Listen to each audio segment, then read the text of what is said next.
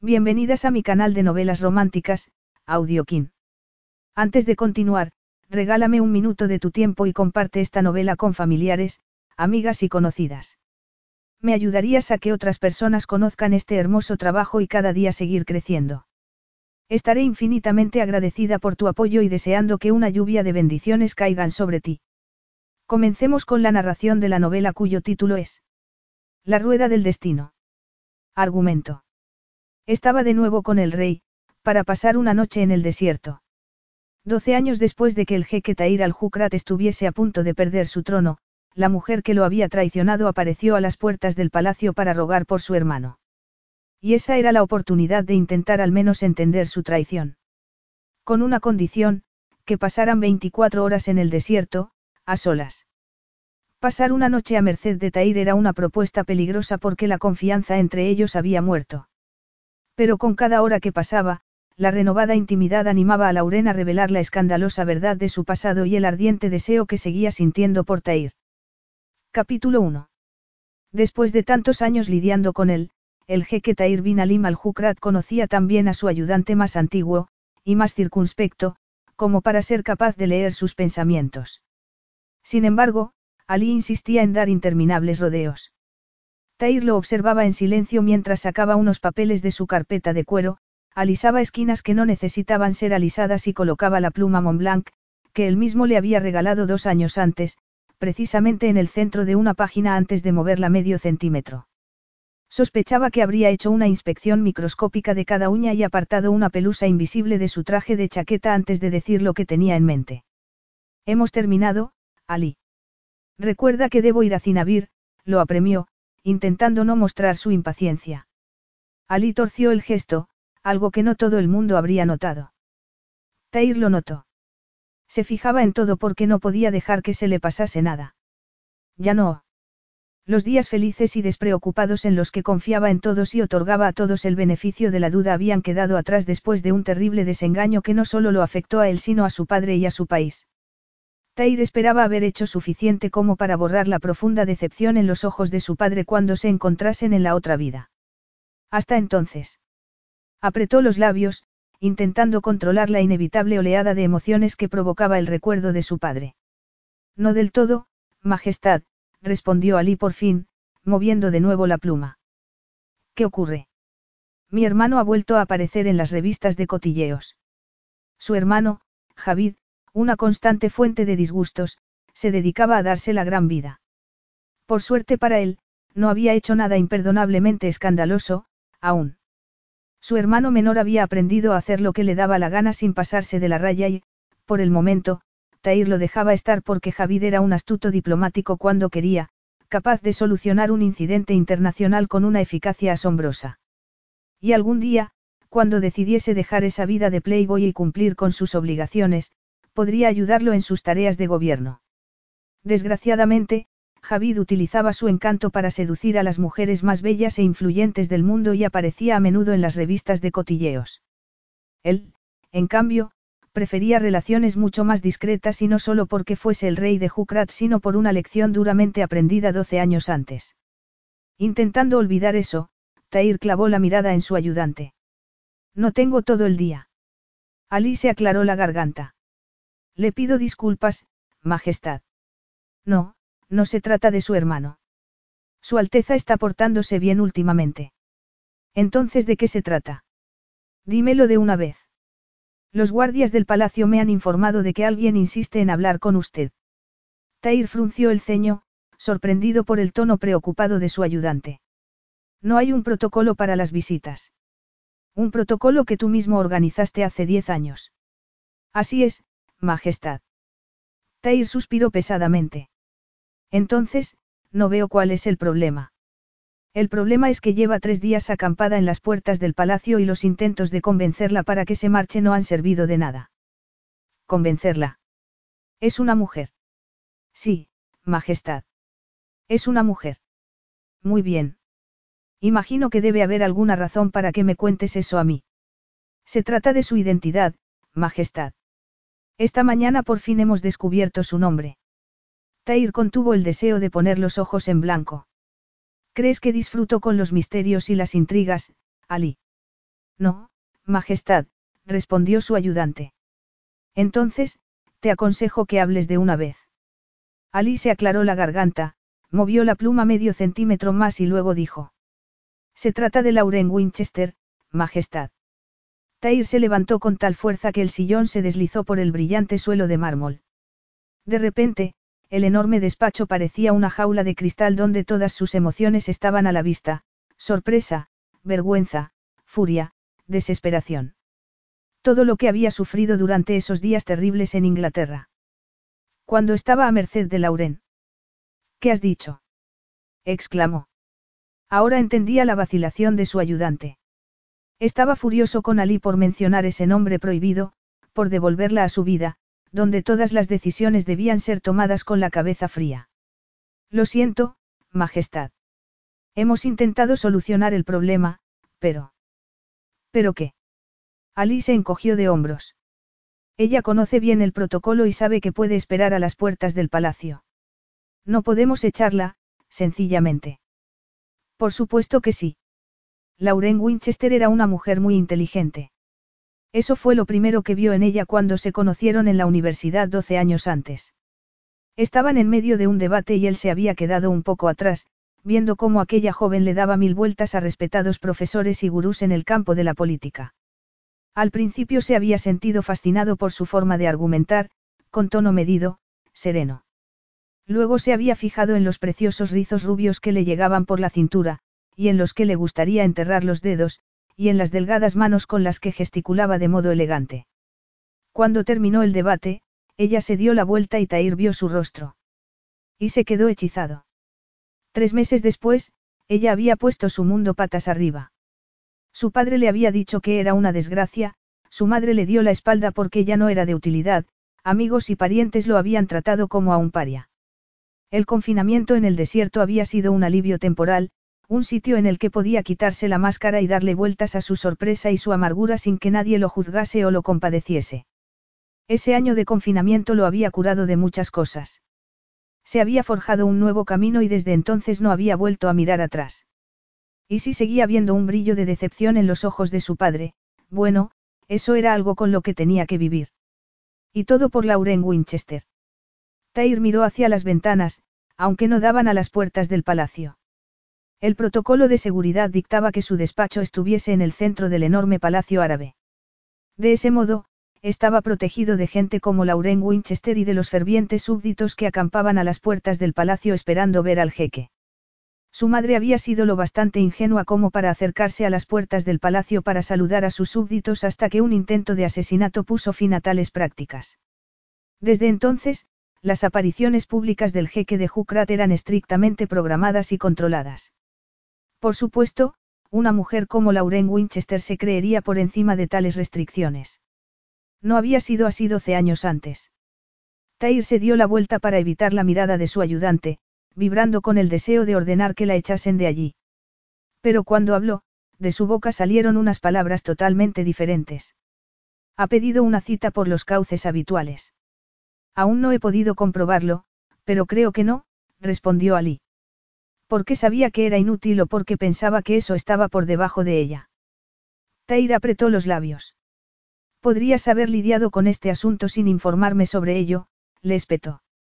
Ali lo miró con gesto de sorpresa. Considerando el puesto de su padre en el gobierno británico, me pareció prudente contárselo. Debemos evitar cualquier incidente diplomático. Incidente diplomático. Importaba eso cuando se trataba de Lauren Winchester. Lo único que le había interesado durante esos meses en la universidad era tenerla en la cama y devorar sus pecadores labios mientras sus preciosos ojos de color verde lo animaban a perderse completamente en ella. Y lo había hecho. Algo que lamentó amargamente cuando Lauren reveló su verdadera naturaleza. Incidente diplomático. Tair miró de nuevo a su ayudante. Ali formaba parte de su estrecho círculo de consejeros porque era inteligente y astuto como nadie. ¿Es por eso o esperas que esta reunión con la señorita Winchester lleve a otra cosa? Ali esbozó una sonrisa mientras se encogía de hombros. Algunas situaciones exigen un jaque mate, respondió. Solo estoy intentando facilitar una forma de cerrar el círculo, si fuera necesario. Cerrar el círculo. Un término inventado por los psicólogos para aquellos que eran demasiado débiles como para dejar atrás sus problemas. Pero los había dejado él atrás de verdad.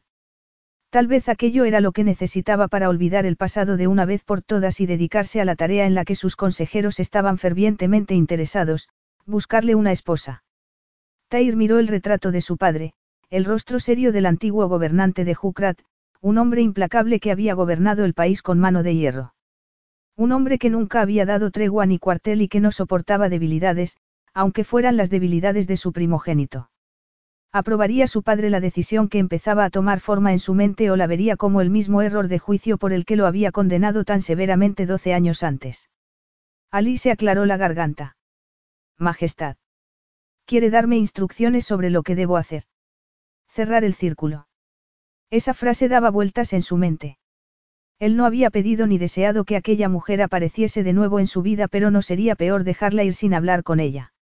No sería peor dejar que su traición quedase sin castigo. Su padre lo había menospreciado por lo que pasó, pero desde entonces nadie se había atrevido a mencionarlo de nuevo porque había vivido una vida ejemplar, dedicado por entero a sus deberes reales. Pero en el fondo, la traición de Lauren Winchester era como una mala hierba que había sido incapaz de arrancar de raíz a pesar de sus esfuerzos. De modo que... No, se dijo a sí mismo. No podía dejar aquello sin castigo. Cancela el resto de mis citas para hoy y tráeme a Lauren Winchester. Tair no sabía qué esperar de una mujer a la que no había visto en 12 años, precisamente porque se había entrenado a sí mismo para no pensar en ella. A lo que se enfrentó diez minutos después, cuando la alta y esbelta figura entró en el despacho, fue tan turbador como su primer encuentro. Lo primero que notó fue su aspecto desmejorado después de haber acampado a las puertas del palacio durante días. El vestido de color melocotón estaba manchado y la melena rubia estaba ahora escondida bajo el pañuelo blanco que llevaba en la cabeza. Lo segundo que notó fue que Lauren Winchester no había perdido ni una gota de su atractivo. Al contrario, era aún más espectacular que antes. Ya no era una cría sino una mujer madura, pero cuando miró sus pálidos labios tuvo que hacer un esfuerzo para no abrazarla como había hecho tantas veces. Parecía contenida cuando una vez había sido efervescente, estallando de juvenil indignación e insaciable pasión. Era como si el voltaje de sus ojos hubiera disminuido. Tair frunció el ceño. ¿Qué le importaba a él?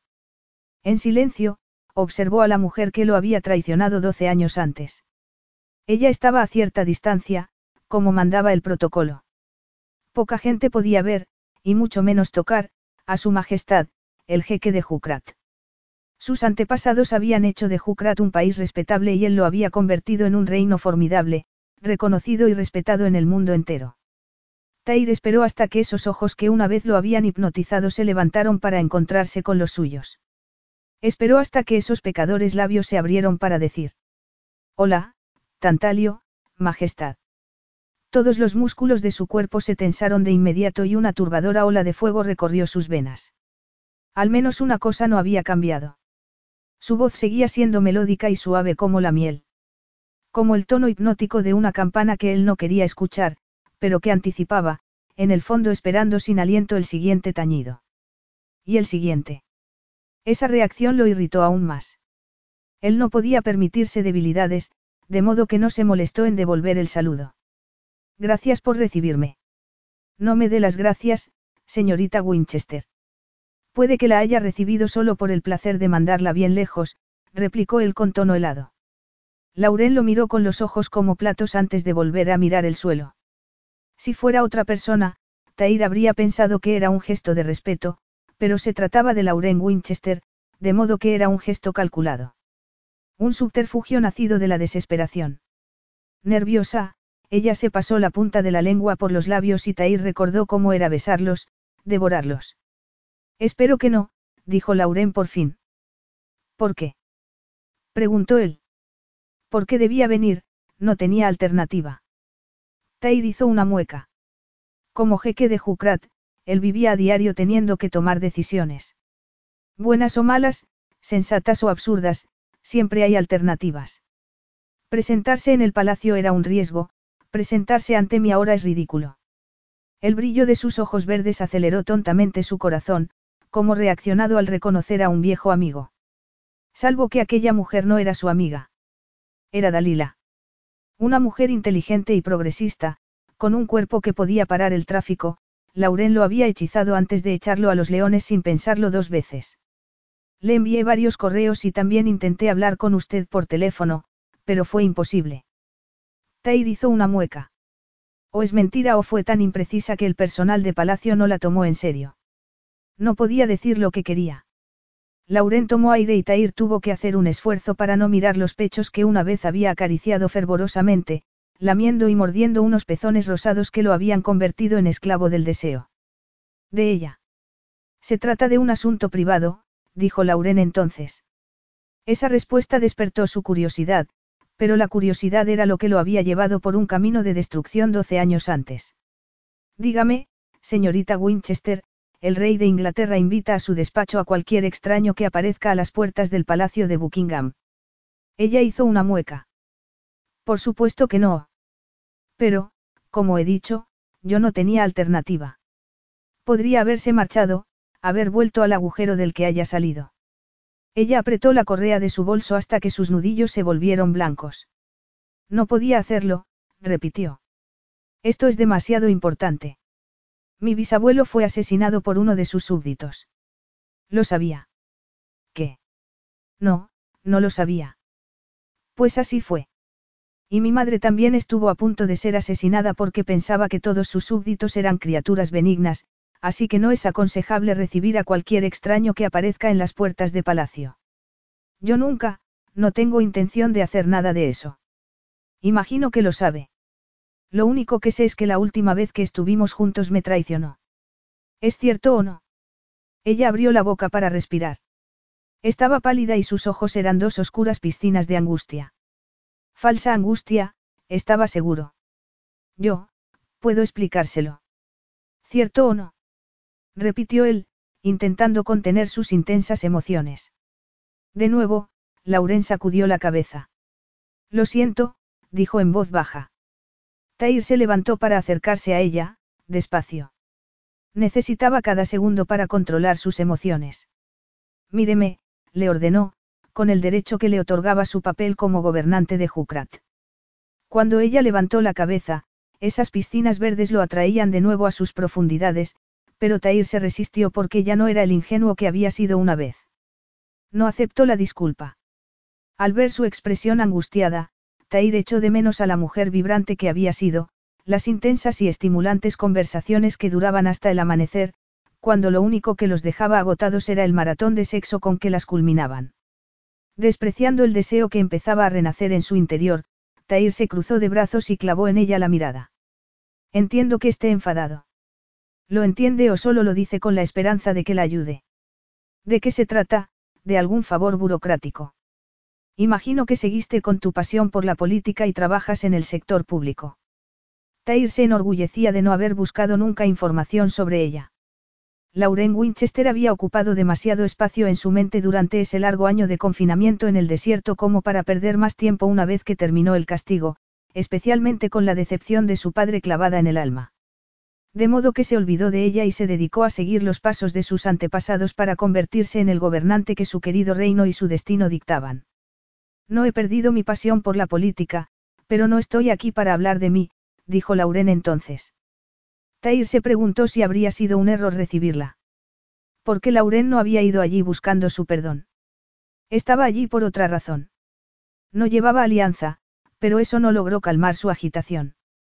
Que no llevase alianza no significaba que no hubiera seducido a algún otro ingenuo. Tair recordó sus circunstancias familiares. Unos padres arrogantes, especialmente su padre, que utilizaba su puesto en un gabinete ministerial para su propio interés y un hermano menor que se creía el centro del universo por pertenecer a la clase alta. En realidad, le había sorprendido que la familia de Lauren fuese tan distinta a ella. Claro que pronto descubrió que, sencillamente, Lauren era más hábil escondiendo su verdadera naturaleza. Y ahora estaba allí, ¿para qué? Buscando un favor para algún amante. Un marido. Alguien tan importante para ella como para pasar tres días acampada a las puertas del palacio. Luchando contra los amargos recuerdos, Tair tomó la decisión que debería haber tomado cuando Ali le informó de su identidad, dejar a esa mujer en el pasado, donde debía estar. No tenemos nada más que hablar, señorita Winchester. Mis guardias la acompañarán a la puerta y le recomiendo que no vuelva por aquí. Lauren se acercó un poco más, mirándolo con gesto implorante. Le suplico que me escuche. Él esbozó una amarga sonrisa mientras pulsaba un botón para llamar a su ayudante. Sugiero que no se acerque más. Mis hombres de seguridad se ponen furiosos cuando alguien se acerca demasiado. Lauren se detuvo y Tair experimentó una satisfacción que fue inmediatamente extinguida por una oleada de remordimiento. Pero el remordimiento se marchitó también cuando ella levantó la barbilla y lo miró con gesto desdeñoso. Así que solo me ha recibido para hacerme perder el tiempo. Le espetó. Tair se encogió de hombros. No tengo por qué darle explicaciones, señorita Winchester.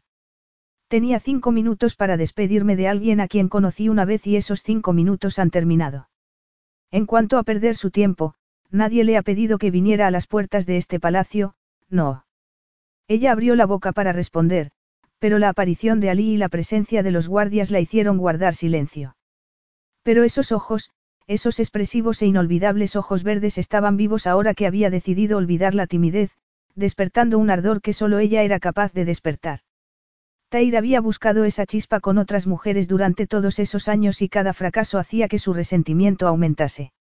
En silencio, esperaba su reacción, una inteligente y cortante réplica, por ejemplo. En lugar de eso, ella dejó escapar un pesado suspiro. Por favor, Tantalio, Majestad. Por favor. Más que su falso, lo siento, esa súplica hizo que Tair se detuviese. No se había prometido a sí mismo durante ese interminable año en el desierto que algún día Lauren Winchester le suplicaría. Pero no era suficiente. Lo que aquella mujer le había hecho sufrir, todo lo que había perdido por su culpa, respeto, integridad, la confianza de su padre, incluso el afecto egoísta de su madre, algo que jamás pensó que echaría de menos hasta que ella se lo negó. Todo porque Lauren Winchester se había negado a pedirle perdón. Majestad, es la hora, dijo Ali en medio del cargado silencio. Tair se apartó del escritorio y, sin decir una palabra, salió del despacho. Unos segundos después, oyó unos pasos vacilantes tras él, que aumentaron de velocidad cuando aceleró el paso. Sabía que podría hacer que la sacaran del palacio con un simple gesto, pero necesitaba saber por qué había ido allí, necesitaba oírla suplicar de nuevo para cerrar la vieja herida que su presencia había abierto. Ali, sujetando la infernal carpeta de cuero, caminaba a su lado. El helicóptero está preparado para llevarlo al norte, Majestad, le dijo, mirando discretamente por encima de su hombro. Estupendo. Se quedará allí durante dos semanas como habíamos acordado. Tair apretó los dientes. Nada ha cambiado. Muy bien, Majestad. En ese caso, las reuniones con los líderes locales procederán como estaba previsto. Tair solo escuchaba a medias mientras seguía el sonido de los pasos femeninos. Lauren lo seguía, pero los guardias la detendrían inmediatamente, pensó mientras se dirigía a la explanada donde esperaba el helicóptero real. El sonido de las aspas no evitó que oyese la voz de Lauren. Por favor, Majestad, espere. Necesito su ayuda para salvar a mi hermano. Tair se detuvo. Lauren había aprendido desde pequeña a no mostrar debilidad ante su padre, su hermano o su madre, que nunca había salido en su defensa.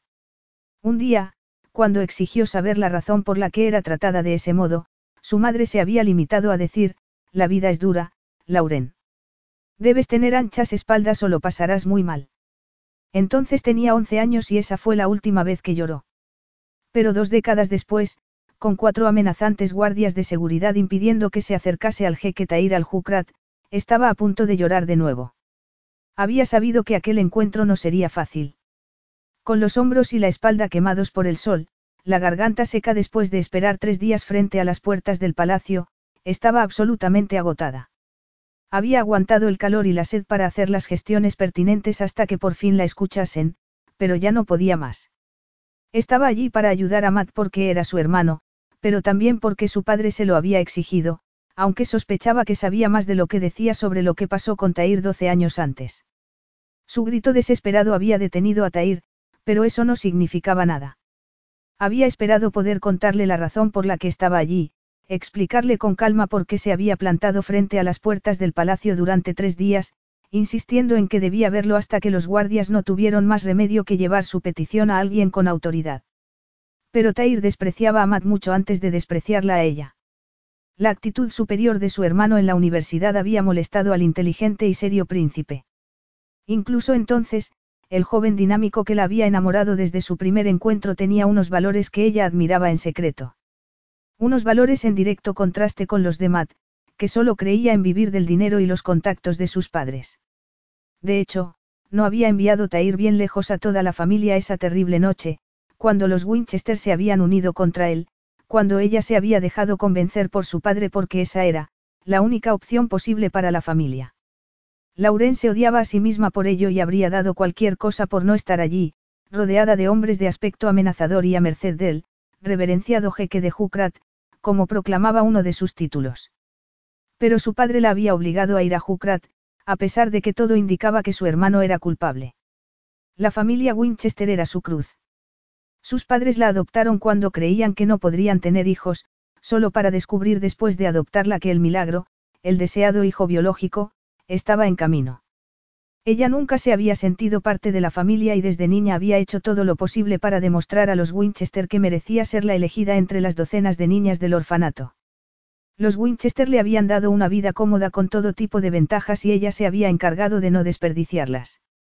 Les había devuelto el favor siendo una hija obediente, una estudiante ejemplar y una entregada profesional cuando su padre la empujó con ese eterno, ten cuidado, que colgaba amenazante sobre su cabeza para que dejase a un lado la carrera de sus sueños.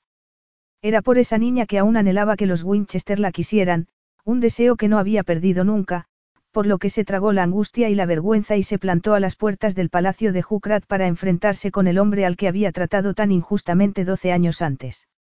Con los ojos clavados en su espalda, aterrada de que siguiera adelante, dejándola a merced de los guardias, Lauren abrió la boca para rogarle de nuevo, pero Tair estaba hablando con el piloto, que bajó inmediatamente del aparato para dejarle su sitio. En ese momento su última esperanza se desvaneció y tuvo que parpadear para controlar las lágrimas. Estaba preparándose mentalmente para decirle a sus padres que había fracasado en su misión cuando el ayudante de Tair se acercó a ella. Si desea proseguir con la reunión, debería subir al helicóptero, señorita Winchester, le dijo el hombre. Ella lo miró, perpleja. ¿Qué? Y sugiero que lo haga a toda prisa porque está a punto de despegar. Lauren miró a Tair, que tenía los ojos clavados en los controles del aparato, como si ella no estuviese allí. ¿Pero dónde vamos? Preguntó, con la garganta seca. ¿Eso importa? Le preguntó el hombre. Dos palabras pertinentes, pero aterradoras. Lauren tragó saliva de nuevo, intentando contener su ansiedad. Aquella podría ser su última oportunidad y, apretando la correa del bolso como si eso pudiera salvarla de algún peligro desconocido, corrió hacia el aparato sin pensarlo más. El piloto se apartó para dejarla subir y se sentó a su lado antes de cerrar la puerta. Unos segundos después, el helicóptero despegaba con destino desconocido. Capítulo 2. Tair había ocupado el sitio del piloto porque no quería sentarse a su lado y Lauren intentó no tomárselo como algo personal. La única razón por la que estaba allí era para suplicarle que ayudase a Mati, al menos, aún tenía alguna esperanza. Pero la fría expresión del piloto sugería que no iba a responder a ninguna pregunta, de modo que se conformó con mirar por la ventanilla. Desde el cielo, Yanira, la capital de Jukrat, mostraba el maravilloso esplendor de una ciudad ultramoderna y tradicional a la vez, espectaculares mezquitas con enormes cúpulas doradas mezclándose con altos rascacielos y enormes playas artificiales de arena blanca. Enclavado entre dos países más grandes, Arabia Saudita y Emiratos Árabes, el reino de Jukrat, rico en petróleo, disfrutaba de la misma opulencia que sus vecinos. Si la situación fuese diferente habría estado encantada de tomarse unas vacaciones por primera vez en cinco años para escapar del dominio de su padre, de la presión para que fuese lo que él quería que fuese. Pero no podía hacerlo. En algún sitio en aquella ciudad que sobrevolaban, su hermano estaba sufriendo en la cárcel. A pesar de las advertencias de su padre, y a pesar de que nunca había conseguido tener una buena relación con Matt ni forjar el lazo fraternal que había anhelado de niña, no podía darle la espalda. Sus padres, con los que habló el día anterior, estaban decepcionados por su falta de progresos, de modo que tenía que hablar con Tair. Tener que suplicar al hombre al que se había visto forzada a dar la espalda doce años antes era una tarea insufrible, pero tenía que hacerlo y no podía fracasar. Poco después vio hacia dónde se dirigían y tragó saliva, aprensiva, mirando la extensión de arena dorada. Tair la llevaba al desierto. Ella no era una damisela en apuros, nunca lo había sido, pero la sensación de impotencia, de estar totalmente a merced de Tair, era aterradora. Tenía que creer que el hombre al que había conocido doce años antes no había cambiado por completo. A pesar de lo que le hiciste. Lauren apretó los puños. A pesar de todo, Tair no había pedido que la llevasen al aeropuerto. Aún. Pero ¿y si lo hacía? En fin, cruzaría ese puente cuando llegase el momento. Estaba embelesada por la belleza del desierto cuando vio unos puntitos a lo lejos, un grupo de jaimas beduinas de varios tamaños, los techos acabados en pico del mismo color dorado que las mezquitas. Cuando aterrizaron, un grupo de gente corrió hacia el aparato y Tair bajó para saludar a su gente. Pero mientras hablaba con uno de los ancianos, giró la cabeza y clavó en ella sus ojos, haciendo que sintiera un escalofrío. Nadie conocía su paradero. Había subido al helicóptero por voluntad propia, pero al hacerlo se había puesto a merced del jeque de Jukrat. El hombre al que había fallado de modo devastador doce años antes. Tair la miró por encima de las cabezas de sus súbditos. No había pedido que la escoltasen fuera del palacio por curiosidad, por esa nota de desesperación en su voz. La desesperación que él había experimentado una vez, cuando había estado en su situación, cuando le había rogado que lo apoyase. Y cuando ella le había dado la espalda. Pero la curiosidad había dado paso al deseo de desquitarse. Había ido a verlo para abogar por otra persona, no para pedirle perdón. Y esa persona era, además, el egoísta de su hermano. Tair apretó los labios mirando las interminables dunas de Cinabir, su hogar durante las próximas semanas. Las jaimas de color crema con sus brillantes crestas doradas deberían haberlo calmado. Había estado deseando nadar en el claro lago bajo su montaña favorita, escuchar el susurro del viento entre las dunas al amanecer. En lugar de eso, estaba inmerso en una oleada de caóticas emociones que solo aquella mujer podía evocar. Pero daba igual. Ella le había dado la oportunidad perfecta para saldar viejas cuentas de una vez por todas. Sí, Lauren Winchester lamentaría haber ido a buscarlo. Ella permaneció en el interior del helicóptero, clavada al asiento. Aunque no era una presa porque, por mucho que hubiese cambiado, Lauren Winchester nunca sería una víctima pero el brillo de sus ojos le decía que sabía que estaba a su merced y eso provocó una oleada de primitiva satisfacción. Las aletas de su nariz se movieron, como olfateando el peligro. Sospechaba que si estuviese más cerca habría visto el pulso latiendo frenéticamente en su garganta. La tensión la tenía agarrotada, pero no podía escapar. Al subir al helicóptero para sobrevolar el implacable desierto había sellado su destino. Y acababa de darse cuenta. Doce años de silencio y luego aparecía allí para pedir un favor, igual que su madre. ¿Ha traído una invitada? Le preguntó el jefe del clan nómada y uno de sus consejeros regionales. Sin apartar la mirada de Lauren, Tair respondió. Ha sido una situación inevitable. Y esa, situación, va a seguir en el helicóptero durante su estancia aquí o quiere que la llevemos a otro sitio. Le preguntó el hombre. A su tienda tal vez. Tair apretó los dientes. Una vez hubiera sido un placer presentar a Lauren. Habría disfrutado viéndola charlar con su gente. Y luego, cuando estuvieran saciados de comida, vino y sano debate, habría disfrutado tumbándola sobre las alfombras hechas a mano que decoraban su jaima para darse placer el uno al otro. Tal vez le habría pedido opinión sobre su modo de vida, sobre su forma de gobierno, aprendida de su abuelo, que mezclaba un moderno sistema parlamentario con una cierta autonomía regional para las tribus del desierto que a su padre nunca le había gustado. Irónicamente, pasar un año en el desierto era lo que había empujado a Tair a retomar el sistema de su abuelo cuando ascendió al trono porque había descubierto que esa forma de gobierno era la preferida de las tribus. De modo que tal vez debería darle las gracias a Lauren. No, se dijo a sí mismo, mirando a su consejero. No tenía nada que agradecer a Lauren Winchester. Llévala a la jaima de invitados y reúnete conmigo en la jaima del consejo.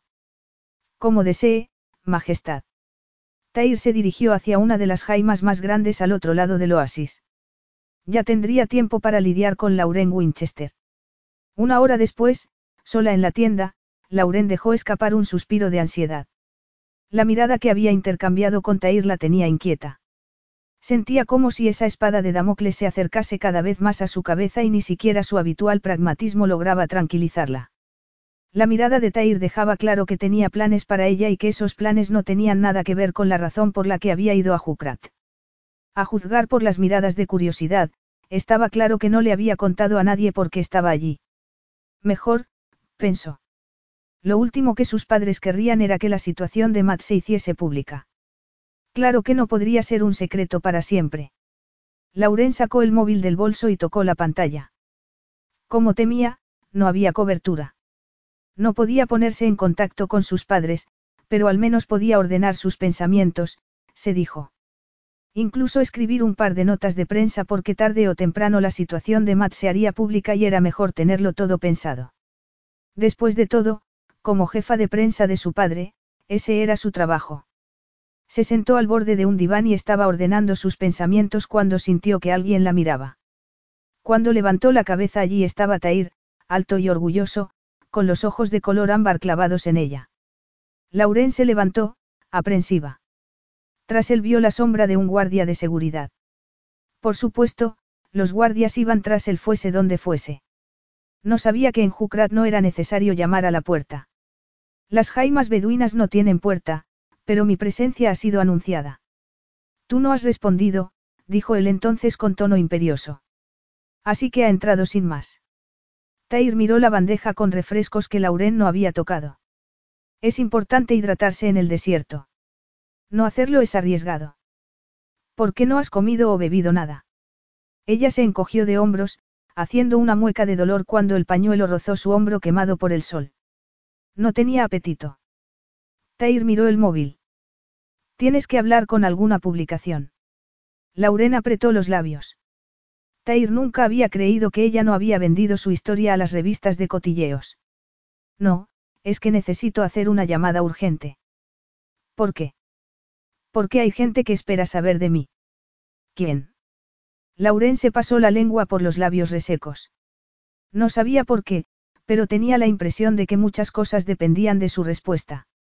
Mis padres y Matt, respondió por fin. Pero ahora que está aquí, podemos hablar. O eso espero, Majestad. Él dejó escapar un suspiro. Podemos tutearnos, pero no quiero que te desmayes por deshidratación. Tair llamó a uno de sus ayudantes y, después de darle instrucciones en árabe, volvió a su lado. ¿Qué le has dicho? Tair sirvió un vaso de agua y se lo ofreció. Bebe. Lauren apretó los labios, molesta. Sé que me estás haciendo un favor al traerme aquí, pero me gustaría que dejases de darme órdenes como si fuera un perro, le espetó. Todos deseamos cosas que no podemos tener. Y no quiero que sufras un golpe de calor, así que bebe. Admitiendo que estaba sedienta, Lauren tomó el vaso con cuidado para no tocarlo porque temía que la chispa que se había encendido entre ellos doce años antes siguiera allí. Como no quería mirarlo a los ojos, miró alrededor, buscando señales de la presencia de una mujer. Tair era soltero, pero eso no significaba que no tuviese relaciones. Como su traidor cuerpo parecía empeñado en recordarle, era un hombre viril, un pilar de masculinidad que seguramente podría satisfacer a una docena de mujeres. No, no iba a pensar en su virilidad, ni en su carisma. Ni en lo que sentía cuando estaba dentro de ella tantos años antes, dándole placer. ¿Por qué no bebes? Le preguntó él. Perdida en sus pensamientos, Lauren dio un respingo y el agua del vaso se derramó sobre sus dedos. Sin decir nada, Tair sacó un pañuelo para secarlos y ella tuvo que apretar los dientes para contener un gemido cuando el roce de su mano provocó que sus pezones se marcasen bajo el vestido. Cielo santo. Él no parecía tener prisa mientras pasaba el pañuelo de lino sobre sus dedos. Bebe, Lauren, le ordenó de nuevo con tono implacable. Ella levantó el vaso y se bebió hasta la última gota, saciando su sed, pero enfadada consigo misma por ser incapaz de resistirse. No debes beber tan deprisa, le dijo. Su aroma la envolvía, recordándole cuánto le habían gustado sus caricias. Como había ocurrido doce años antes, cada molécula de su cuerpo la empujaba hacia el pecador brillo de sus ojos.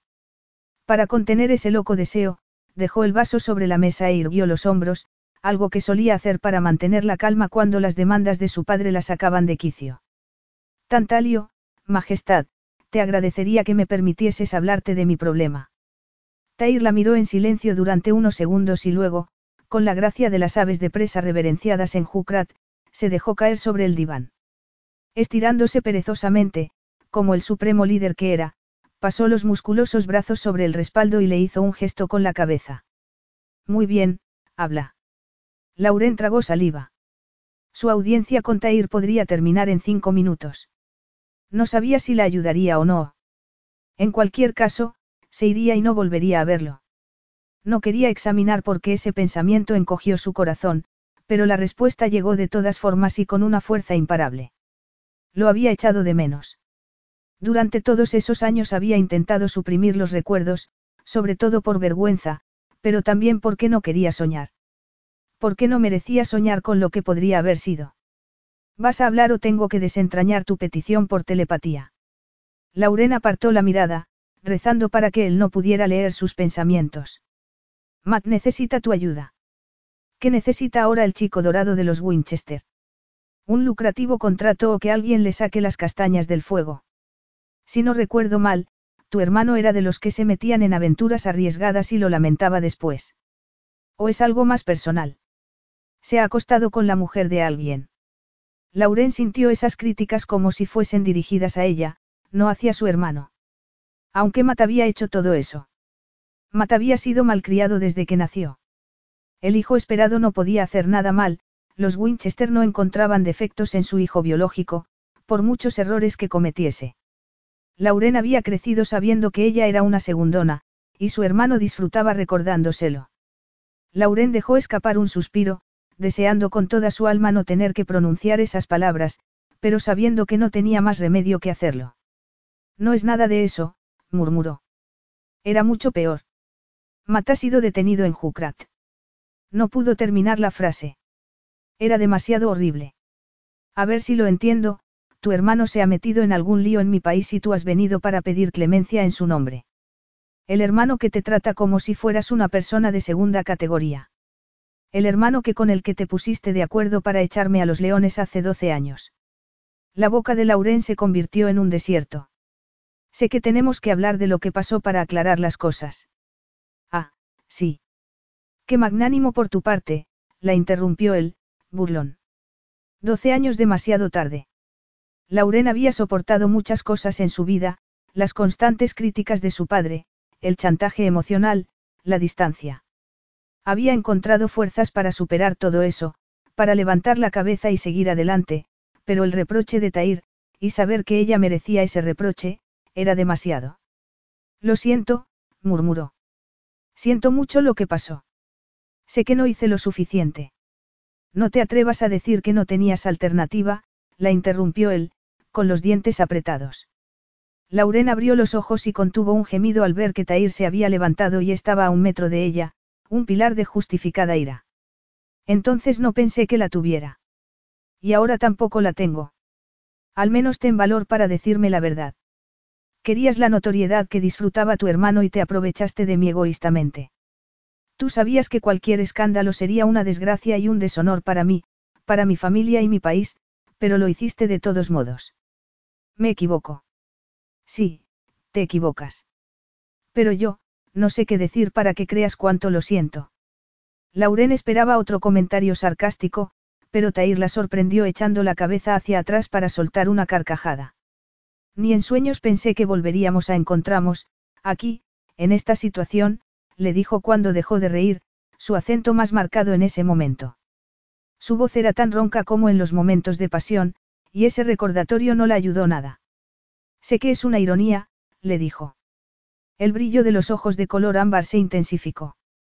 Entonces también sabrás lo que va a pasar. Ella negó con la cabeza, dando un involuntario paso adelante. No debemos repetir los errores del pasado. Por favor, Tair, la situación de mi hermano es desesperada y yo. Lauren no terminó la frase. Sabía que estaba entrando en territorio peligroso, pero era demasiado tarde.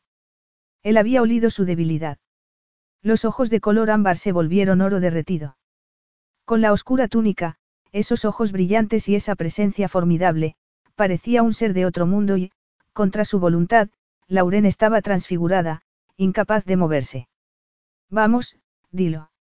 Sé valiente y termina la frase. La gravedad de la situación hizo que Lauren guardase silencio. ¿Quieres que lo diga yo entonces? Puedes negarlo si estoy equivocado. Haré lo que sea.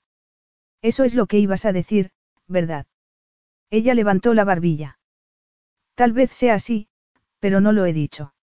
No harás lo que sea para salvar a tu hermano y a tu familia del escándalo.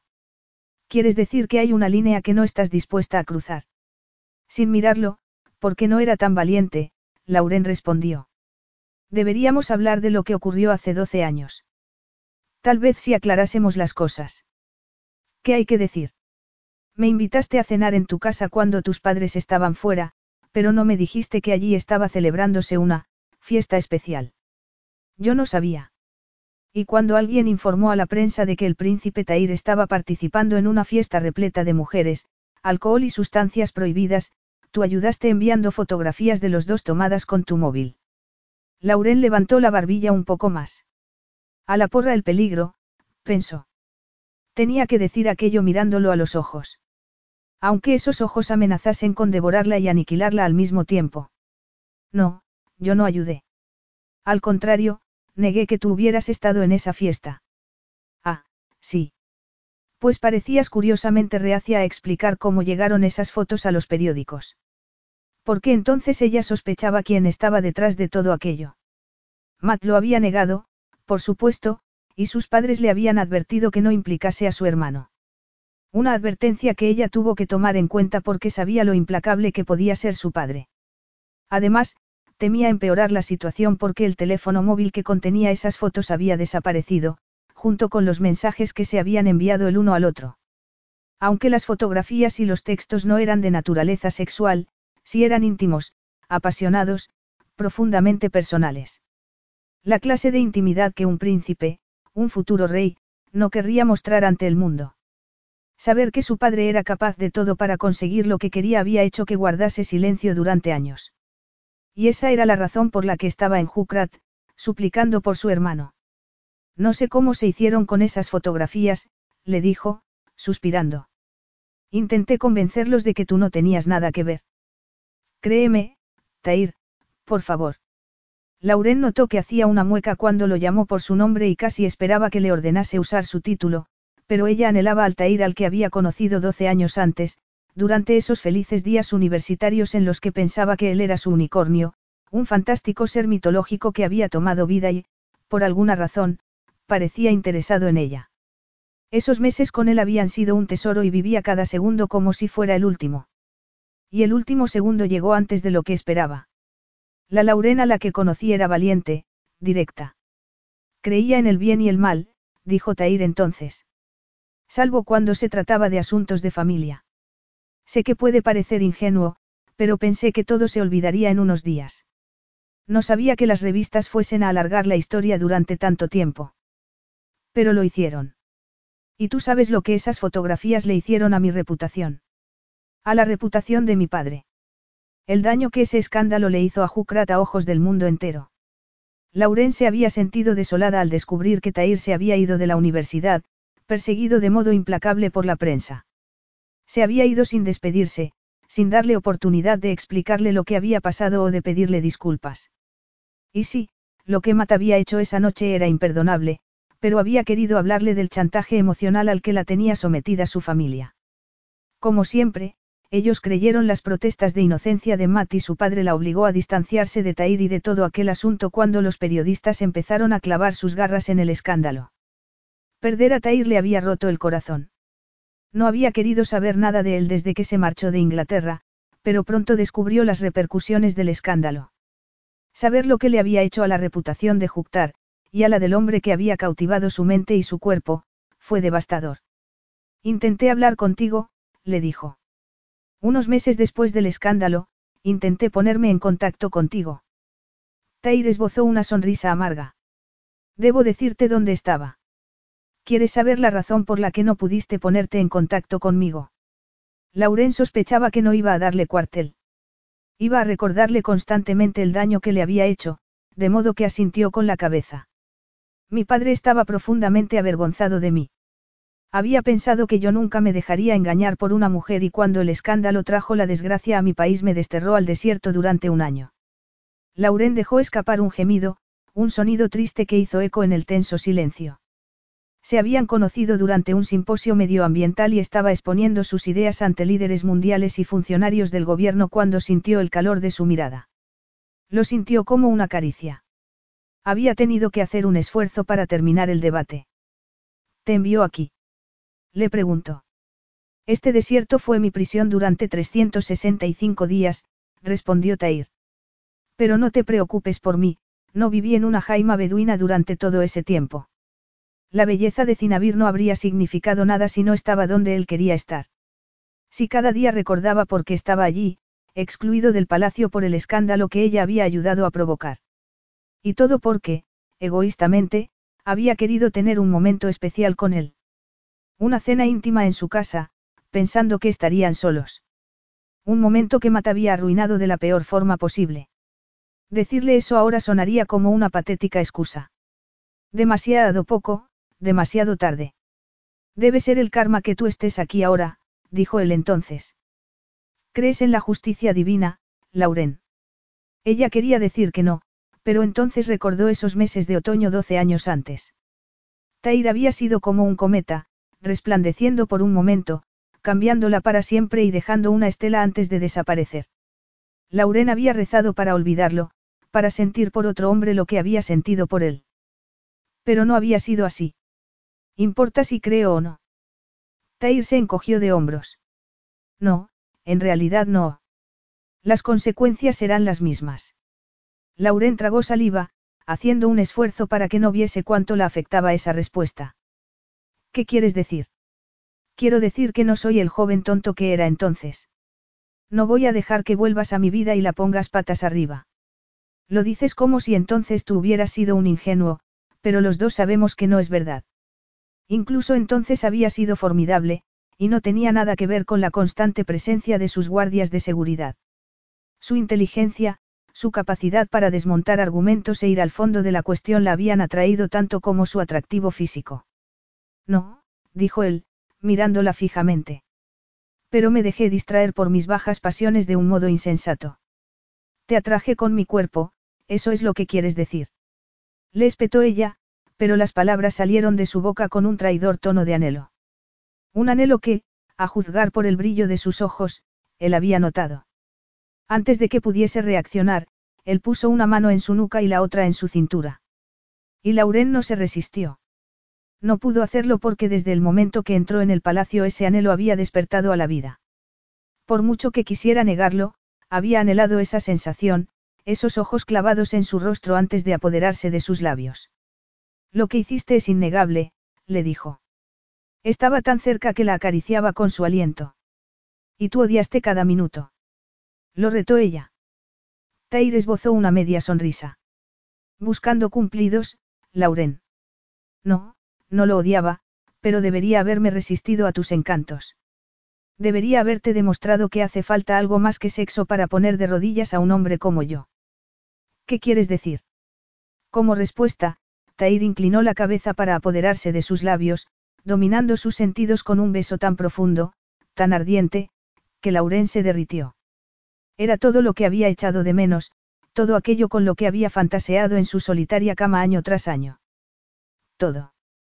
Deslizó la lengua entre sus labios y, sin poder evitarlo, ella enredó los brazos en su cuello. Era tan cálido, tan vibrante, un pilar de virilidad que querría explorar durante horas, durante días. Tair deslizó la mano hasta su trasero y lo apretó, empujándola hacia él para que notase la evidencia de su excitación. Ella gemía, consumida de deseo hasta que, de repente, Tair se apartó. Lauren se tambaleó, mareada por el temporal de sensaciones que había provocado el beso. Esto ha sido una especie de lección. Él esbozó una sonrisa devastadora, más letal porque no llegaba a sus ojos. Ha confirmado lo que necesitaba saber. ¿Y qué es? Que aunque sigues siendo increíblemente atractiva, yo no voy a caer en tus redes de nuevo, respondió Tair. El insulto, en parte dirigido a sí mismo, pero sobre todo a ella, por fin resucitó una chispa de ira. Si estás sugiriendo que yo te enredé o te engañé, recuerdas mal. Tuvimos una relación porque los dos quisimos hacerlo. Tal vez, pero de verdad no habías imaginado que algún día me necesitarías. No es por eso por lo que estabas interesada en mí. No puedes decirlo en serio. ¿Crees que estoy bromeando? Mirarlo directamente era como mirar un rugiente volcán, hipnotizador y aterrador al mismo tiempo. Y no parecía hablar de broma. Pensar que yo cultivé una relación contigo con este propósito es absurdo. Tendría que ser una arpía sin corazón para hacer algo así. Y, sin embargo, aquí estás. Y la idea no es tan absurda, no. No es por eso por lo que es conocida la clase alta inglesa. Por el amiguismo de los colegios privados que os ayuda a conseguir puestos en el gobierno y en las grandes empresas. Lauren tragó saliva porque no le faltaba razón. Siempre había sido un hombre inteligente, pero nunca había usado su inteligencia contra ella. Hasta ese momento. Lauren sintió que el suelo se movía bajo sus pies. Ya me he disculpado, Tair. ¿Vas a perdonarme o no? Le espetó, sorprendiéndose a sí misma por ese gesto de valentía. Él hizo una mueca. Como casi todo en esta vida, el perdón hay que ganárselo. Ojo por ojo suena justo. Una sentencia de 365 días como la que yo tuve que sufrir. Lauren tragó saliva. No puedes hablar en serio.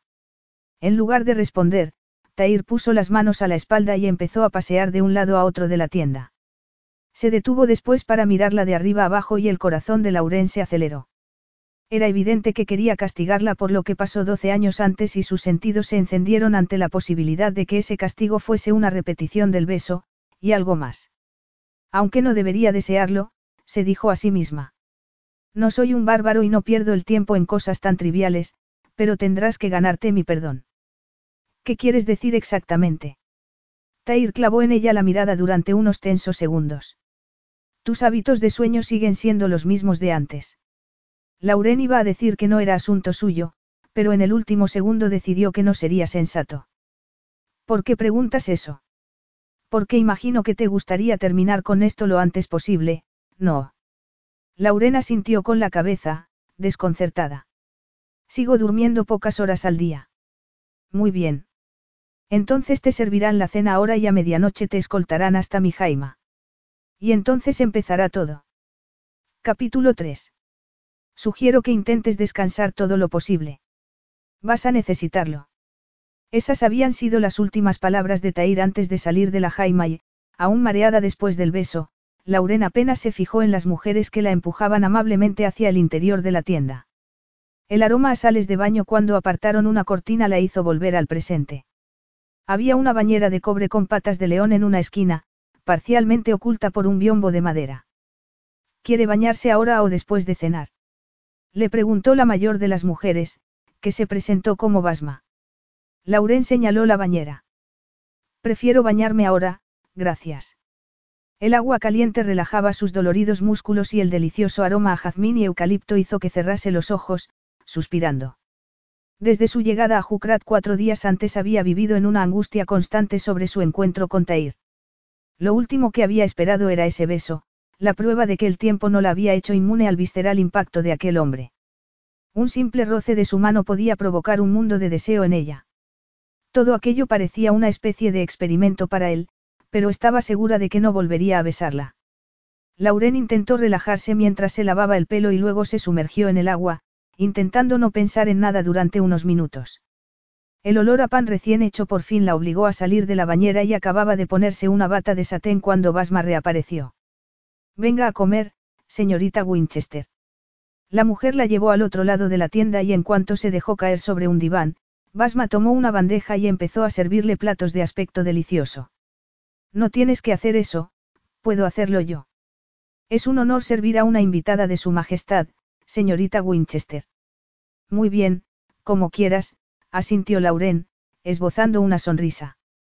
Devoró la salsa de lentejas y tomate con el pan recién hecho, el plato de cordero con azafrán y arroz, los dátiles con miel. Su estómago estaba empezando a protestar cuando un bostezo de agotamiento la pilló por sorpresa. Cuando terminó de comer, Basma se acercó con una prenda de ropa en las manos. ¿Qué es eso? Una prenda para dormir. No necesito nada, gracias. Tengo mi vestido. Pero está manchado de arena. Iba a lavarlo ahora mismo. Lauren se mordió los labios. Ya había aceptado la tienda, el baño y la comida.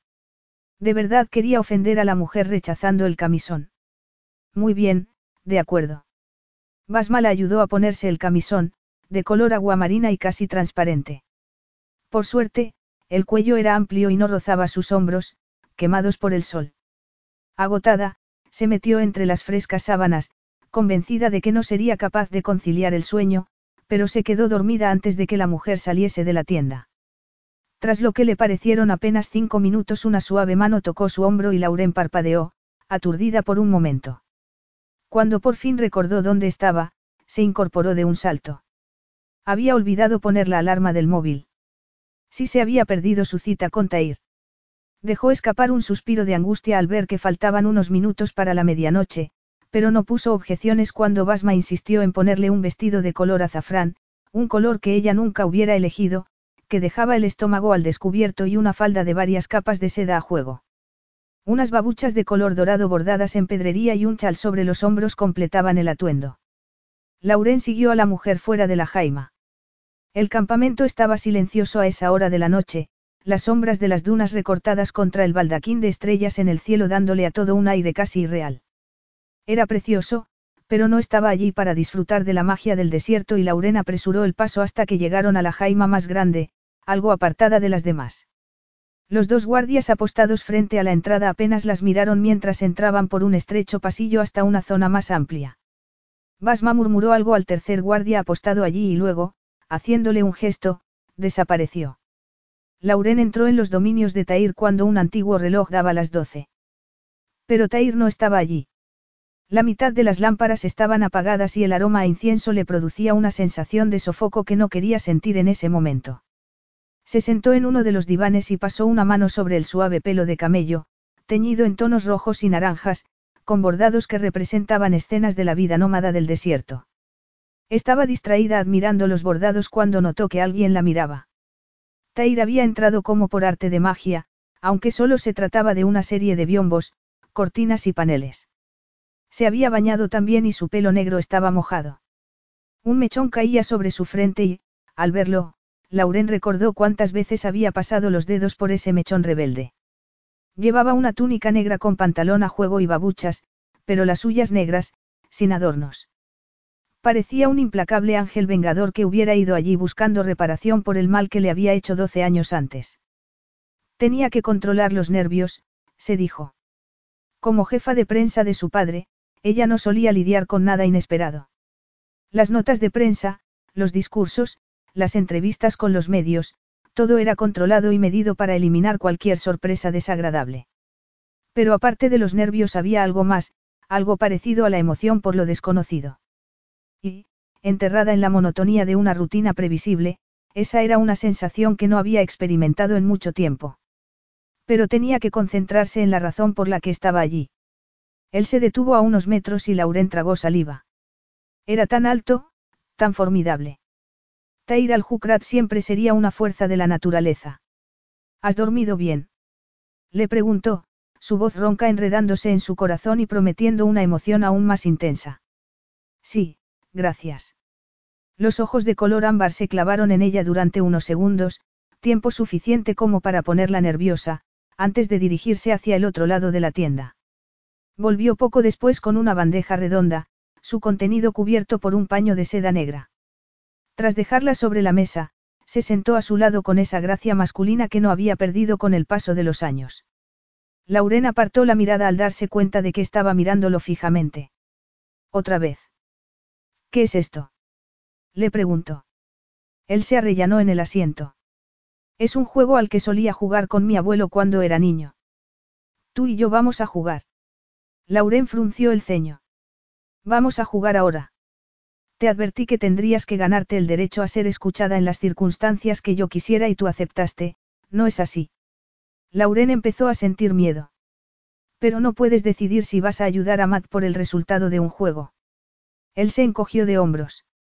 Soy el gobernante de este país y puedo tomar las decisiones que quiera. Puedes jugar o marcharte, tú decides. Pero tienes que ofrecerme alguna posibilidad. Acabo de decírtelo.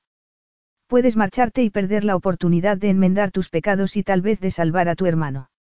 Aunque, francamente, creo que es hora de que sufra las consecuencias por sus actos, dijo Tair. O puedes quedarte e intentar convencerme. La idea de volver a Inglaterra con las manos vacías la dejó con un nudo en la garganta. Y pensar en alejarse de Tair sin haber aclarado lo que pasó, sin resolver nada entre ellos. ¿Era eso o había algo más? No se había sentido tan viva en muchos años y la posibilidad de repetir ese beso enloquecedor. Lauren negó con la cabeza. No puedo irme. Mis padres se sentirían desolados.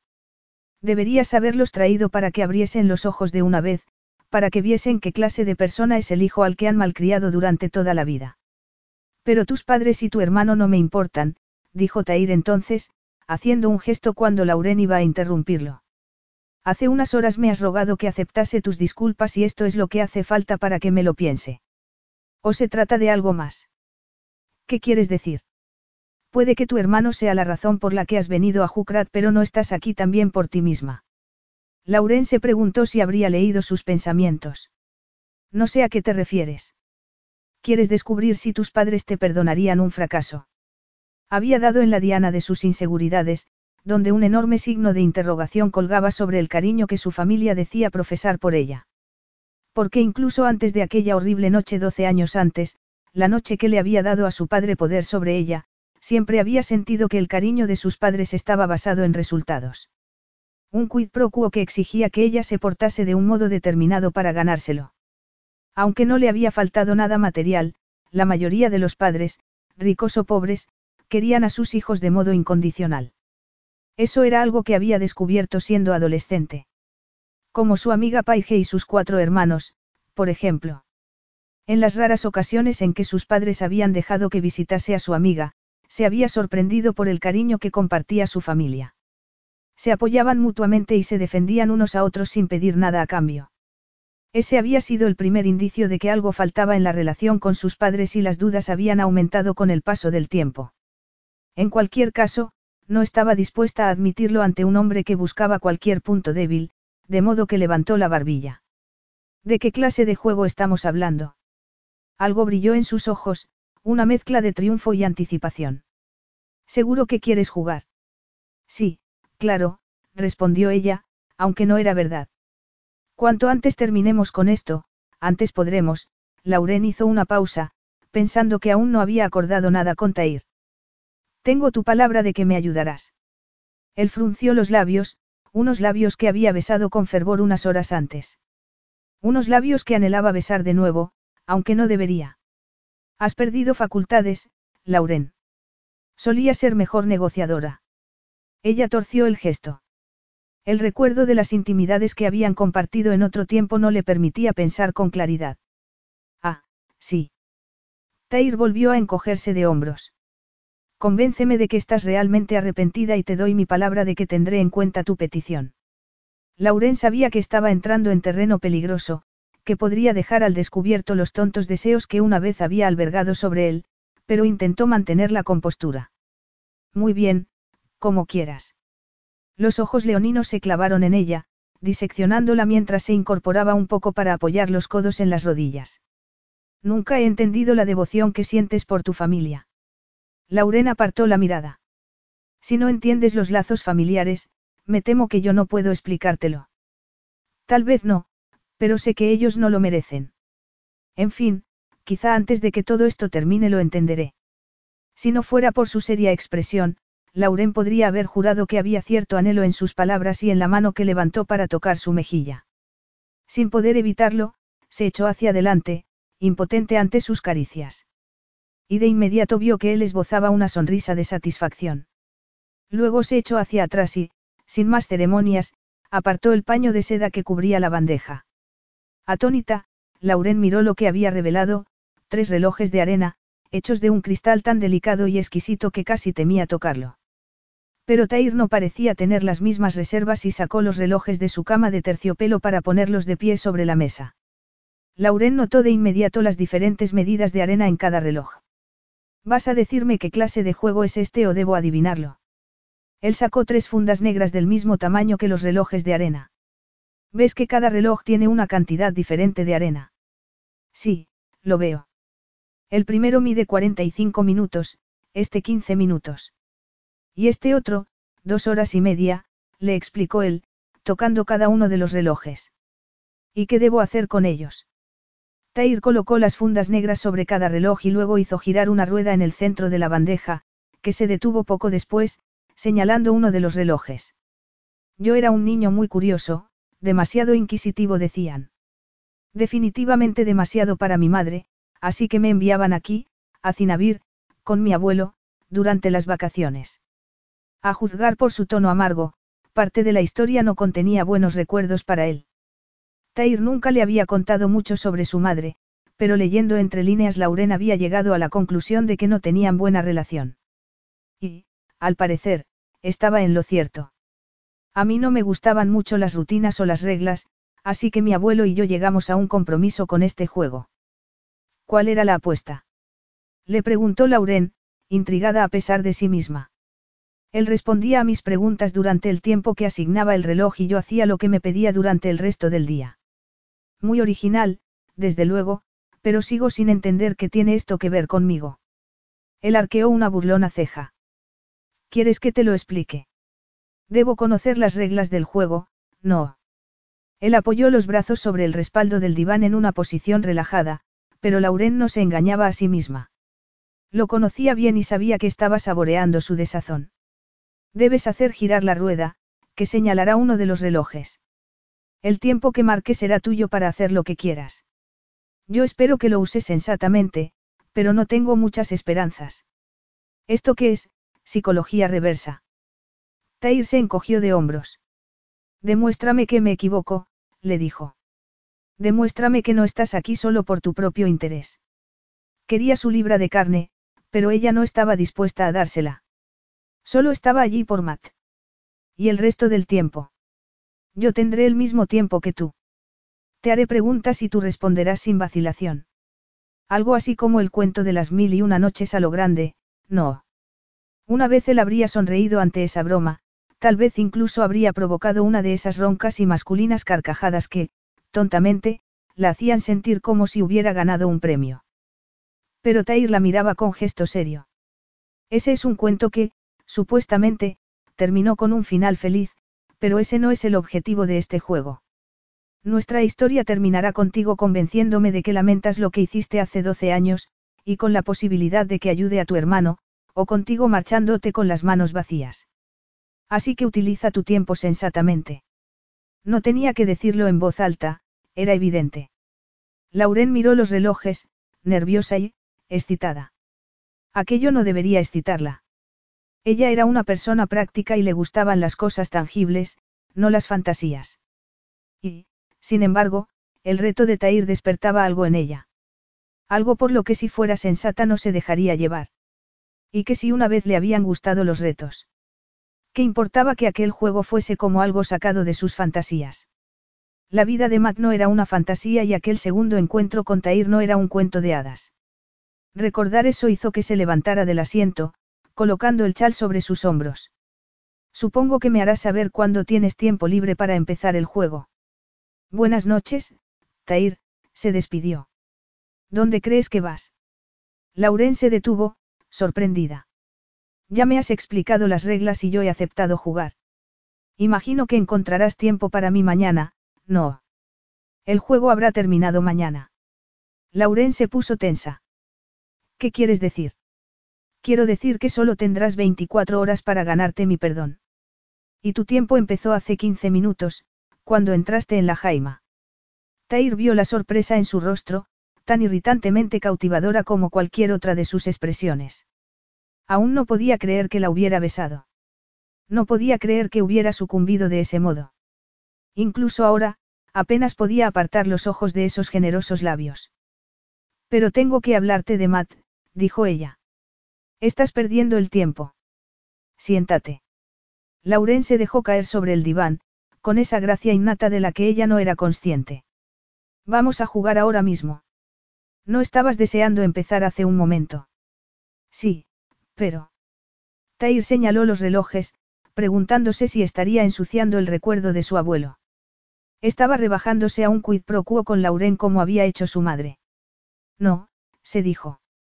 Aquel era el medio más efectivo para conseguir lo que quería. Nada más. Haz girar la rueda. Ella lo miró con recelo, pero después hizo lo que le pedía y cuando la rueda se detuvo levantó la funda del reloj que señalaba. Tienes 45 minutos, anunció Tair. Luego se echó hacia atrás en el diván, lamentando que ella hubiese hecho girar la rueda en primer lugar porque sabía que los próximos 45 minutos serían sobre su hermano, el idiota por el que ella parecía sentir un irracional cariño. Lauren se pasó la punta de la lengua por los labios, dejando una estela húmeda en la túrgida carne que aceleró el pulso en su entrepierna. Matt fue detenido hace dos semanas, empezó a decir. Pensó que tendría tiempo para organizar su defensa, pero el tribunal ha acelerado su caso. Lauren hizo una pausa para respirar, llamando su atención hacia los firmes pechos que empujaban contra la seda de color azafrán. Debería haber pedido que no la vistieran con su color favorito. El sistema judicial de Jukrat marcha a su propio ritmo. Los jueces de mi país son justos, independientes y rápidos. Era un sistema judicial por el que su padre había luchado y que él había mantenido. Ya me he dado cuenta, murmuró Lauren. ¿De qué acusan a tu hermano? Ella bajó la mirada, pero no respondió inmediatamente. Posesión y tráfico de sustancias ilegales, respondió por fin. La justicia poética de la situación dejó a Tair en silencio durante unos segundos. Tu hermano ha traído sustancias prohibidas a mi país. Le preguntó, con tono helado. Hasta ese momento no había pensado mucho en Matt Winchester, pero le había pedido a Ali que hiciese averiguaciones sobre la vida de Lauren.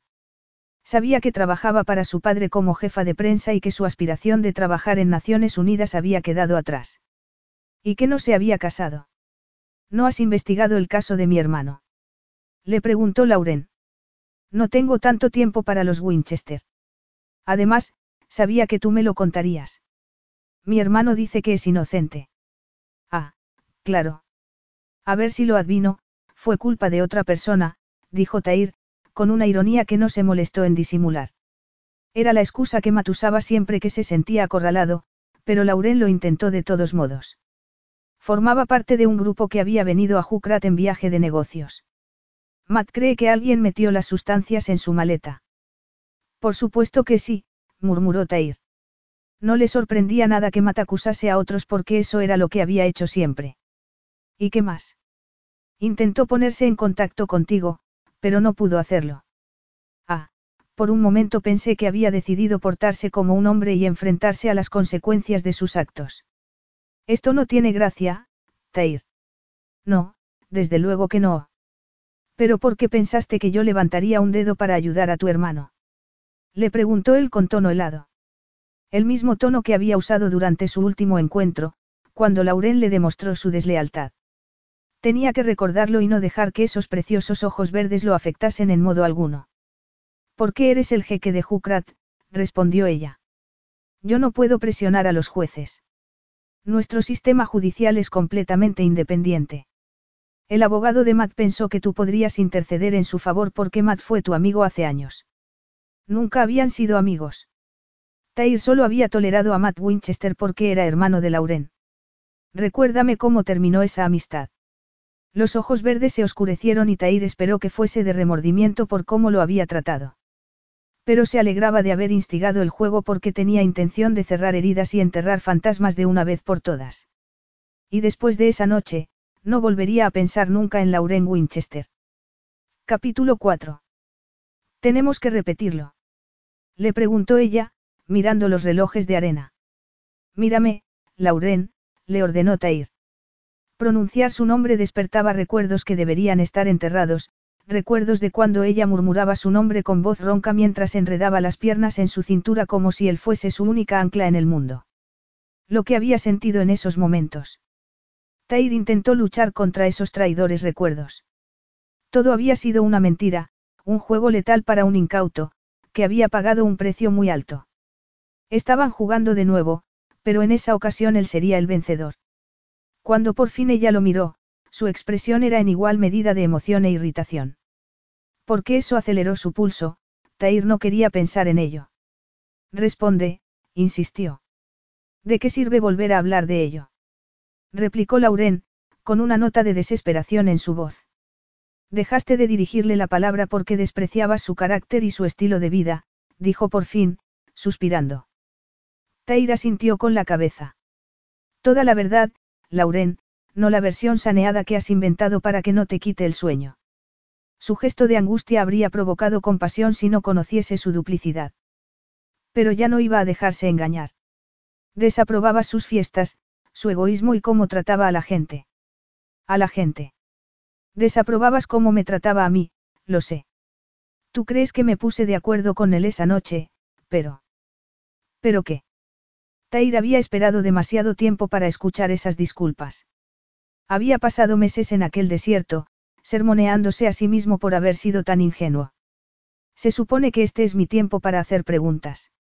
No estás haciendo trampas. Tair miró el reloj. Conocía bien el juego y sabía que solo restaban unos minutos, de modo que intentó relajarse. Muy bien. Como he dicho, todo ha ocurrido muy deprisa. El juicio ya tiene fecha. Tair debería alegrarse, pero no era así y tardó unos segundos en entender por qué. Porque, en realidad, Matt Winchester no le importaba. Solo le importaba la mujer que estaba frente a él. Lauren le había dado esperanzas, algo muy perjudicial para un hombre en su posición. Había hecho que se preguntase si la tensa relación con su padre y el falso afecto de su madre eran una excepción, no la regla. Pero al final había demostrado ser tan egoísta como su madre. Y a ojos de Tair ese era el mayor de los pecados. ¿Qué quieres que haga? Que llame al juez y le diga que deje libre a un traficante de sustancias ilegales. Lauren se mordió los labios antes de responder. No, claro que no, pero podrías pedir que le diesen más tiempo para preparar su defensa. No, eso no va a pasar, la interrumpió él. Por favor. Dime, las revistas inglesas siguen tan hambrientas por la clase de escándalo en la que yo me vi involucrado. Ella asintió con la cabeza y Tair tuvo que hacer un esfuerzo para no mirar cómo la luz de la lámpara jugaba con su pelo. Sí, claro. Entonces, ¿por qué iba a volver a llamar la atención de esas desagradables publicaciones? Si moviese un dedo para ayudar a tu hermano, los periódicos ingleses se harían eco inmediatamente. Entonces no vas a ayudar a Matt. Eso es lo que quieres decir. Tair esbozó una sonrisa. ¿Estás dispuesta a tirar la toalla, tan pronto? Ella irguió los hombros y Tair recordó que ese era uno de sus rituales antes de aceptar un reto. ¿Cuántas veces la había visto contar hasta 20 y tomar aire antes de lanzarse de cabeza a algún debate, en los que a menudo triunfaba de modo espectacular? En el fondo, en un sitio que no estaba enteramente dispuesto a admitir que existía, se preguntó si ese recuerdo era la razón por la que había elegido esa forma de obtener satisfacción. Lauren abrió la boca para decir algo, pero él la detuvo con un gesto. Tu tiempo ha terminado. ¿Y ahora qué? Vas a bombardearme con preguntas. Tair tiró de un cordón dorado que colgaba del techo. Ahora tomaremos un té y veremos dónde nos lleva la conversación. ¿Sigues tomando té, supongo? Sí, claro. ¿Por qué estás jugando conmigo, Tair? Él se encogió de hombros. Si no recuerdo mal, te gustaba que te convenciese, que te tentase. Apenas llevamos una hora, Lauren. Imagino que no querrás rendirte tan pronto. Ella se puso colorada y Tair sonrió. Y sigues ruborizándote, qué interesante. Pensé que te habrías librado de esa debilidad. Ruborizarse no es una debilidad. Pero es una mentira cuando se trata de ti, no. Replicó él, con más amargura de la que pretendía. ¿Por qué dices eso? Porque da la impresión de que escondes la verdad tras ese falso rubor. ¿Y cuál es la verdad? Que cometí un error hace 12 años. Esa es la espada que pretendes sostener sobre mi cabeza mientras perdemos el tiempo con tus juegos. El mayor pecado no fue cómo empezó todo, sino cómo terminó. Y creo que tú lo sabes. Lauren apretó los labios. Había lanzado una daga a su corazón y había dado en la diana. Querría preguntarle si estaba satisfecho, pero decidió guardar silencio porque ya sabía la respuesta. No había terminado con ella, seguía queriendo su libra de carne. El juego de venganza que tenía planeado sería extenso e implacable. La entrada de un ayudante con el té le ofreció otra razón para permanecer en silencio. En medio de ese silencio, oyó que un antiguo reloj daba la hora. Todo podría haber sido mágico si no hubiera tal tensión entre ellos. Aunque habían servido el té, Tair le dio la vuelta al reloj antes de echarse hacia atrás, como si tuviera todo el tiempo del mundo. Bebe, le dijo, señalando la taza. Lauren tomó un sorbo, mirando la fuerte columna de su cuello mientras él hacía lo propio. Notó entonces que, aunque el campamento no estaba tan agitado como cuando llegaron, tampoco estaba en silencio. Nadie duerme en el desierto. Tair se encogió de hombros. La vida nómada es ajetreada. Además, con el jeque de visita, acompañado de una misteriosa invitada, mi gente está excitada. ¿Sueles referirte a ti mismo en tercera persona? Le preguntó ella, burlona. Vio un brillo en sus ojos, pero antes de que pudiera engañarse a sí misma pensando que el comentario lo había divertido, Tair se puso muy serio. No tienes derecho a preguntar eso. Lauren dejó la taza sobre el plato, nerviosa. ¿No quieres más? No, gracias. Tair la miró con los ojos entornados. La última vez que mantuvimos una conversación sincera, hace 12 años, tú ya habías conseguido un puesto de becaria en la Oficina de Naciones Unidas en Ginebra, con una oferta para ocupar un puesto en Nueva York después de eso. A menos que estuvieras fingiendo, ambas cosas te hacían gran ilusión, pero según mis informes has estado trabajando para tu padre desde que terminaste la carrera. ¿Te importa decirme por qué? Lauren lo miró, sorprendida. De modo que me has investigado. Investigo a cualquiera que pase más de diez minutos conmigo. No personalmente, claro. Es parte del protocolo de seguridad. Ella asintió, pensando en su drástico cambio de vida desde esos días del pasado. Las cosas cambian. ¿Qué cosas? Cuéntamelo. Lauren se recordó a sí misma que había aceptado tomar parte en aquel juego absurdo y que el objetivo era ayudar a Matt. Sin embargo, abrir viejas heridas que ella había cauterizado para poder sobrevivir no era algo que le apeteciese en absoluto. Tú no fuiste el único afectado por lo que pasó. Yo, me retrasé en mis estudios después de eso. ¿Por qué? Lauren no pensaba admitir cuánto lo había echado de menos o que la magnitud de lo que ocurrió esa noche había pesado en su conciencia de tal modo que el entusiasmo por sus estudios se había evaporado. O cuánto le costaba levantarse de la cama cada día cuando él ya no estaba allí para acompañarla a clase, hablando de todo y de nada. Te remordía la conciencia. El sentimiento de culpa puede ser muy cruel, lo entiendo. ¿Piensas seguir provocándome o quieres que responda a la pregunta? Muy bien, responde.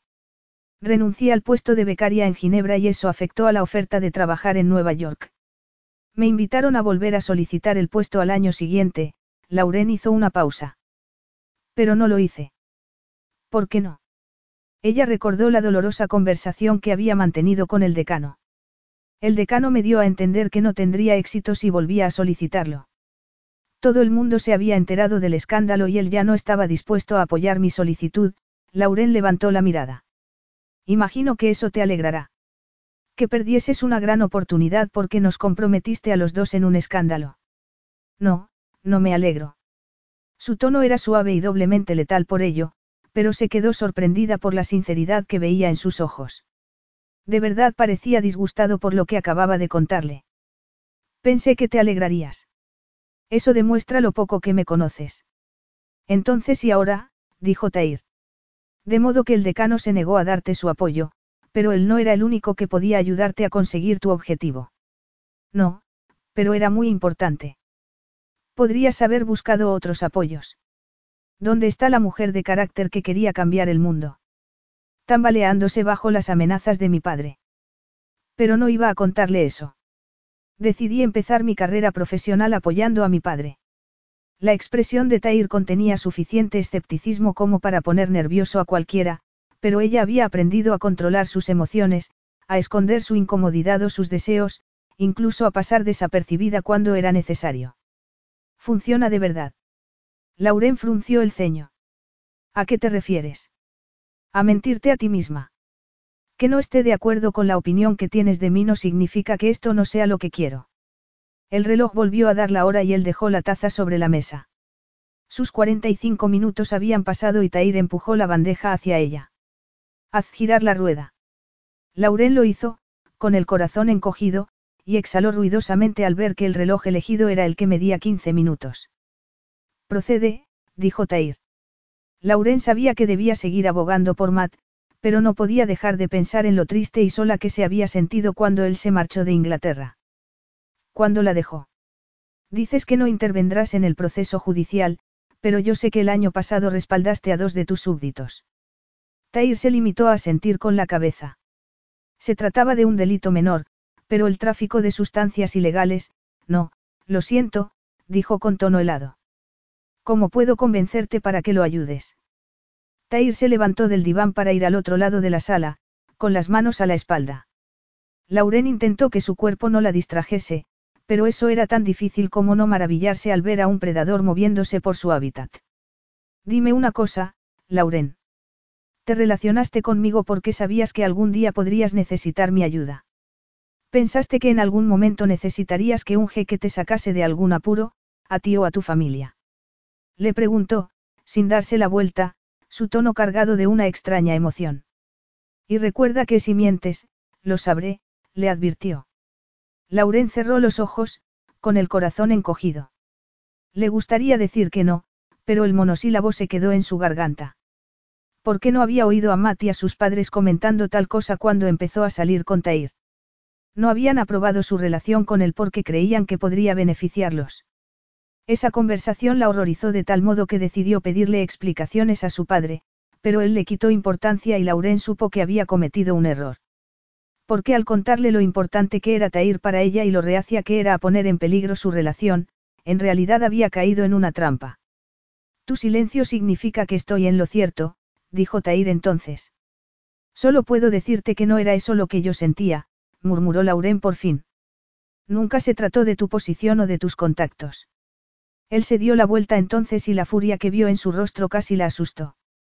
Era un temible pilar de ira, como un hermoso tsunami que la devastaría cuando llegase, pero a la vez hipnotizador e irresistible. Y, sin embargo, aquí estás, pidiéndome que salve a ese egocéntrico hermano tuyo cuando las pruebas dejan claro que debe estar entre rejas. No. exclamó Lauren, levantándose. Esa no puede ser tu última palabra. Tair miró el reloj de arena, pero ella no tenía que mirarlo para saber que sus 15 minutos habían pasado. Durante los próximos 15 minutos no quiero saber nada de tu hermano, dijo él entonces. ¿De qué quieres hablar entonces? Del tiempo. No, claro que no, respondió él, mirando sus manos. ¿Estás casada? ¿Tienes algún amante? Lauren lo miró, perpleja. El informe que tienes sobre mí no responde a esa pregunta. Contesta, Lauren. Ella levantó la barbilla, airada. Sé que tienes muy mala opinión de mí, pero no te habría besado si tuviese una relación con otro hombre. No estoy casada y no tengo ningún amante. No hay nadie importante en mi vida. Prefiero dedicarme enteramente a mi trabajo. Tair dio un paso adelante, mirándola con expresión sarcástica. La Lauren que yo recuerdo no diría eso, así que tendrás que convencerme de que haber quedado reducida a una mera sombra de quien eras ha sido decisión tuya. Por supuesto que ha sido mi decisión. Nadie elegiría la monotonía de una oficina en lugar del estímulo de un trabajo interesante, o de un sexo fantástico. Hablas por experiencia. Él bajó la cabeza hasta que sus mejillas casi se rozaban. Hasta que su aroma la envolvió y tuvo que cerrar los ojos para no abrazarlo, para no suplicarle que volviese a besarla. Por supuesto, respondió Tair, rozando su barbilla con la suya antes de apartarse. Ella no estaba preparada para esa franca admisión, pero no era asunto suyo. No tenía por qué preguntarse cuántas relaciones habría tenido o si, como tantos otros hombres en su posición, estaría contemplando la idea de sentar la cabeza y tener herederos. Ella había tenido suerte de conocerlo una vez, de disfrutar de su brillante intelecto, su carisma y su poderosa presencia. El escándalo podía haber acelerado su partida, pero Lauren no tenía la menor duda de que la relación no habría llegado a ningún sitio. Los hombres como Tair al-Jukrat estaban destinados a una vida meteórica que los meros mortales solo podían envidiar y ella solo estaba allí para rogarle en nombre de su hermano. Debía recordar eso. Esa ha sido mi decisión. No tengo por qué justificarme ante ti. Tal vez no, pero debes completar una tarea y yo quiero que esa tarea la realice la mujer que está escondida bajo una copia claramente inferior. Eso le dolió porque, Cielo santo, era cierto. Pero no pensaba aceptarlo sin protestar. ¿Quieres que te desnude mi alma? Pues lo siento, pero eso no va a pasar. Tair se acercó un poco más. Nada tan melodramático. Puedes empezar por contarme por qué te sacrificas por tu desagradecida familia. ¿Cómo te atreves a insultar a mi familia? Tú no sabes nada sobre nosotros. Estoy al corriente de las aventuras económicas y políticas de tu padre y sé que es capaz de todo para conseguir sus objetivos. Lauren tuvo que tragar saliva, nerviosa. ¿Qué quieres decir? Quiero decir que tu decisión de trabajar para Naciones Unidas era admirable, pero sorprendente porque Charles Winchester ve la política solo como una forma de enriquecerse personalmente. Si quieres que sea sincero, me quedé atónito al descubrir que eras parte de esa familia. Lauren se mordió los labios. Nunca le había contado a Tair que era adoptada porque la avergonzaba. No, era algo más que eso. Siempre había sentido que le faltaba algo, una pieza del rompecabezas que no encajaba con la imagen de una familia perfecta que había anhelado de niña. Contarle eso a un hombre tan enraizado en sus creencias, su herencia y su destino sería como admitir un defecto. ¿O es más acertado preguntar qué poder tiene tu padre sobre ti para que lo obedezcas sin cuestionar? Lauren sintió pánico. Estaba acercándose demasiado a la verdad y eso la alarmaba. No sé de dónde sacas esas ideas. Yo quiero a mis padres y haría cualquier cosa para evitarles el sufrimiento de ver a su hijo en la cárcel. ¿No es eso suficiente? No, no lo es. Tú no harías lo mismo por tu hermano. Mi hermano es un representante oficial de Jukrat y movería montañas con sus propias manos antes de ponerse en una situación como la de tu hermano, respondió Tair. No todos podemos tener una familia perfecta, replicó ella, experimentando una punzada de celos. Tair hizo un gesto de amargura, pero antes de que Lauren pudiera preguntarse qué lo habría provocado, él le preguntó. Tus padres están en Jukrat. Han hecho el viaje contigo para apoyar a su hijo. Porque creo que sabes la respuesta a esa pregunta. Ah, de modo que tú haces el papel de correo mientras ellos se quedan tranquilamente en casa. ¿Por qué estás tan interesado en mi familia? Tair la miró en silencio durante unos segundos. Estabas a punto de decirme quién ha apagado tu luz, Lauren. Esa afirmación hizo que su estómago se encogiese. No tenemos todos grandes ilusiones sobre lo que queremos ser y lo que queremos hacer cuando somos jóvenes. Tair la miró en silencio durante unos segundos. Miéntete a ti misma si quieres, pero no me mientas a mí, le dijo, con los dientes apretados. ¿Por qué te importa tanto lo que yo haya hecho con mi vida? ¿Por qué me engañaste una vez y no voy a permitir que vuelvas a hacerlo? Dime cuál es la razón, Lauren. Ella exhaló un largo suspiro. Mi padre no puede permitirse un escándalo ahora mismo. Supongo que sabrás que está buscando un puesto ministerial. Me ha pedido que viniera y yo lo he hecho. Si parezco una persona distinta, bueno, cuando vives en el mundo real debes aceptar que es mejor dejar atrás algunos ideales. Ideales contra los que le había advertido su padre cuando empezó a trabajar para él, con la promesa de apoyarla en todo cuando dejase el gobierno. Lauren no había tenido más remedio que dejar sus sueños a un lado, rezando para que su padre se retirase de la política como prometía.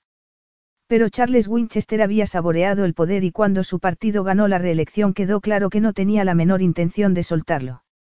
Dos años, se decía a sí misma. Dos años más y sería libre. Hasta entonces. Lauren levantó la cabeza e intentó no acobardarse por la penetrante mirada de Tair. Tus quince minutos han terminado. Hago girar la rueda de nuevo. Hasta ese momento había creído ser demasiado pragmática como para confiar en la suerte, pero se encontró cruzando los dedos mentalmente.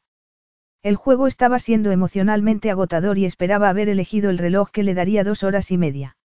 Lauren dejó escapar un suspiro de alivio cuando levantó la funda negra y comprobó que su deseo había sido concedido. Pareces aliviada, pero olvidas que cuando tú termines, yo te tendré durante dos horas y media, le advirtió Tair. Te tendré. Lauren intentó contener el estallido de deseo en su vientre. Esas palabras no significaban nada. Puedo soportar lo que sea, respondió, con más valentía de la que sentía en realidad. Si esperaba irritarlo o enfadarlo con su respuesta se llevó una desilusión. Por primera vez esa noche Tair parecía casi divertido. Era un humor burlón, pero eso era mejor que la tensión que había tenido que soportar hasta ese momento. Aceptó el reto.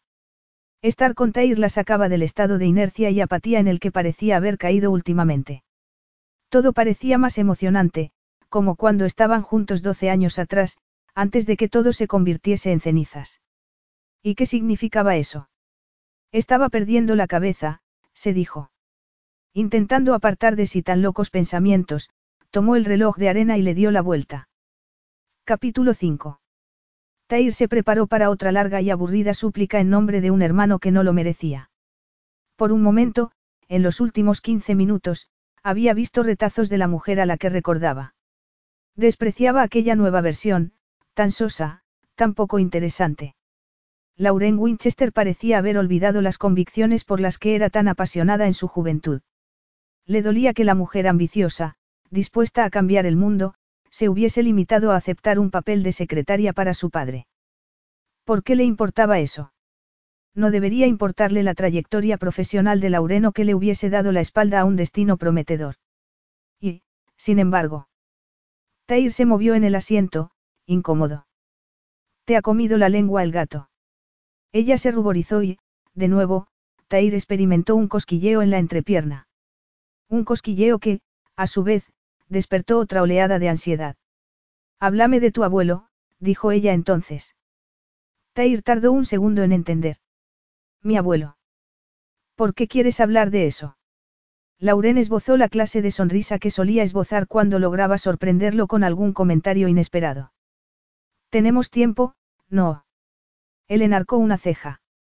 Y así es como vas a aprovecharlo, hablando de mi abuelo. La sorpresa dejó paso a otra emoción, una que no quería sentir, simpatía. Ella no podía saber que su abuelo había sido su persona favorita en el mundo, que los días que había pasado allí con él habían sido un tesoro para Tair. La miró entonces, receloso. Si descubro que esto es una trampa para ablandar mi corazón, el castigo será rápido e implacable. Ella palideció. ¿Crees que solo lo pregunto para complacerte? No es así. Lauren apartó la mirada y Tair se sintió culpable, pero no tenía por qué. Hablar de Max despierta una gran animosidad entre nosotros y he pensado que tal vez los dos querríamos relajarnos un poco. ¿Mis sentimientos te importan? Le preguntó él. Pues claro que sí, Lauren tragó saliva. Voy a seguir pidiéndote que ayudes a mi hermano, pero no quiero pasar el tiempo que me queda intercambiando pullas contigo. Eso dice la mujer que una vez tomó parte en un debate durante 27 horas seguidas. ¿Te acuerdas de eso? Tair se encogió de hombros, molesto consigo mismo por haberlo mencionado. He olvidado muy pocas cosas del tiempo que pasé en Inglaterra. Su tono era de censura, pero estaba recordando lo exhaustiva y apasionadamente que lo habían celebrado cuando ganó el debate. Deseó entonces haber aceptado la invitación de Javid para reunirse con él en la cumbre internacional de comercio que iba a celebrarse en Toronto. Habría sido una buena oportunidad para disfrutar de un breve encuentro carnal, de los que ya no podía disfrutar en Jukrat sin despertar especulaciones de todo tipo sobre su futura esposa, para aliviar el deseo que se lo comía por dentro. Y desearía no haber roto su amistad con cierta jefa de Estado que valoraba la discreción y el deseo de desfogarse en la cama tanto como él. Tair intentó contener la persistente punzada de deseo mientras se concentraba en la respuesta de Lauren. Entonces sabrás que la forma más rápida de quemarse es empezar cualquier cosa a la carrera. Hay que medir los pasos. Tair apretó los labios. Quería condenarla por jugar con él, pero no había sido él mismo quien sugirió el juego. No le había dado las armas con las que ella estaba lanzando su ofensiva, aunque al final fuese a perder. Irritado, pero también impresionado por sus tácticas, se levantó para acercarse a un armarito discretamente colocado en una esquina. Aunque el consumo de alcohol estaba permitido en Jukrat desde la época de su abuelo, más de la mitad de la población era abstemia y Tair respetaba eso no mostrando públicamente su colección de vinos. Estaba sacando una botella cuando se detuvo, sorprendido. ¿Qué estaba haciendo? Ella le había dado la oportunidad perfecta para vengarse por lo que le había hecho doce años antes y él iba a servirle una copa de vino. Lauren lo miró por encima del hombro. ¿Esta parte del juego incluye beber alcohol? Le preguntó. Tair se encogió de hombros. Era un mal paso, pero no iba a hacer descarrilar sus intenciones. Al contrario, Tal vez compartir una copa de vino le daría una sensación de falsa seguridad. Si no recuerdo mal, te gustaba mucho el Siraz. En los momentos de alegría, dijo ella con tono de censura. No sé si este es el momento. Y sí, él la prefería de ese modo. Una combinación de ingenio, valentía, belleza e inteligencia. Pero sabía que aquello era arriesgado. Nadie más se atrevería a hablarme de ese modo, le dijo mientras volvía a su lado. La reacción que había esperado se materializó. Lauren bajó la mirada, pero Tair había visto un brillo de desafío en sus ojos. Dijiste que preferías que hablase claro y eso es lo que estoy haciendo.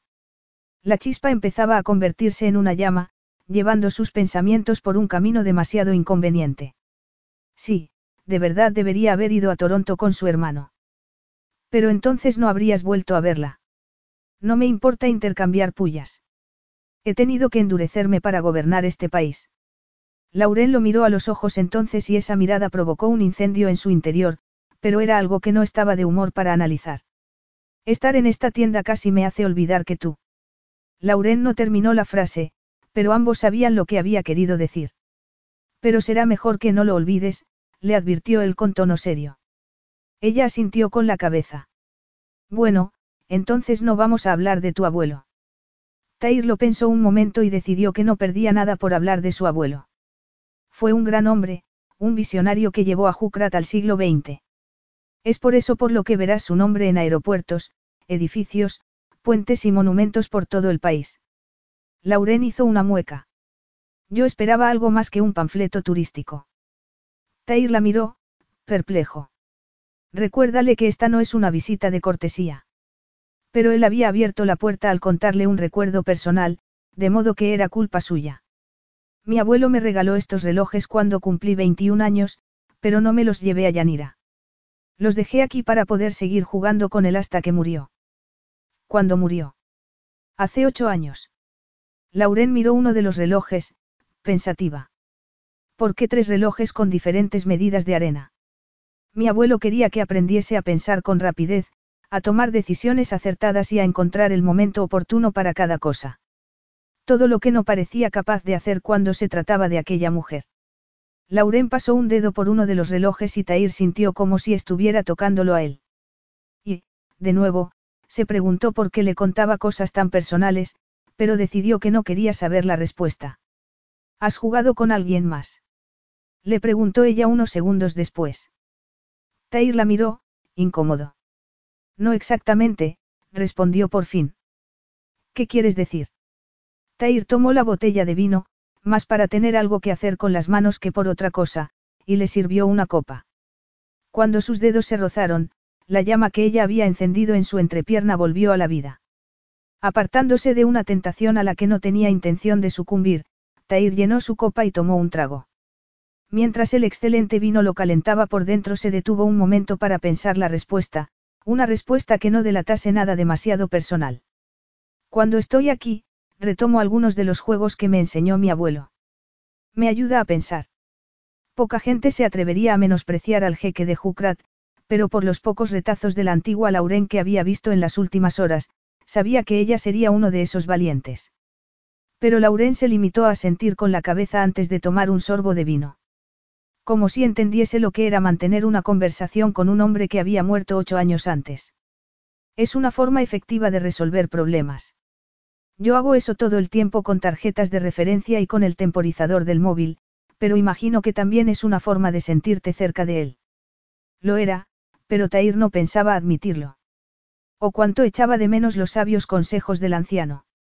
Su padre había prohibido a los miembros de la familia que fuesen a visitarlo durante el confinamiento para darle una lección, de modo que no había visto a su abuelo en todo ese tiempo. Ese año perdido era lo que más le había dolido. Un año que no recuperaría nunca gracias a Lauren. Y debería recordarlo para no caer en la tentación de sentir simpatía por una mujer que lo había traicionado. Habían pasado 45 minutos. Pensaba usar su tiempo hablando de todo salvo de su hermano. Desperdicia tu tiempo si quieres, pero no con preguntas personales sobre mí, le advirtió con tono helado. Tair vio un brillo de dolor en sus ojos, pero le daba igual. Tenía que darle igual. Aquella situación era enteramente culpa suya. Muy bien, murmuró Lauren. Tengo una copia del informe policial. ¿Querrías leerlo y? No. Así de sencillo. ¿Para qué voy a leerlo?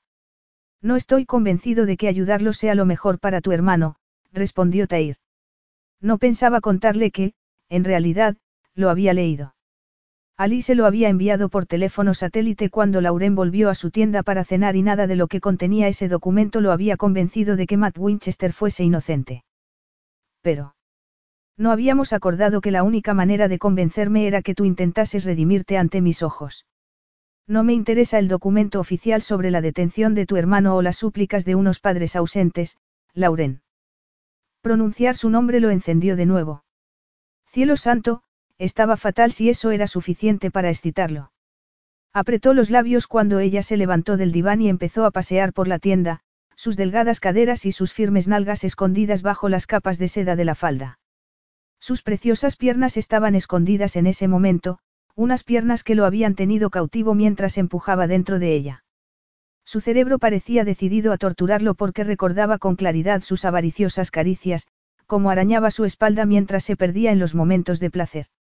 Lauren había sido la amante más receptiva que había conocido nunca y, por mucho que quisiera convencerse de otra cosa, la había echado de menos. ¿Pero por qué? Había pensado en algún momento que su relación se alargaría después de la universidad, cuando su futuro había sido trazado para él desde que nació. Sabía que eso no iba a cambiar, pero seguía furioso con ella por haberle robado esa posibilidad. Esos sentimientos debían reflejarse en su cara porque Lauren se detuvo, mirándolo con cara de sorpresa. ¿Qué haces? Tair intentó relajarse. Pensé que era evidente, estoy mirándote. Es difícil no hacerlo cuando estás pavoneándote delante de mí. No estoy pavoneándome, replicó ella, pasando la lengua por sus labios en un gesto nervioso. Sigue, le ordenó Tair. Recuerdo que solías pensar estando de pie y no quiero interrumpirte. Lauren lo fulminó con la mirada y él tuvo que disimular una sonrisa. Y yo recuerdo que te gustaba echar el anzuelo a tus oponentes antes de dar el golpe de gracia. Eso es lo que está pasando. ¿Estás disfrutando de esto? Depende. ¿De qué?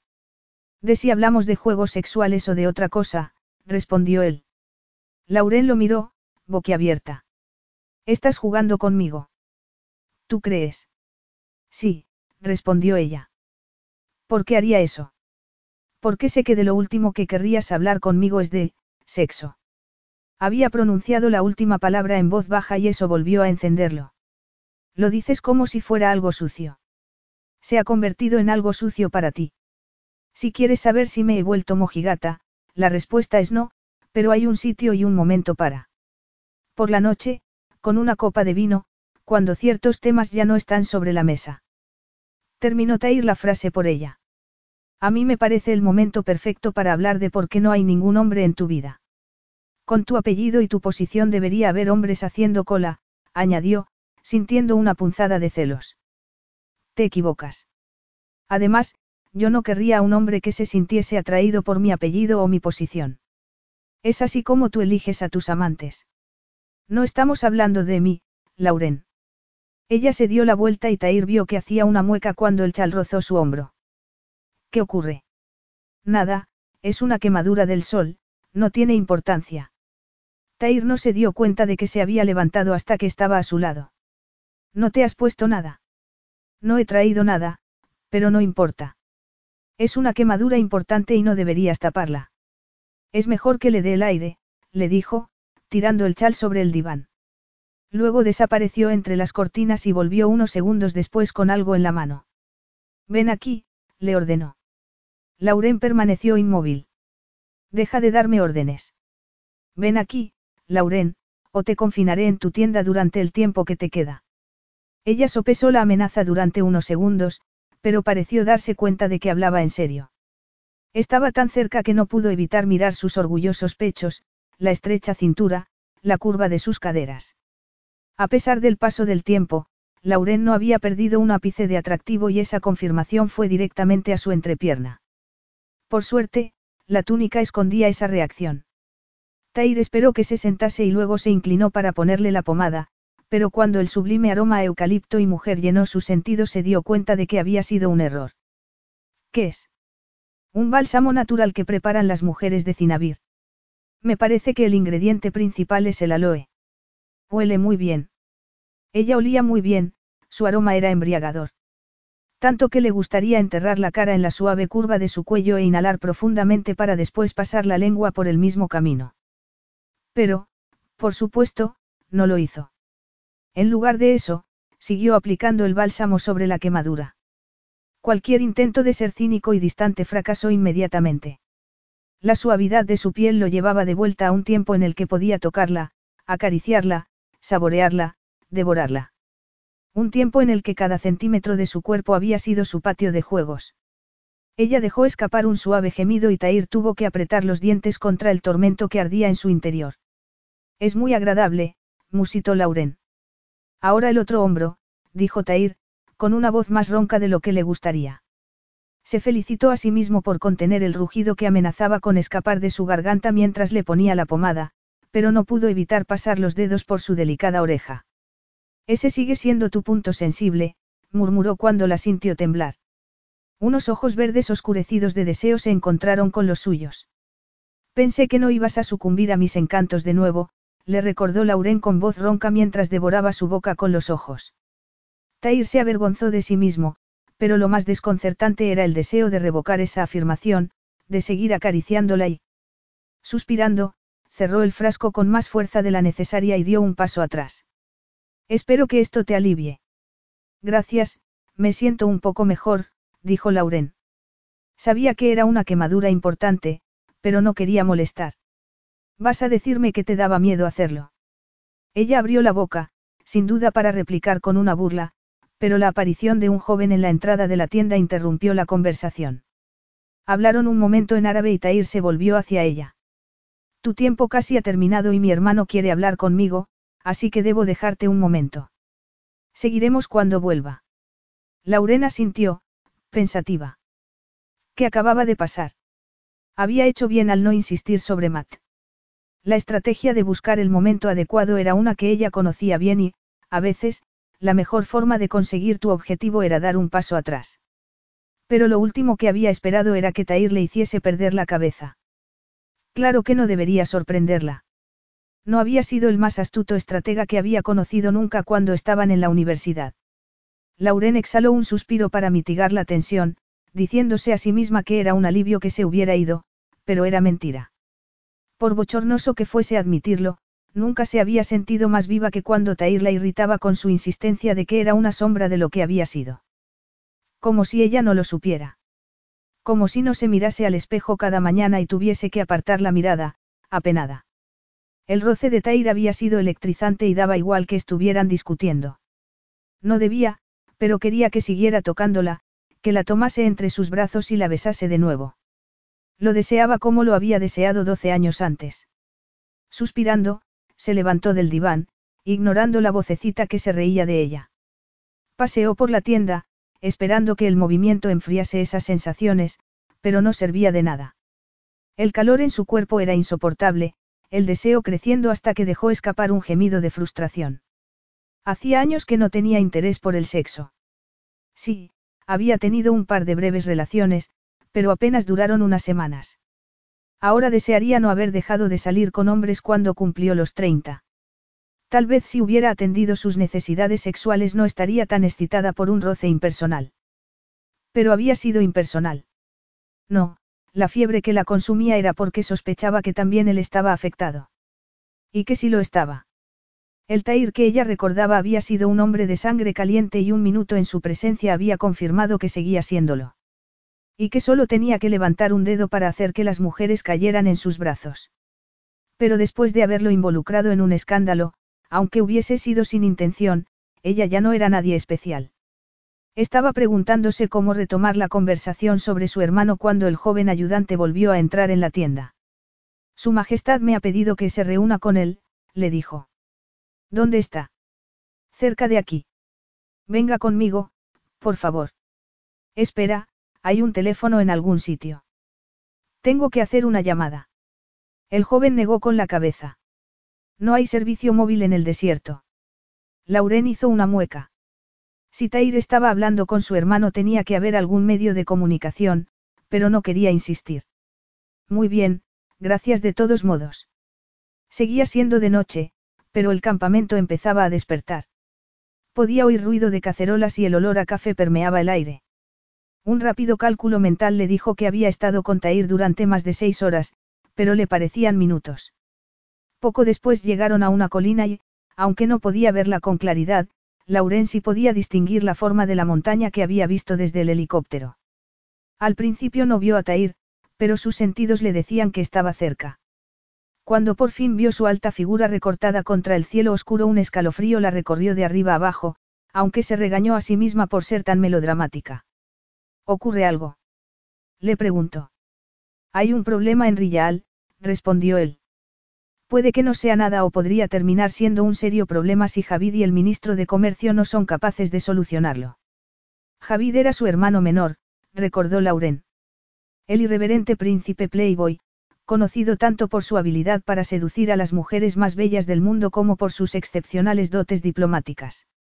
Lauren se había preguntado a menudo cómo eso no creaba un enorme conflicto de intereses.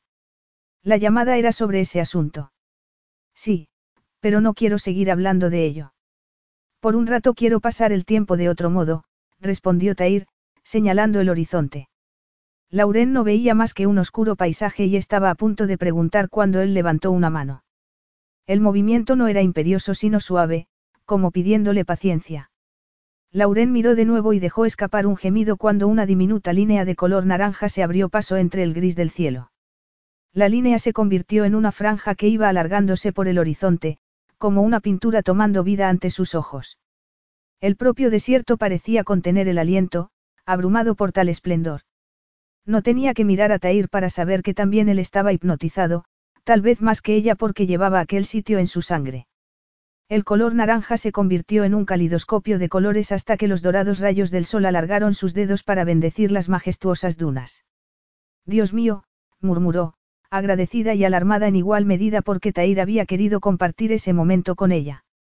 Podría haberla dejado en la tienda y ella no habría disfrutado de ese maravilloso espectáculo. En lugar de eso. Cuando giró la cabeza lo encontró mirándola con una intensidad que casi le hizo dar un paso atrás. En sus ojos había furia, censura. Deseo. Lauren intentó decirse a sí misma que era un truco de la luz, pero sabía que no era verdad. Gracias por compartir este amanecer conmigo. ¿Pero por qué lo has hecho? Tair tardó unos segundos en responder. ¿Por qué merece la pena compartir esto con un amigo o con un enemigo? Con un amigo porque mi país es bellísimo, con un enemigo porque así entenderá que mi corazón, mi deber y mi destino están atados a esta tierra y haré cualquier cosa para defenderla. Tair esbozó una sonrisa a la vez preciosa e inquietante. Pronto tendrás que decidir que eres tú, Lauren. Luego se alejó de ella, dejándola con un nudo en la garganta. Cuando desapareció de su vista Lauren volvió a mirar el cielo, que ahora era una preciosa mezcla de amarillos, dorados, marrones y azules. Amiga o enemiga. Ella sabía lo que quería ser, pero empezaba a temer que hiciese lo que hiciese Tair siempre la vería como una enemiga. Se quedó unos minutos en la colina, pensativa, y cuando volvió a la tienda se detuvo, atónita. Los ayudantes de Tair estaban guardando sus pertenencias en varias maletas. ¿Te marchas? Le preguntó. No puedes irte. Teníamos un acuerdo. No estaba preparada para despedirse de Tair y esa verdad la sacudió tanto como su irónica sonrisa. Veo que dudas de mi palabra. Lauren frunció el ceño. Están haciendo tus maletas. Si no te vas, por favor explícame qué significa esto. Lauren vio la mirada de censura de los ayudantes por dirigirse a su jeque en ese tono, pero no se acobardó. Cinabir solo era una parada. Es costumbre que pase una noche aquí, con mi gente, antes de irme. ¿Ir dónde? Y estaba ella incluida en ese viaje. Mi destino final está más al norte. Y antes de que sigas protestando, sí, Lauren, tú vendrás conmigo. Capítulo 6. Después de un delicioso desayuno que consistió en dátiles con miel, avena tostada, yogur natural y un café fuerte y aromático, se prepararon para partir. Ella solo llevaba una mochila, de modo que estuvo lista en unos minutos. Para lo que no estaba lista era para el enorme camello que la miraba con sus ojos de color caramelo mientras mascaba un puñado de hierba y en el que, según Tair, debía subir inmediatamente. Los ayudantes habían guardado las maletas en un jeep y Lauren vio, sorprendida, que la mitad de sus guardias subían al coche y se alejaban del campamento. Los demás estaban sentados en camellos, esperando, y Lauren sintió como si todos estuviesen mirándola. Pero incluso tumbado en el suelo, el animal sobre el que debía montar parecía enorme, aterrador y totalmente aburrido al mismo tiempo. ¿Te importa decirme por qué no vamos en un jeep? Le preguntó. Muy sencillo, Lauren. Mi reino, mis reglas, respondió él con implacable autoridad. Pero si no quieres montar en camello solo tienes que decirlo y haré que te lleven de vuelta a la capital en helicóptero. Ella miró a la criatura, que cada vez le parecía más grande. Es que nunca he montado en camello y he oído que muerden. Solo si no confían en su jinete. Demuéstrale que eres de confianza y no tendrás ningún problema. Es una buena camella. Una camella. Repitió Lauren, sintiéndose un poco más cómoda al saber que era una hembra. No te dejes engañar. Las hembras suelen ser las más peleonas. Lauren había dado un paso hacia el animal cuando unas manos grandes y fuertes la tomaron por la cintura, apretándola contra un sólido torso sobre el que querría quedarse para siempre. ¿Estás lista? Le preguntó Tair al oído, su aliento provocando otro escalofrío. Tan lista como puedo estarlo. Era su imaginación o Tair había reído. No se atrevía a girar la cabeza para comprobarlo porque estaba demasiado emocionada. Tair tiró de ella entonces para subirla a la silla y Lauren contuvo un grito mientras se agarraba a la empuñadura, intentando no resbalar. Aprieta las piernas contra la silla. El animal hará el resto. Así de sencillo. Algo brilló en los ojos de color ámbar, pero desapareció casi inmediatamente. A veces la solución más simple es dejarse llevar. Tair se apartó para subir a un camello con la habilidad de alguien acostumbrado al desierto. Chascó la lengua y los dos animales se levantaron y empezaron a moverse. Poco después, los gritos de despedida del campamento se perdieron en la distancia. ¿Cómo vamos a controlar el paso del tiempo? Le preguntó Lauren. Él enarcó una ceja. ¿Sientes ansiedad? Ella se encogió de hombros. Como tú mismo has dicho, las reglas son las reglas. Yo te diré cuándo ha pasado el tiempo. A menos que dudes de mi honorabilidad. No, no dudo de tu honorabilidad. Y era cierto. Algo cambió en su expresión. Lauren quería creer que sus palabras lo habían afectado, pero no podía estar segura porque él miraba hacia adelante, ofreciéndole su serio perfil. Tu gente te aprecia mucho. Tair la miró entonces con los ojos entornados. Estudiándola. Le había advertido que no jugase con él, que no intentase ablandar su corazón para que ayudase a Matt y era lógico que se mostrase escéptico. Solo he estado unos días en Jukrat, pero he oído a la gente hablar de ti y sé que te respetan. No estoy intentando darte jabón, Tair. Es una observación sincera y supongo que te sentirás orgulloso. No siempre ha sido así, dijo él entonces. Ah, no. No siempre he cumplido las expectativas de mi padre. Por lo que pasó en Inglaterra. Él negó con la cabeza. Eso solo fue la gota que colmó el vaso.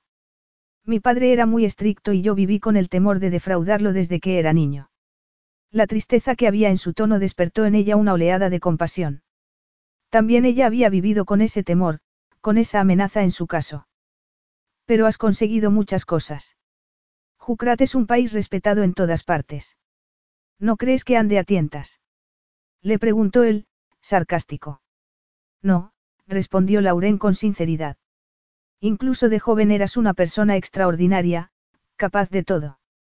Qué bien crees conocerme, murmuró él, sus palabras cargadas de una extraña emoción. Lauren se preguntó si debería contarle que doce años antes ella estaba entre la espada y la pared, pero no era demasiado tarde. Además, Tair podría negarse a creerla. La vida de un niño destinado a ser un futuro gobernante no debió ser fácil, pero imagino que habría algún equilibrio. Te preguntas si el palo era mitigado por alguna zanahoria de vez en cuando. No era así. Lauren no veía su expresión, pero sintió que el aire se teñía de tristeza. Mi padre reservaba su afecto para una persona en particular. Una persona que no lo merecía. Tu hermano. Sugirió Lauren. No, respondió él. ¿Quién entonces?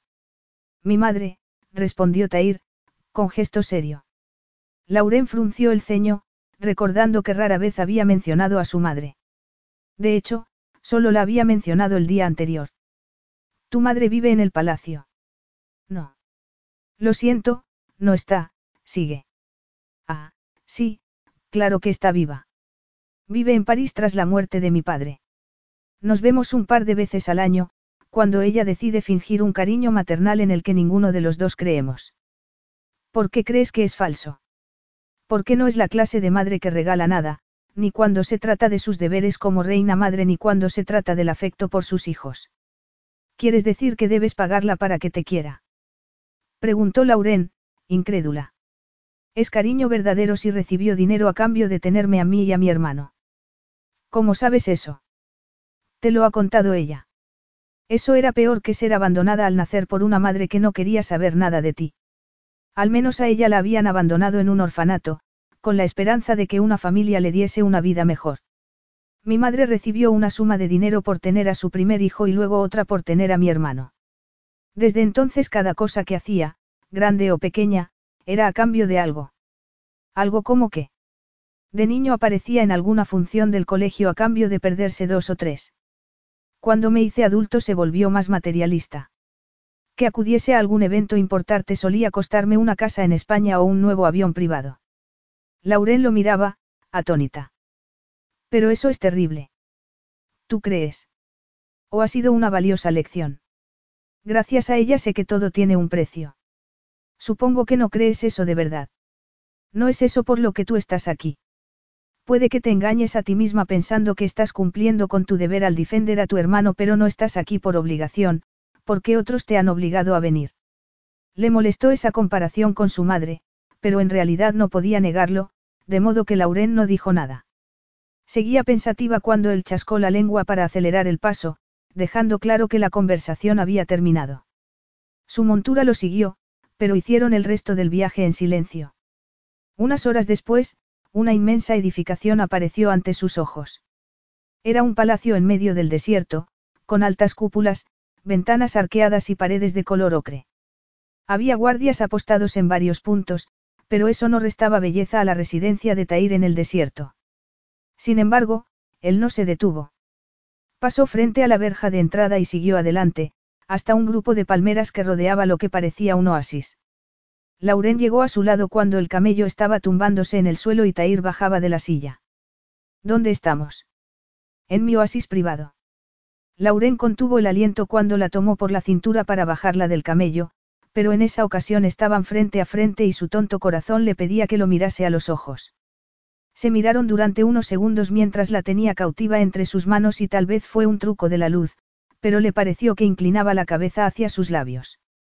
Pero un segundo después Tair se apartó para hablar con sus guardias, que se alejaron hacia el palacio, seguros de que allí su jeque estaría a salvo. Y dejándolos completamente solos. Lauren miró alrededor, sorprendida.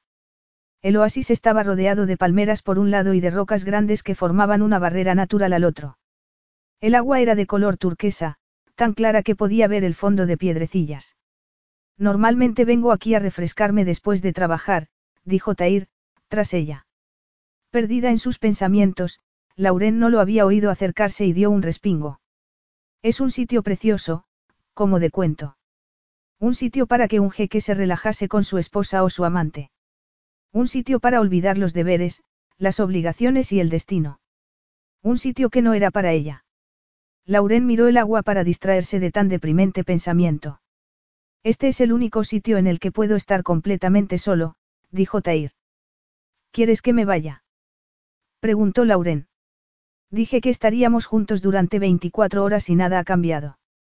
Ella tragó saliva, inquieta. ¿Y qué haría si estuviera solo? Pero no estoy solo. La mirada de Tair no dejaba duda sobre lo que estaba pensando. Pero no podía ser, no. No podía querer.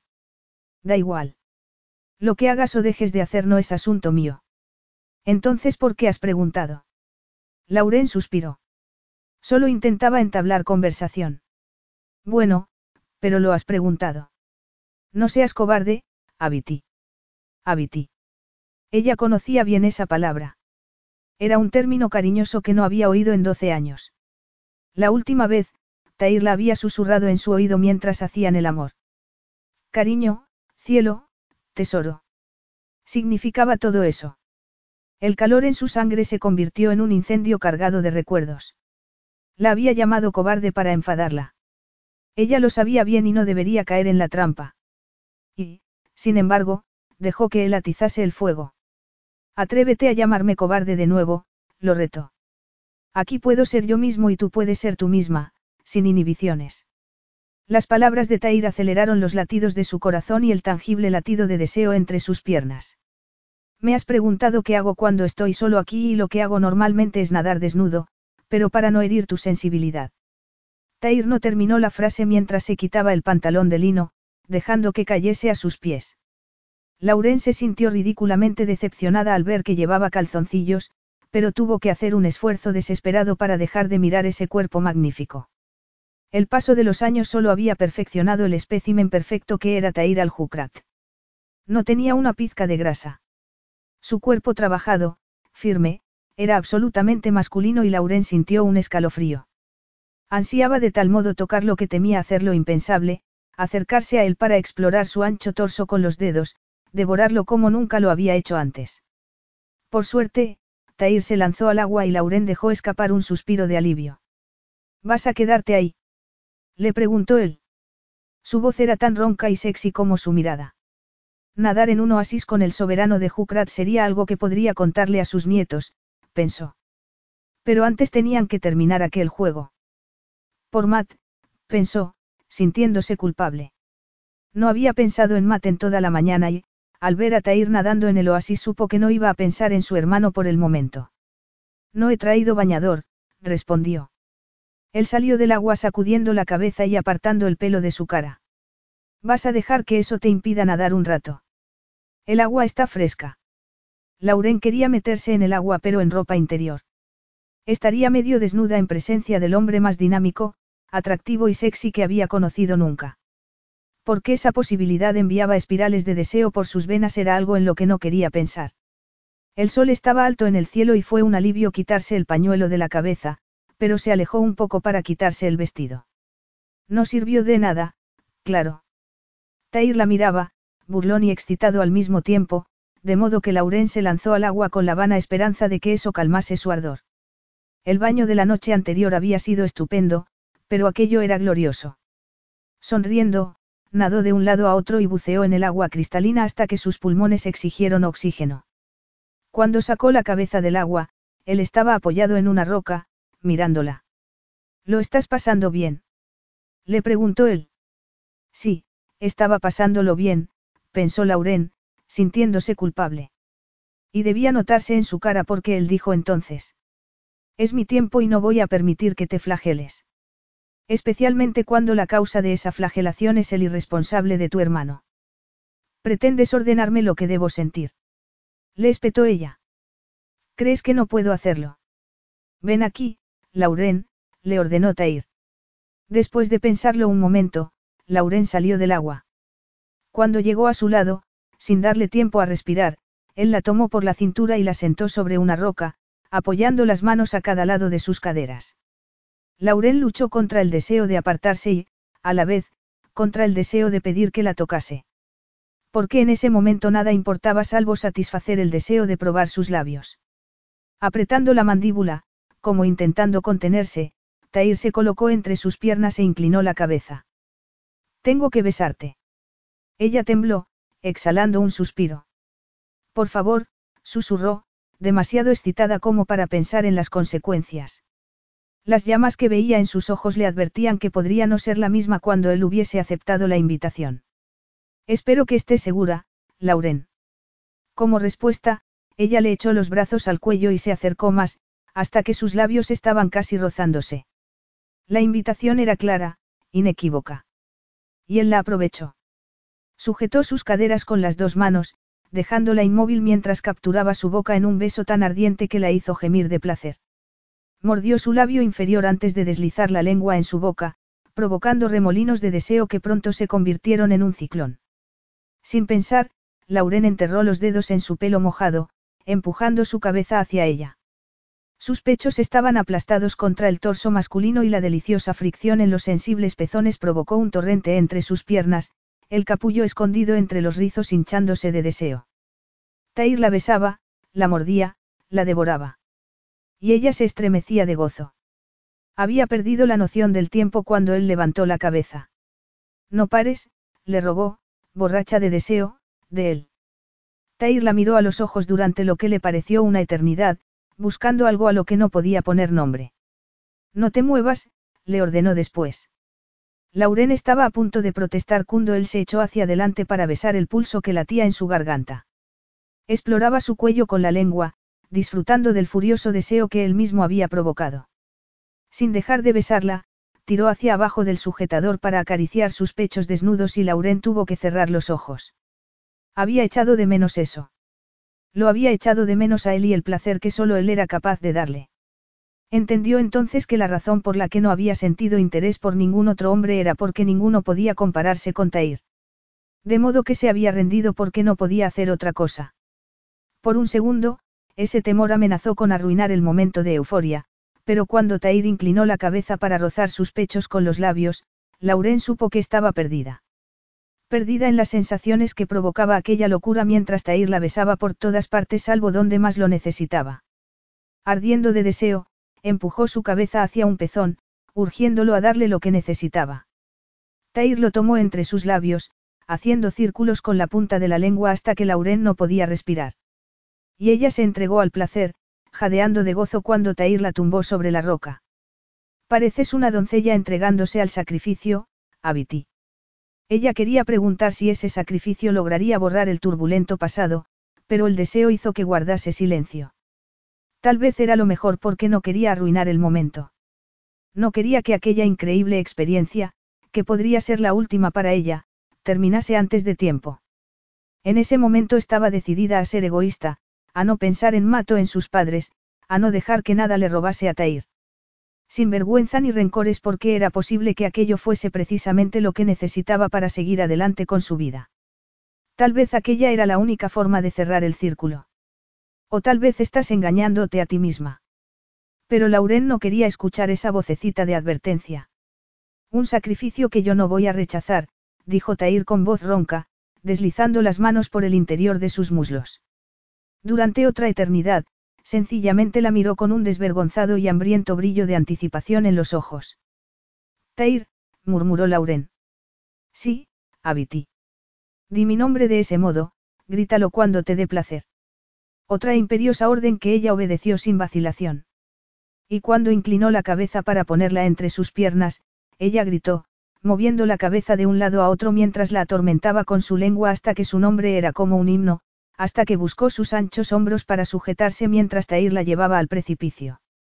Pero la hizo esperar, negándole repetidamente el alivio hasta que Lauren pensó que iba a perder la cabeza.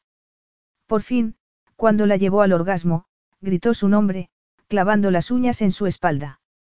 Con los ojos cerrados, jadeando, sintió que él se tumbaba a su lado y le pasaba un brazo por la cintura. Aún borracha de placer, enterró la cabeza en su torso, el calor y el aroma de su piel llenándola de gozo. Pero unos minutos después, el amargo pasado y el inestable presente hicieron acto de presencia. Lauren quería levantar la cabeza, mirarlo a la cara y descifrar lo que estaba pensando, pero temía lo que él pudiera ver en sus ojos, de modo que cuando se apartó para lanzarse al agua, se dijo a sí misma que era lo mejor. Mientras se vestía, se convenció a sí misma de que no había razón para estar disgustada. Y, sin embargo, seguía estándolo unos minutos después, mientras dejaba que Tair la ayudase a subir al camello. Aquello había sido un error. Esa era la triste conclusión de Tair. Para empezar, había creado un recuerdo en aquel sitio tan especial para él que para siempre asociaría con Lauren Winchester. Se había dejado llevar por la tentación. Horas después de proclamar que aquello no volvería a pasar nunca, que jamás volvería a dejarse llevar por aquella mujer, había saltado a la hoguera de un deseo que ahora amenazaba con consumirlo. Quería mirarla, pero no debería hacerlo. Quería mirar esos labios que había besado unos minutos antes, examinar las marcas que había dejado en su cuello con sus apasionadas caricias. Tair intentó calmar el ardor de su cuerpo y recordar todas las razones por las que no debería hacerlo. Pero esas razones sonaban huecas cuando recordaba sus gemidos o el roce de sus avariciosas manos. Tair suspiró, aliviado, cuando por fin llegaron a su palacio en el desierto, su casa. Donde Lauren dejaría un recuerdo que él no quería. La solución es muy sencilla. Termina con esto ahora mismo, envíala de vuelta a Yanira. No podía dejar de pensar en sus labios, en sus apasionadas caricias, preguntándose a cuántos hombres habría conocido en esos doce años. Tair experimentó una sensación desagradable. Celos. Ridículo, se dijo a sí mismo. Él era un jeque, el supremo gobernante de un próspero reino. Cierto, pero se había sentido atraído por Lauren Winchester desde el primer segundo. Y ella te traicionó. Recuerda eso. Curiosamente, el recuerdo de esa traición era menos poderoso y ese pensamiento fue tan turbador como para que acelerase el paso, esperando apartar de sí tan extraños pensamientos. Sí, Lauren lo había traicionado y nunca serían amigos, pero con cuantas de sus amantes había mantenido una amistad. Sus relaciones eran siempre breves e informales. Placer garantizado para ambas partes, seguido de un regalo y una promesa de discreción. Y eso era algo de lo que sentirse orgulloso. ¿Y por qué le había hablado de su madre, algo de lo que no hablaba con nadie salvo con su hermano? Tair tragó saliva, cada vez más inquieto. Si Lauren decidía hacer públicos los detalles que había compartido con ella sobre su madre, se vería envuelto en un nuevo escándalo. ¿Qué tenía aquella mujer que lo hacía portarse como un idiota? No podía ser solo su precioso cuerpo o su brillante intelecto. Había conocido a muchas mujeres inteligentes y ninguna de ellas lo había afectado como Lauren Winchester. Entonces, ¿qué era? No lo sabía y, después de ayudar a Lauren a bajar del camello, asegurándose de que hubiera un mínimo contacto, se alejó en cuanto ella puso los pies en el suelo. Te llevarán a tu habitación para que te refresques un poco, pero el juego no ha terminado. Nos veremos en diez minutos. Capítulo 7. Mientras Tair se alejaba, un grupo de mujeres se acercó a Lauren y la matrona se presentó como Nesa. Al contrario que las mujeres del desierto, aquellas no sonreían. La miraban de modo solemne y se movían a gran velocidad, casi empujándola. Recorrieron un laberinto de patios llenos de palmeras y cuando llegaron al sexto Lauren supo que necesitaría un mapa para no perderse en aquel interminable palacio. Por fin, las mujeres se detuvieron frente a una puerta hecha de lo que parecía madera petrificada. De haber estado sola, Lauren habría pasado los dedos por aquella maravillosa antigüedad, pero las mujeres la llevaron a una preciosa habitación con el suelo cubierto por gruesas alfombras persas que ahogaban el sonido de sus pasos. La habitación estaba decorada en tonos azules y blancos. En el centro, una enorme cama con dosel y cortinas de muselina sujetas por una cinta de seda, y a sus pies un sofá de terciopelo. Las paredes del baño estaban pintadas en color verde, con detalles dorados, incluyendo la enorme bañera. Y al otro lado había un vestidor con armarios llenos de ropa, no. Tair no sería tan desconsiderado como para ofrecerle una habitación que perteneciese a una amante o a una concubina. En cualquier caso, tenía que asegurarse. Creo que se trata de un error, le dijo Anesa. Nada de esto es mío. Esta no puede ser mi habitación. Las residencias de Su Majestad incluyen todo tipo de comodidades, incluso un vestidor lleno de ropa nueva, le explicó la mujer. Su Majestad no querría que ningún invitado se sintiera incómodo. Lauren salió al balcón, con una pérgola cubierta de parras, y después de admirar los fabulosos jardines volvió a entrar en el dormitorio y se detuvo al ver un teléfono sobre la mesilla. ¿Hay cobertura de móvil aquí? No, pero la línea fija funciona, dijo Nessa. En cuanto estuvo sola, Lauren levantó el auricular y marcó el número de sus padres con el corazón en la garganta. Mamá. Lauren. Preguntó su madre, con un tono cargado de censura. ¿Dónde has estado? El ayudante de tu padre lleva días intentando ponerse en contacto contigo. El ayudante de su padre. Ni ella ni su padre, por supuesto. Y ni siquiera le preguntó si se encontraba bien. A pesar de tres décadas de tangible distancia, le dolió que ninguno de los dos se hubiera molestado en llamar personalmente, pero apretó el auricular y enterró el dolor como estaba acostumbrada a hacer. No he podido llamar antes. ¿Dónde estabas? Le preguntó Alice Winchester. ¿Has conseguido hacer progresos en el caso de Matt? No, aún no. Aún no, repitió su madre con tono helado. Pero llevas cuatro días en Jukrat. No puedo hacer milagros, le habría gustado replicar, pero se mordió la lengua. Esta situación no es fácil, mamá. El pobre Matt debe estar desesperado. ¿Has hablado con él? Nos han dicho que no podía hablar por teléfono con nadie, respondió su madre. No era cierto. Probablemente, Alice Winchester no se había molestado en llamar a su hijo a las horas señaladas por el director de la cárcel. O tal vez su padre le había prohibido que se pusiera en contacto con Matt por si alguien se enteraba. Tendremos tiempo de hablar cuando vuelva a casa. Porque tú te vas a encargar de que vuelva a Inglaterra, ¿verdad, Lauren? La pregunta sonaba como una amenaza, como dando a entender que no se le permitiría fracasar. Lauren miró hacia la puerta, imaginando a Tair allí, y sintió que le ardía la cara al recordar lo que había pasado en el oasis, como se había entregado a él sin pensar en las consecuencias. Lauren, ¿sigues ahí? Estoy aquí, mamá. Y estoy intentando solucionar la situación, te lo aseguro. Estupendo. Tu padre se alegrará mucho. Tenemos que dejar atrás este desagradable incidente lo antes posible. Llámanos en cuanto estéis en el aeropuerto. Cuando su madre cortó la comunicación, Lauren recordó las palabras de Tair. Puedes empezar por contarme por qué te sacrificas por tu desagradecida familia. Suspirando, Lauren corrió al vestidor y sacó del armario lo primero que encontró, un vestido de color azul cobalto con la misma falda hecha de capas que el otro, pero con un top de manga ancha. El material era ligero como el aire y el amplio escote barco permitía que sus hombros quedasen al descubierto. Después de ponerse unas babuchas del mismo tono azul, sacó el brillo de labios del bolso y se aplicó una capa antes de salir de la habitación. Nessa estaba esperando sentada en un banco, pero al verla se levantó y le hizo un gesto para que la siguiese. Atravesaron más patios con columnas y farolillos árabes que creaban delicadas sombras en las paredes y poco después llegaron a un enorme salón abierto a uno de los jardines. Las ramas de los árboles estaban cubiertas de diminutos candiles que darían una luz espectacular cuando cayese la noche y el agradable sonido de una fuente aportaba un toque de serenidad. Pero ver a Tair sentado frente a una de las mesas no la ayudó a relajarse, al contrario, un ejército de mariposas histéricas revoloteaba en su estómago. También él se había cambiado de ropa y con la túnica blanca tenía un aire tan imponente que Lauren se quedó sin aliento. ¿Has hablado con tus padres? Vigilas mis llamadas. Le espetó, aún enfadada tras la conversación con su madre.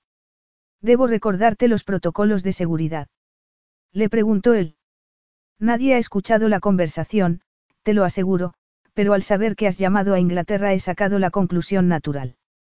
Sí, he hablado con mi madre. Y, por tu tono, la conversación no ha sido muy agradable. Lauren quería decirle que no era asunto suyo, pero eso sería como admitir que tenía razón, que estaba escondiendo la cabeza en la arena. Y estaba harta de hacer eso, harta de luchar en tantos frentes. No, no lo ha sido. Tair la miró en silencio y luego, sin dejar de mirarla, levantó una mano. Como por arte de magia, un joven apareció entonces con una bandeja de refrescos. El almuerzo será servido en dos horas. Mientras tanto, come algo. Deberíamos haber comido algo en el oasis, pero estábamos, ocupados. Recordar el tórrido episodio en el oasis hizo que Lauren se pusiera colorada. Seguimos con el juego. Tair estaba respetando las reglas, pero Lauren tenía la impresión de que contaba los segundos hasta que tuviese el control de nuevo. ¿Vas a contarme cuál era el problema en Riyal? Le preguntó después de hacer girar la rueda. Él la miró, en silencio. Mi primo, el jeque de Riyal, está dando problemas con las negociaciones del Tratado de Comercio entre los dos países. Al parecer, ha decidido que los términos del acuerdo no le gustan, aunque fueron acordados hace meses, y ahora quiere cambiar los términos porque los aranceles están aplastándolo, Tair hizo una pausa. ¿Cómo lidiarías tú con esta situación? Lauren enarcó las cejas. ¿Quieres mi opinión? Él se encogió de hombros. La respuesta obvia es negarme, pero eso no solucionaría nada y recuerdo un par de debates en los que tú lograste darle la vuelta a una situación aparentemente insalvable. Los ojos de Lauren se iluminaron de inmediato. Se daría cuenta ella de que la chispa seguía ahí. que había levantado los hombros como solía hacer cuando se lanzaba a un acalorado debate. Esa era la mujer que recordaba y, para bien o para mal, sentía el deseo de despertarla, de hacerla salir de las sombras. Por ella más que por él mismo. Pero era esa la verdadera razón. Ya no estaba seguro. Bueno, dime qué opinas. Lauren se regañó a sí misma cuando su tonto corazón se aceleró. Tair solo quería su opinión, probablemente una de tantas, pero eso no significaba nada. En cualquier caso, no podía negar que era emocionante. Tu primo ha hecho algo así en alguna otra ocasión. Más de una vez. Desgraciadamente, pedirle a Adnan que cumpla una promesa es como poner un caramelo en las manos de un niño y pedirle que no se lo coma. ¿Qué vas a hacer? He intentado manejar esto con guantes de seda, pero tal vez sea hora de usar un mazo. Lauren frunció los labios. No sé si es buena idea. ¿Hay alguna otra alternativa? Tal vez. Te escucho, dijo Tair. Pon a tu primo en una posición en la que no tenga más remedio que hacer lo más correcto. Tair hizo una mueca. ¿Cómo? Adnan es muy intransigente y obcecado. La gente que se porta de ese modo suele hacerlo por necesidad de atención. Tal vez Adnan quiera llamar tu atención. Es posible, asintió él. Alargar esta situación no solo le hará daño a él sino a ti. Hazle una oferta que no pueda rechazar. Se encuentra en esta situación porque es demasiado impetuoso. Sus políticas suelen fracasar porque no están bien pensadas. De modo que le vendría bien tener un guía, un consejero. Alguien como tu hermano. Tener a un hombre como Javid de su lado podría hacer que cambiase de opinión. Tair la miró, pensativo. Tal vez no tuve demasiado tiempo para él cuando éramos jóvenes, pero se llevaba muy bien con Javid. Tal vez mi hermano podría controlarlo. Problema resuelto, dijo Lauren, esbozando una amplia sonrisa. Qué viva te sientes cuando estás en tu elemento, comentó Tair. Algo pasó entre ellos, una poderosa conexión que le robó el aliento durante unos segundos. Tair, este problema con Adnan no tiene nada que ver con mi presencia en Jukrat, ¿verdad? Lo siento, pero tengo que saberlo. ¿Por qué se ha enterado de la llegada de mi examante y me cree distraído? Probablemente. Los espías no existen solo en las películas. Pero no estás seguro del todo. Deja que yo me encargue de mi primo y gracias por el consejo, pero te aseguro que ni él ni tu hermano van a interrumpir lo que queda de las 24 horas. Lauren apartó la mirada, fingiendo interés en la belleza y la magia de aquel sitio para que no viese cuánto la afectaba el recordatorio de que tenían un tiempo limitado. Pero luego se obligó a sí misma a ser realista. Haría falta algo más que 24 horas para borrar lo que había pasado 12 años antes, especialmente cuando ella no le había contado toda la verdad. Este sitio es precioso, tan tranquilo, murmuró, cambiando de tema. No siempre ha sido así. ¿Te refieres a cuando te enviaron al desierto? Sí. Lamento haber contribuido a convertir algo que amas en un recuerdo desagradable. Él miró alrededor durante unos segundos antes de responder. Fue una buena lección para no dar nada por sentado y para no confiar en cualquiera. Lauren apretó los labios porque ese comentario le dolió más de lo que debería. Lo entiendo. No podemos cambiar el pasado, Lauren. No, pero tú podrías perdonar, murmuró ella. Convénceme de que hay más de una razón para que estés aquí y lo tendré en cuenta, dijo Tair entonces. Lauren sabía a qué se refería, pero ya le había contado demasiado. ¿Para qué contarle cuánto le dolía que su familia no la quisiera de modo incondicional? ¿Para qué volver a hablar de lo que pasó doce años antes? Pero no estaba cansada. No había soportado ya más que suficiente. No vas a traicionarlos admitiendo que Matt merece recibir una lección. Y es hora de que pienses en ti misma. Lauren arqueó una ceja. ¿Por qué lo dices? Has sofocado tus ambiciones y tus deseos por una familia que no te aprecia como debería. A riesgo de repetirme, los Winchester son unos desagradecidos. No se puede cambiar a la familia, tú lo sabes tan bien como yo. ¿Qué quieres que haga? Tú lo sabes, Lauren, respondió Tair. Fuiste abandonada por tu madre y temes ser abandonada de nuevo. Ese es el problema. ¿Sabías que soy adoptada? Matt me lo contó hace mucho tiempo, respondió él como si no tuviera importancia. Pero tú eres fuerte y no debes juzgar tu talento solo para que ellos se sientan mejor. Sal de entre las sombras, Lauren. Recuerda lo maravilloso que es vivir, sentirse vivo, ser uno mismo. Aunque había jurado no volver a pensar en ello, Lauren recordó el encuentro en el oasis y el placer que le había dado.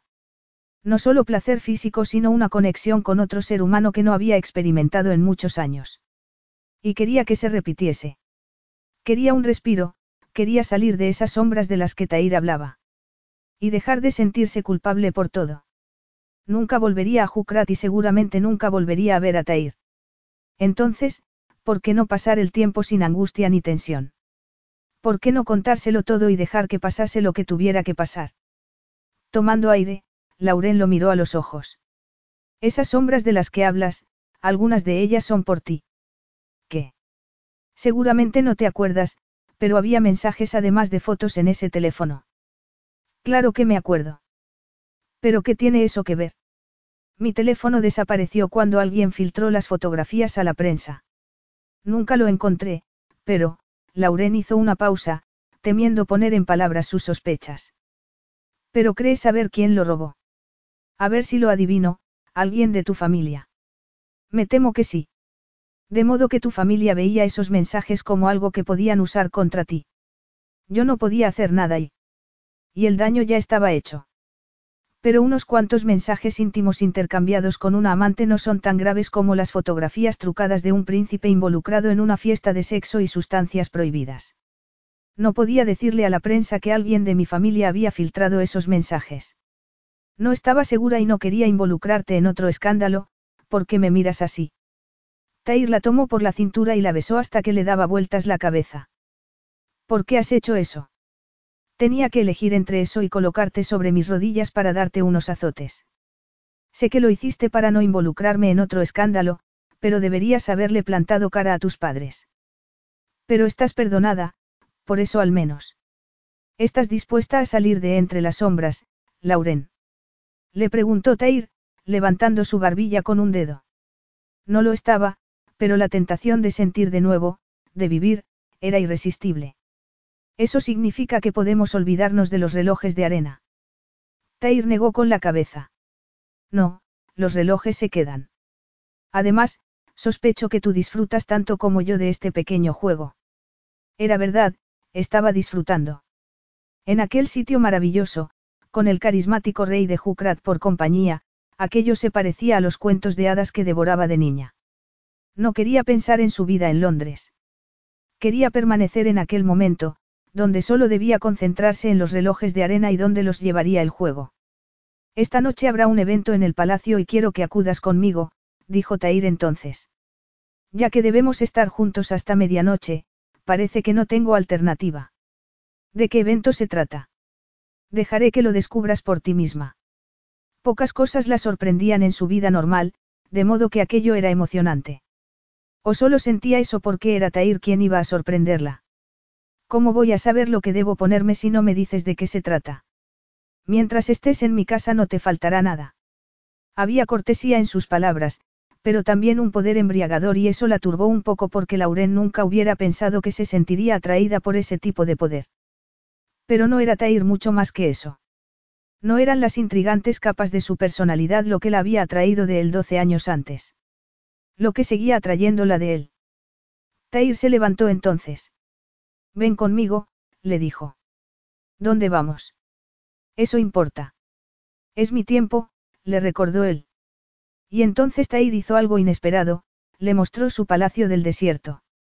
Desde el huerto de limoneros a la sala de meditación, un salón de recepciones hecho enteramente de mármol, con columnas de color azul cobalto, y una fuente de plata iluminada por un enorme candelabro. Pero su habitación favorita era la biblioteca, iluminada por una lámpara de cristal, las cuatro paredes cubiertas de estanterías llenas de libros. No hay ventanas para proteger a los libros del sol, dijo Tair, a su lado.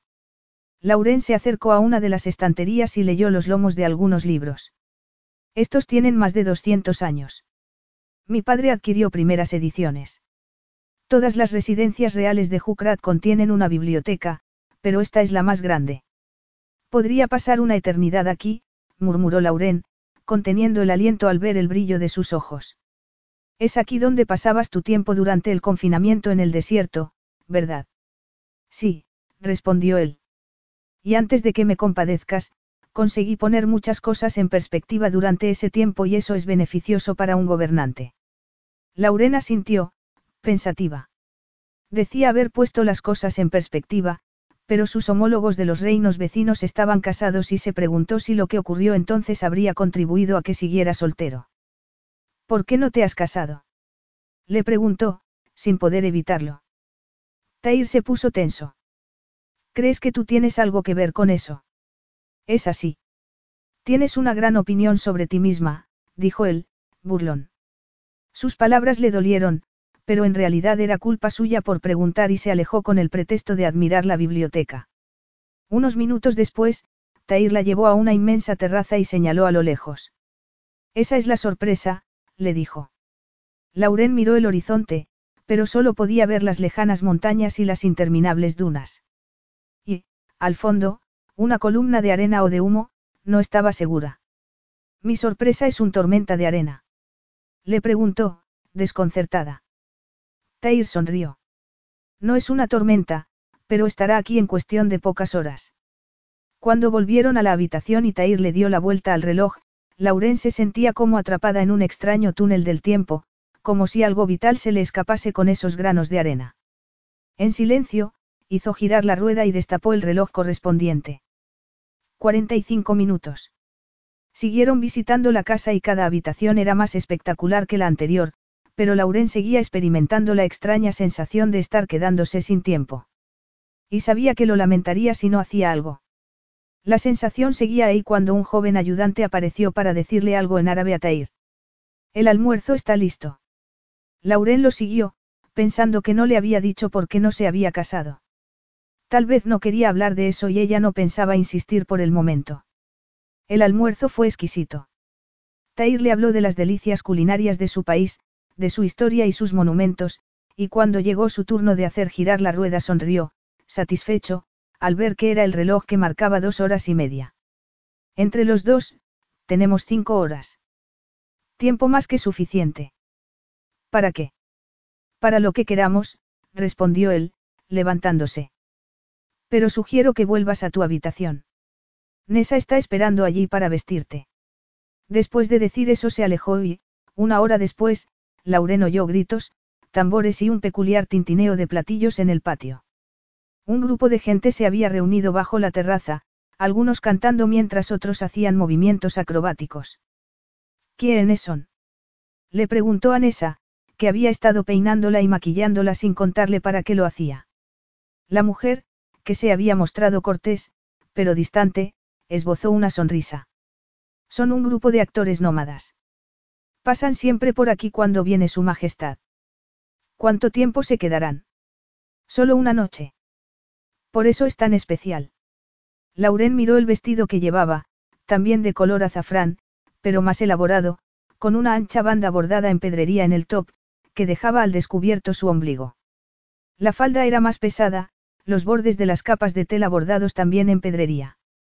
Nessa la había peinado y maquillado y ahora entendía por qué. Aquella era la sorpresa. Miró de nuevo hacia el grupo de acróbatas, preguntándose si Tair estaría abajo, dándoles la bienvenida.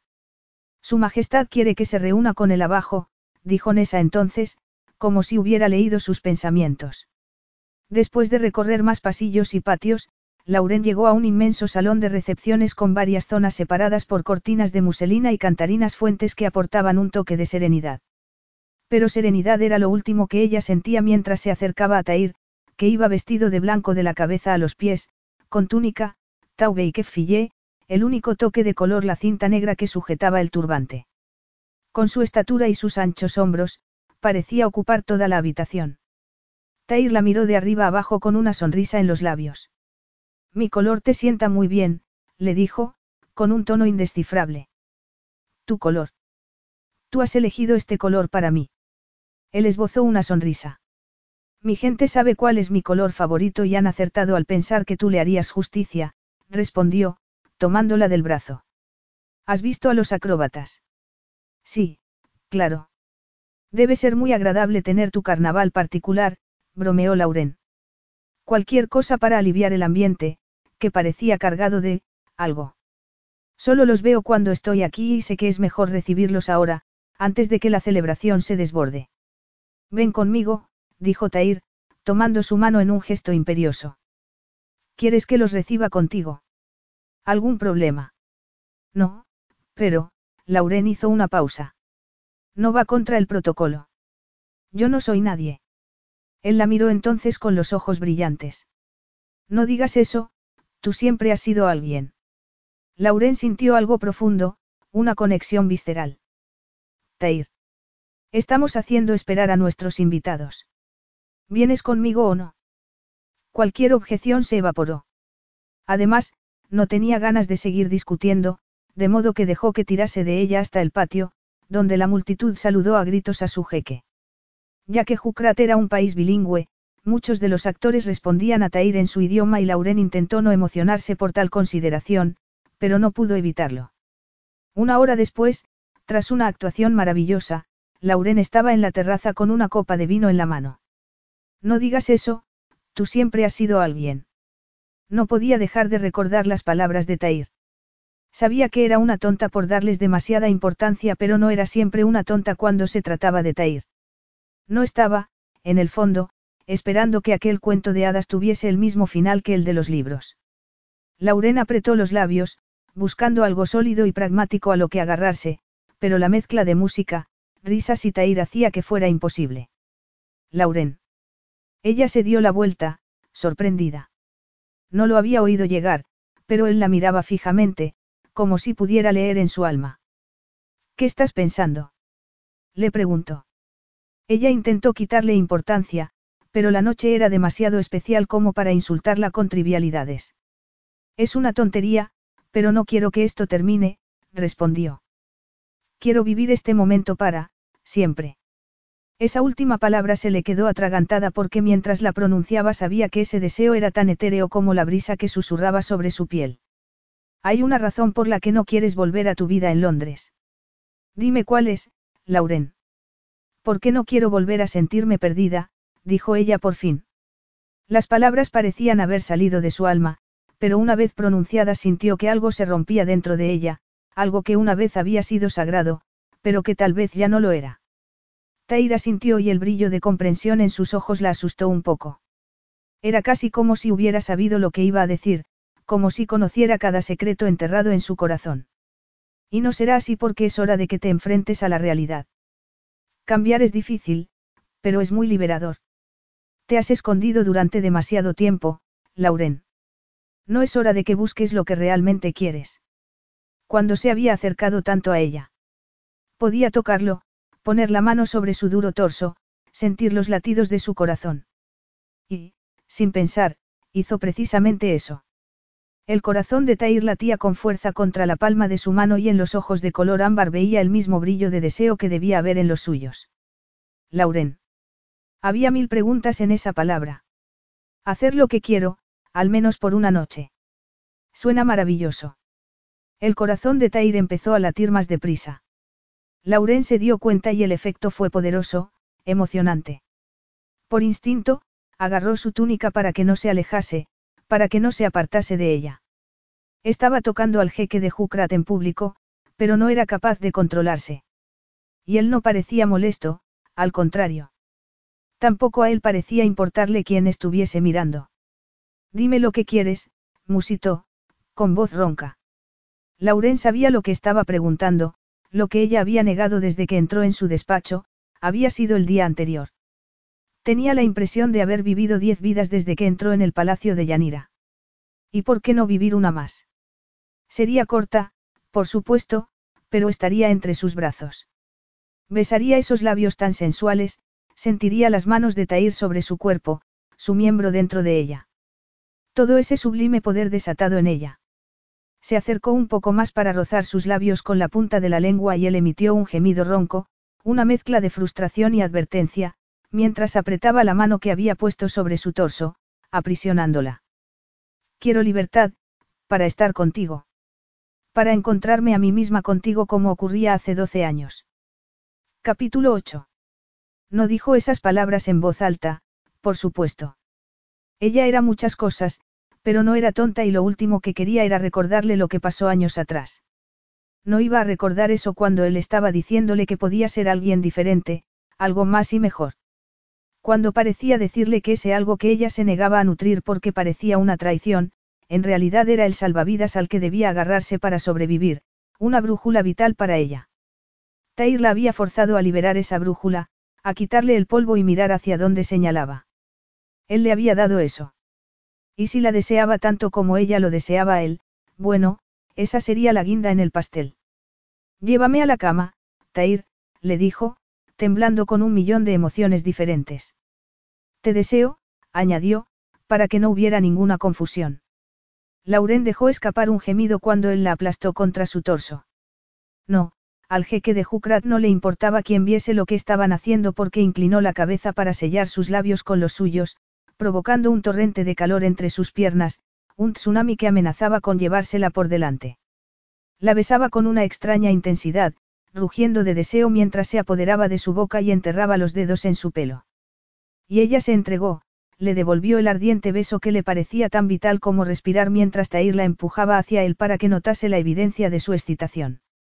El deseo crecía hasta que pensó que iba a salir ardiendo por combustión espontánea. Él se apartó un poco para mirarla, clavando unos ojos enfebrecidos en su boca. Aunque me gustaría tomarte aquí mismo, ahora mismo, creo que mi gente no está preparada para ese tipo de espectáculo, ¿no te parece? No les importará que te marches. Le preguntó ella, aunque estaba deseando terminar con la celebración. Ya he estado con ellos tiempo más que suficiente. Ahora es tu turno. Un gemido escapó de su garganta al escuchar esa frase, cargada de promesas, y Tair la miró con una sonrisa en los labios. Llevarías a cualquier hombre a la perdición, Abiti, dijo con voz ronca. Entonces me alegro que tú no seas cualquier hombre, replicó ella. Tair la tomó por la muñeca y tiró de ella por uno de los pasillos. Lauren esperaba que cruzasen el patio principal, pero él la sorprendió dirigiéndose hacia una pared cubierta de hiedra al otro lado. Y se quedó boquiabierta cuando una sección del muro se abrió, revelando un largo corredor. ¿Dónde estamos? Le preguntó. Aquello se parecía demasiado a los cuentos de hadas que había dejado de leer años antes, pero que parecían vivir en su corazón. Cuando mi tatarabuelo construyó esta casa incorporó algunos diseños muy interesantes. Pasajes secretos.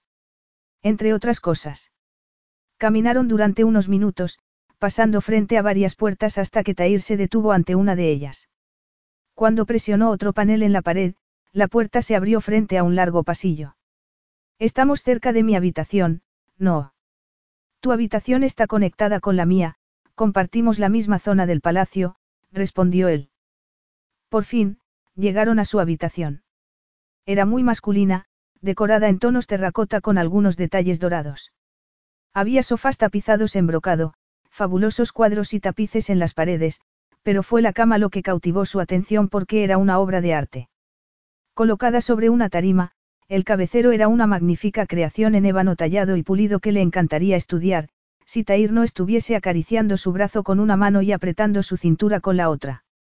Si Tair no estuviese inclinando la cabeza para volver a besarla. La besó hasta dejarla sin aliento, hasta que pensó que llegaría al orgasmo solo con el roce de sus labios. Lauren emitió un gemido de protesta cuando él se apartó, pero solo para inclinarse ante ella, sujetando sus caderas con mano de hierro. Tu piel es como la seda, murmuró Tair, deslizando una mano por el interior de sus muslos hasta el sitio donde estaba suave y ardiente. Y tu aroma es embriagador. Por fin, tiró de sus bragas para desnudarla ante su mirada y Lauren dejó escapar un frenético gemido de deseo. ¿Quieres que te dé placer, que saboree el hermoso regalo que me ofreces? Lauren estaba a punto de ponerse a gritar. Por favor, Tair, te necesito. Un gruñido animal escapó de la garganta masculina mientras inclinaba la cabeza para cumplir su promesa. Lauren cerró los ojos, enterrando los dedos en su pelo para sujetarlo allí. Y a juzgar por su gruñido de placer, Taira aprobaba ese entusiasmo. Las expertas espirales de su lengua sobre el capullo hinchado de deseo hicieron que perdiese la cabeza y un grito de gozo escapó de su garganta cuando llegó al orgasmo. Lauren veía estrellitas tras los párpados cerrados, pero sintió que él se incorporaba para tumbarla sobre la cama. Cuando por fin abrió los ojos, Tair le ofreció el striptease más sexy, mirándola a los ojos mientras se quitaba la túnica. Una vez desnudo se tumbó a su lado y Lauren pensó que era el hombre más espectacular que había visto nunca. Y cómo había pasado tanto tiempo, cómo lo había anhelado tanto, lo exploró sin la menor vergüenza. Desde los altos pómulos a la mandíbula cuadrada, los pectorales y abdominales marcados, el miembro orgullosamente erguido. Era un tapiz de virilidad del que ella quería disfrutar hasta que el tiempo se detuviese. Pero el deseo de Tair exigía satisfacción y capturó sus manos para sujetarla sobre su cabeza, mirándola con intensidad durante unos segundos antes de apoderarse de su boca. Y ella lo dejó, cambiando una experiencia por otra con un deseo tan frenético que casi la alarmó. Y luego, cuando se colocó sobre ella y la perversa lengua con la que acababa de darle un orgasmo espectacular se enredó con la suya, dejó de pensar. Se besaron hasta que sus labios quemaban de pasión, hasta que sus piernas se enredaron como por voluntad propia en la cintura de Tair, urgiéndolo a hacer la suya. Él se apartó entonces para mirarla con un salvaje brillo de deseo. Me haces perder el control, dijo con voz ronca. Debería ser inmune a tus encantos. Esta fiebre en mi sangre debería haber pasado. Pero mientras lo decía capturó un pezón entre el índice y el pulgar y lo apretó suavemente. Pero no es así, se atrevió a decir ella, embriagada de femenino poder. Y no tenía que preocuparse por eso, no. En unas horas todo aquello habría terminado. Tuviese éxito o fracasase, volvería a Inglaterra. Con su familia. Pero nada sería igual porque la mujer que había sido cuando subió al avión unos días antes había cambiado de modo irreparable. Lauren, solo quiero que pienses en mí. Tan arrogante orden debería haberle molestado, pero cómo iba a molestarla si ella deseaba lo mismo. ¿Cómo iba a molestarla cuando no quería pensar en lo que pasaría al día siguiente? Sí, solo en ti, musito. Los ojos de color ámbar se oscurecieron cuando ella movió las caderas contra el bulto entre sus piernas. Respirando con dificultad, él alargó una mano para abrir un cajón de la mesilla, del que sacó un paquetito que rasgó con los dientes. Lauren bajó las manos para acariciar el miembro mientras se ponía el preservativo, pero él se lo impidió. Para, Abiti. Podrás explorarme más tarde, pero ahora mismo debo tenerte, necesito estar dentro de ti, le dijo, con un tono que encendió a su sangre. La besó apasionadamente antes de colocarse entre sus piernas y cuando entró en ella el placer de su posesión sacudió todos los cimientos de su ser. Dios. Tair se detuvo, mirándola con ojos ardientes. Eres tan estrecha. ¿Cuándo lo hiciste por última vez? Lauren sintió que se ponía colorada. ¿Qué? Me encanta que seas tan estrecha, pero eso cuenta su propia historia. ¿Cuánto tiempo? Varios años, respondió Lauren por fin. Vio un brillo de triunfo en sus ojos, como si eso fuese un trofeo para él. Y tal vez lo era. Después de todo, las pocas veces que se había acostado con un hombre después de Tair habían sido insignificantes, sin emoción alguna, buscando una conexión que no se materializó nunca. Necesita alimentar su ego, Majestad. Murmuró levantando las caderas hacia él. Como si hubiera pulsado un interruptor, él apretó sus caderas con las dos manos, empujando con fuerza una y otra vez, el endiablado ritmo haciendo que Lauren girase la cabeza de un lado a otro con abandono. Sí, sí. Sus gritos de placer parecían excitarlo más y Tair aumentó el ritmo. Su posesión se volvió frenética, tan salvaje como su querido desierto.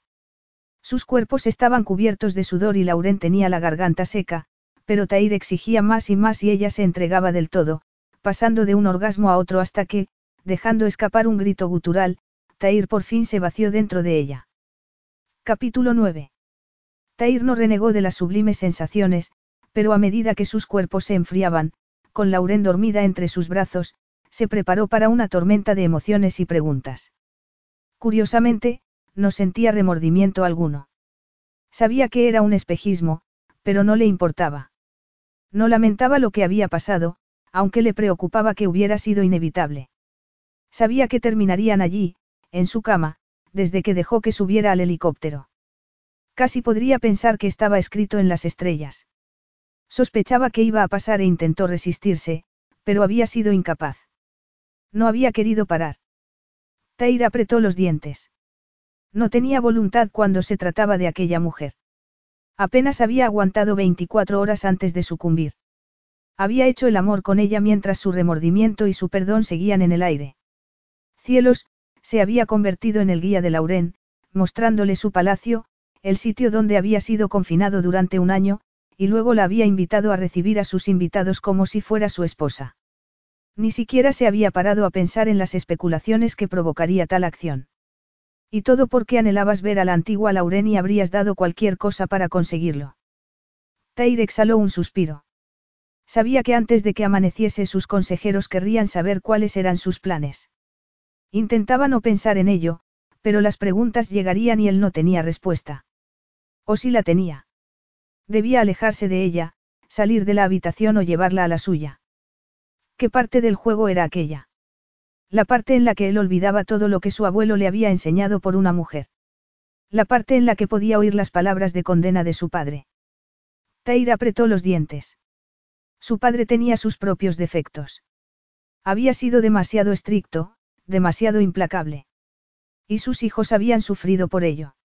No tenía el derecho a sus propias opiniones, a sus propios errores. Errores, en plural. No era un error con aquella mujer más que suficiente. Y ahora que conocía mejor las circunstancias del pasado podría ceder un poco, algo que su padre no había sido capaz de hacer. No quería tomar una decisión apresurada.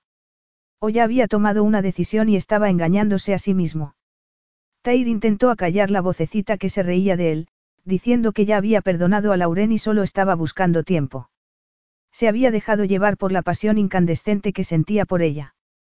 Una pasión que quería revivir una y otra vez. Tair saltó de la cama y vio que el reloj de arena marcaba de modo implacable el tiempo que le quedaba a Lauren para abogar por su hermano. Un tiempo que ella no había aprovechado para eso sino para estar con él. Un tiempo que se les escapaba de las manos. Tair la miró y tuvo que apretar los puños para no despertarla y... No. El sexo estaba confundiéndolo, de modo que se puso una túnica y salió a la terraza. El sol se había puesto y sus invitados debían estar preparándose para dirigirse a otro oasis, como era su costumbre. Por un momento, Tair envidió la libertad de hacer lo que querían en cada momento, sin responsabilidades, sin consecuencias, deberes o políticas dictando cada uno de sus actos. Perdónala y podrás tener eso, parecía decirle una vocecita. Era la falta de sueño. Oyó pasos a su espalda, pero no se dio la vuelta.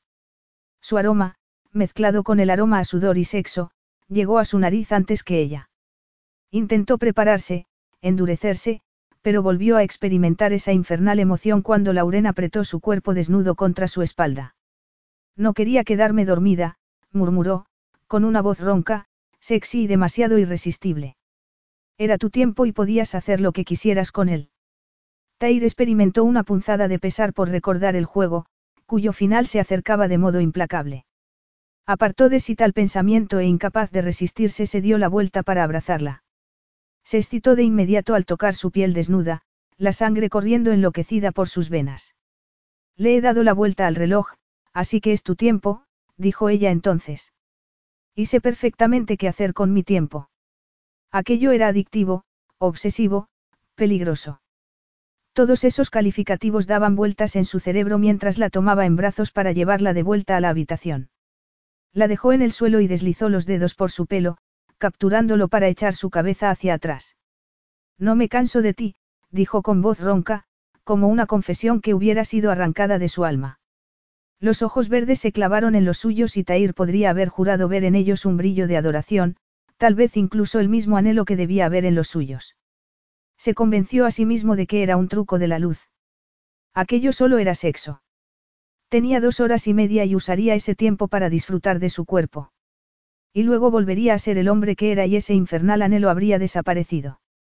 Lauren tenía la garganta seca de gritar de éxtasis, pero la pasión volvía en cuanto Tair la tocaba. Aunque empezaba a sospechar que no era mera pasión. Una simple pasión no despertaría la clase de pánico que había sentido cuando despertó sola en la cama, temiendo haber perdido su precioso tiempo con él. Su precioso tiempo. Esas tres palabras eran igualmente aterradoras porque no había pensado en Matt por un momento y, peor aún, no se sentía culpable. Solo podía pensar en sí misma, en las grietas que se abrieron en su corazón doce años antes, cuando se alejó de Tair. Unas grietas que se habían hecho más profundas cada día que pasaba sin él. Te he perdido. Estás abstraída.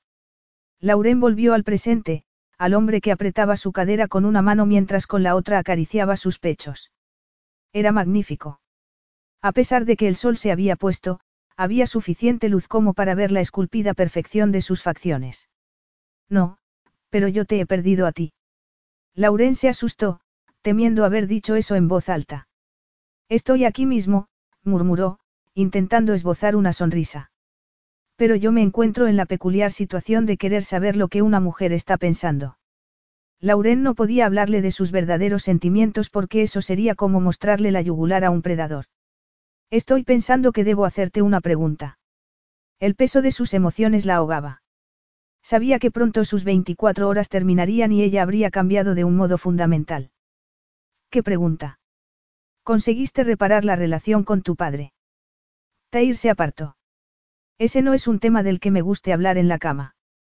Tenso, se apartó para ponerse una túnica y permaneció en silencio durante unos minutos. Ahora me toca a mí preguntar si te he perdido, dijo Lauren. Había tantas preguntas en esa frase. Nunca lo has tenido. Fue un regalo temporal que tú desperdiciaste tontamente. Sintiéndose demasiado desnuda cuando él estaba vestido, se puso el chal sobre los hombros. Cuando levantó la cabeza, Tair estaba mirándola con gesto de enojo mezclado con algo más. Anhelo quizá. Tuvo que hacer un esfuerzo para no tocarlo porque como todo en aquel hermoso y mágico día, podría ser un espejismo. Y, sin embargo, aún tenía esperanzas. No soy el hombre al que tú conociste una vez. Mi tiempo en el desierto forjó ese cambio, Tair hizo una mueca. Pero para responder a tu pregunta, sí, me convertí en el hombre que mi padre quería que fuese. ¿Y qué clase de hombre era ese? Un hombre dedicado a restaurar la reputación de Jukrat. Al final, conseguí su aprobación. Te perdonó. Yo no le pedí que me perdonase y él nunca indicó que fuese a hacerlo, pero murió creyendo que yo sería un buen gobernante. ¿Y tu madre? Tair se puso tenso. ¿Qué quieres saber sobre mi madre? ¿Te explicó alguna vez por qué todo lo hacía a cambio de algo? No hay excusa alguna para aceptar tal cosa. Incluso en los matrimonios convenidos. Tal vez alguien se lo aconsejó. ¿Por qué estamos hablando de esto, Lauren? Ella se encogió de hombros. Tú has dado tu opinión sobre mi situación familiar y me parece justo devolverte el favor. Pero, al contrario que tú, yo he aceptado la realidad y he seguido adelante con mi vida. Pero tu padre nunca te dijo que estaba orgulloso de ti, o que te quería. Y puede que tu madre sienta cariño por ti, pero es incapaz de demostrarlo. Él exhaló ruidosamente. Tal vez porque ninguno de los dos pensó que yo lo merecía. Eso es absurdo. ¿Por qué es absurdo? ¿Por qué? Lauren no terminó la frase. Porque tú mereces ser amado, mereces que te quieran como yo te quiero. Esa verdad la sacudió por entero. Por supuesto que lo amaba. Lo había amado durante doce largos y solitarios años. ¿Por qué, Lauren? Ella se aclaró la garganta. Porque todos los niños merecen ser queridos. Tú sabes que no siempre es así, dijo Tair. Pero si te sirve de algo, el año que pasé aquí no fue un completo desastre. Entonces, algo bueno salió de todo aquello. Hasta hace poco pensaba que sí, pero he cambiado de opinión. Esa respuesta le dolió, pero su pregunta tenía otra intención. En realidad, quería saber si la había perdonado. Si podrían al menos despedirse como amigos. Si nada bueno había salido de aquello, entonces él seguía creyendo que había perdido un año por su culpa. Lauren no sabía qué decir y sus ojos se llenaron de lágrimas. Lo siento, Tair. Él frunció el ceño. No me has entendido, Lauren. He cambiado de opinión porque no hay nada que. Un golpecito en la puerta lo interrumpió. Lauren quería echar de allí al intruso porque necesitaba escuchar lo que había estado a punto de decir. Se trata de una llamada urgente, pero esta conversación no ha terminado, le dijo Tair desde la puerta. La retomaremos cuando vuelva, de acuerdo. Se le puso el corazón en la garganta cuando él la atrajo hacia sí para darle un beso en la frente, de modo que se limitó a sentir con la cabeza. Miró alrededor cuando se quedó sola. Las sábanas arrugadas, la ropa tirada en el suelo, la botella de vino que Tair había abierto después de hacer el amor la primera vez. Lo miraba todo intentando grabar cada rincón de la habitación en su cerebro para recordarlo en el futuro, cuando todo fuese demasiado triste, cuando Tair ya no estuviese en su vida. Cuando miró los relojes de arena se llevó una mano al corazón. Solo tendría que darle la vuelta a dos relojes más antes de la medianoche. Por supuesto, debía usar ese tiempo para convencerlo de que ayudase a Matt. Pero no importaba ella también. Ella, que seguía enamorada de Tair. No se debía a sí misma luchar por su propia felicidad. Claro que para hacer eso tendría que poner todas las cartas sobre la mesa. ¿Y si él la rechazaba? Lauren levantó los hombros. El propio Tair acababa de recordarle que era una persona fuerte. Y lo era. El rechazo de sus padres era algo a lo que se había acostumbrado, pero ser rechazada por el hombre al que amaba. Podría soportarlo si sus esperanzas eran aplastadas. La respuesta era demasiado terrible como para ser contemplada y, sin embargo, podría vivir consigo misma si no lo intentaba. No, no podría. Una vez tomada la decisión, salió a la terraza porque estar en la habitación donde habían hecho el amor unos minutos antes amenazaba con hacerla perder la cabeza. La noche en el desierto era más seductora que el día y las estrellas, sin interferencia de ningún tipo, brillaban como joyas. Lauren dejó escapar un gemido cuando un cometa atravesó el cielo. No le dio tiempo a pedir un deseo, pero esperaba con todas las fibras de su ser no tener que separarse de él. La voz de Tair interrumpió sus pensamientos. Con el corazón acelerado, Lauren se dio la vuelta, pero él no estaba en la habitación sino sobre ella, en una terraza más pequeña. Lo último que quería era que la pillase escuchando una conversación privada y habría vuelto a entrar en la habitación si él no hubiera pronunciado su nombre. Estás perdiendo mi tiempo y el tuyo, Adnan. Lauren Winchester no tiene nada que ver con las decisiones que tomo sobre mi reino. Nada ha cambiado y nada va a cambiar. Javid ha aceptado ayudarte para avanzar en las negociaciones del acuerdo y sugiero que aproveches su experiencia. Esa es la única concesión que estoy dispuesto a hacer. Capítulo 10. Tair no tardó mucho en darse cuenta de que había aceptado la llamada de Adnan por una única razón, para distanciarse de Lauren. Una excusa para apartarse de las emociones que lo bombardeaban cuando Lauren sacó esos temas tan dolorosos, precisamente cuando él estaba dándole vueltas a sus sentimientos por ella. Necesitaba un respiro porque todo su ser le pedía a gritos que volviese a su lado y a la basura con esconder sus emociones. En un mundo donde todos querían algo de él, Lauren no había pedido nada salvo su perdón. Un perdón que ya le había concedido, aunque ella no lo supiera. Pero si estaba tan impaciente por volver a su lado después de 20 minutos, ¿qué ocurriría cuando pasasen las 24 horas? ¿Qué pasaría cuando ella volviese a Inglaterra? Por mis futuros herederos, estaba diciendo su primo. Futuros herederos. Tair se levantó de golpe, con el corazón acelerado. No estoy interesado en proseguir con esta conversación, Adnan. Después de cortar la comunicación se dirigió a su habitación y la encontró en la terraza, sentada en una silla, esperando. Era su imaginación o parecía tensa. Quería tomarla entre sus brazos y besarla hasta que los dos perdiesen la cabeza, pero debía mantener la cabeza fría. Demasiadas cosas dependían de ello. Tenemos que hablar, le dijo. Sigue siendo tu tiempo, murmuró ella. Pregunta lo que quieras. Como no había forma delicada de hacer aquello, Tair dijo abruptamente. La última vez no he usado protección. ¿Hay alguna posibilidad de que quedes embarazada? Lauren lo miró, atónita.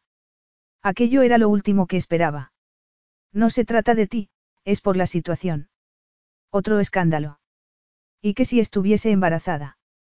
Vas a hacer un trato conmigo como el que hizo tu madre con tu padre. Se arrepintió de haber dicho eso en el momento que las palabras salieron de su boca, pero no podía dar marcha atrás. ¿Eso es lo que quieres?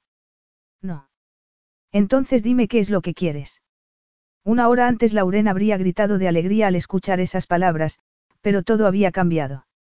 Y tú me lo concederás. Le espetó, burlona. ¿Por qué iba a creerte? Tair metió las manos en los bolsillos del pantalón. No lo sabrás hasta que me digas qué es lo que quieres. Es muy sencillo. Quiero terminar con este juego y volver a casa. No, dijo Tair sencillamente. No. Tú sabes que no puedes retenerme aquí. Tair se apartó para apoyarse en la balaustrada como si tuviese todo el tiempo del mundo. No tendré que retenerte porque tú vas a estar de acuerdo conmigo. Pareces muy seguro de ti mismo. Tengo práctica, dijo él, sin la menor vacilación.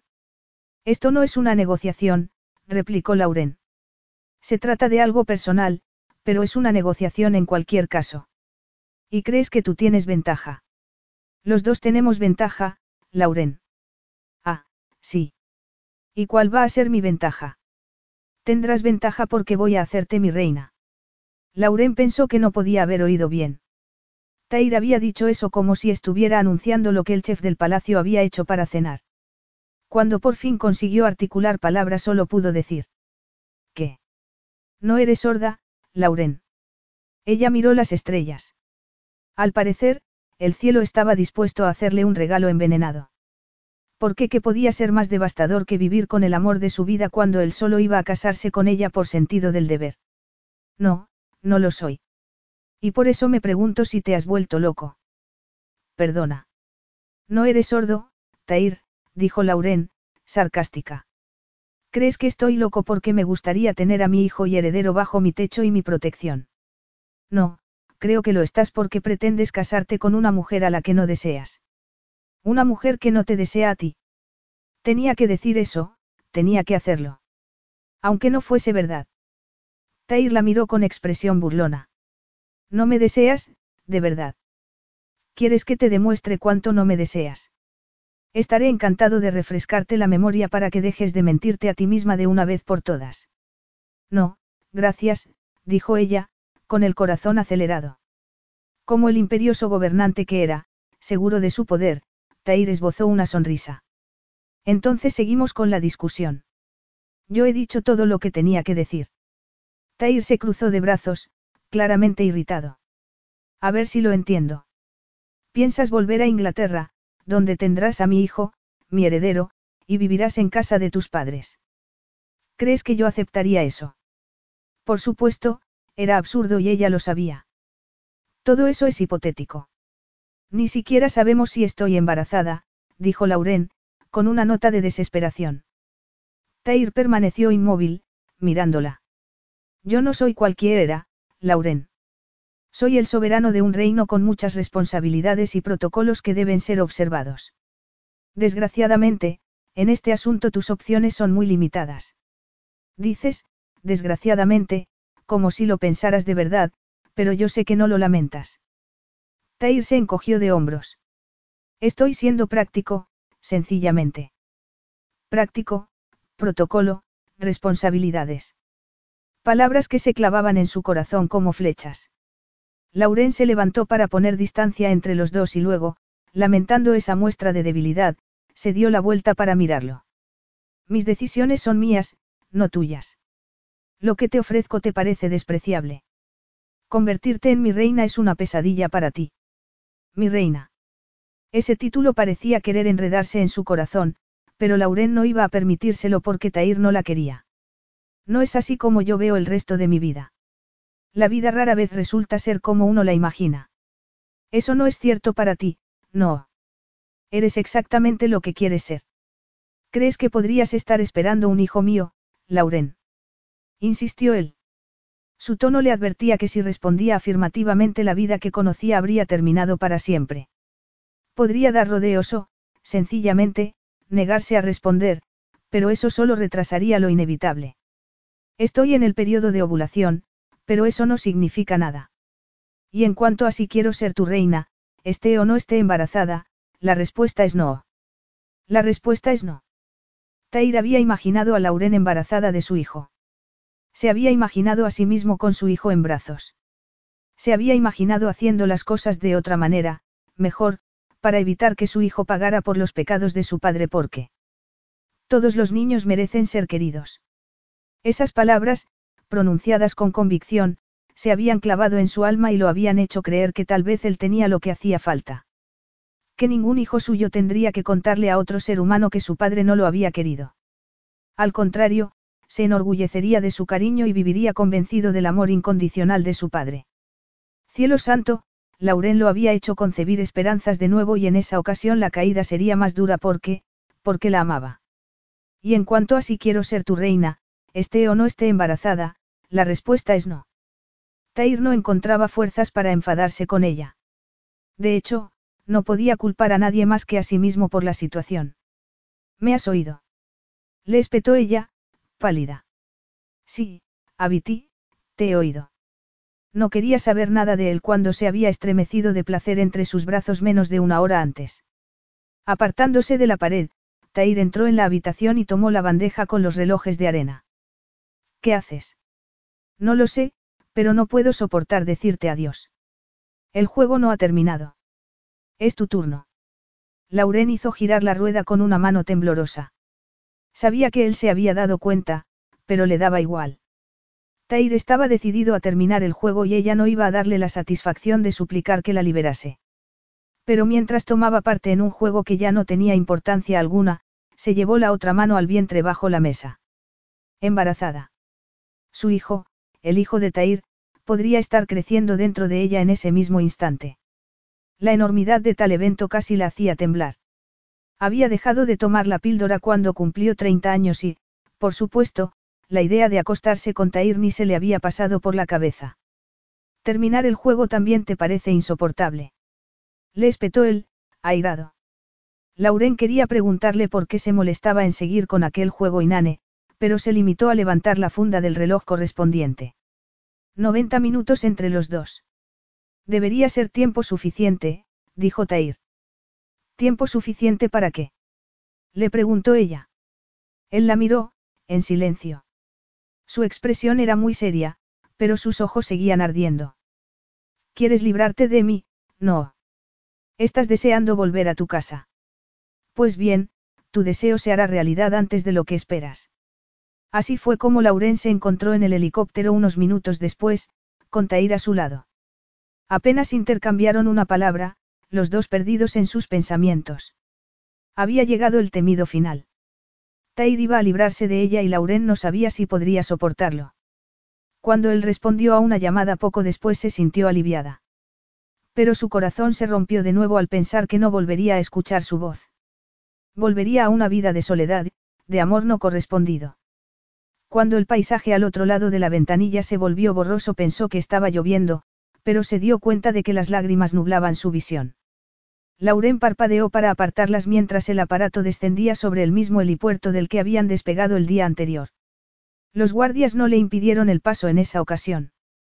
De hecho, la trataban con el mismo respeto con el que trataban al jeque. Un minuto después, se encontró de frente con sus padres. Papá, mamá. ¿Qué hacéis aquí? Tu madre me habló de vuestra conversación, respondió su padre. Era evidente que no estabas consiguiendo nada y Matt nos necesita. Pero no sabíamos que te encontraríamos aquí, añadió, mirando a Tair. Así que habéis venido para meterme prisa o para criticarme por no hacer bien mi trabajo, no. Era la primera vez que Lauren usaba un tono menos que cordial para dirigirse a sus padres, pero no se arrepentía. Estás pálida, dijo Charles Winchester entonces. ¿Te encuentras bien? No, no estoy bien. No he dormido más de una hora desde ayer y que hayáis aparecido aquí porque creéis que yo no, Lauren no terminó la frase, con un nudo de emoción en la garganta. Pero sabes una cosa. Me da igual. Su madre la miró con clara desaprobación. Esa no es forma de dirigirte a tu padre, Lauren. Ah, no. ¿Y cómo me habláis vosotros a mí, cómo me habéis tratado siempre? Charles Winchester miró a Tair de soslayo. No sé qué te pasa, pero este no es el sitio. Tal vez Su Majestad nos permitiría hablar en privado.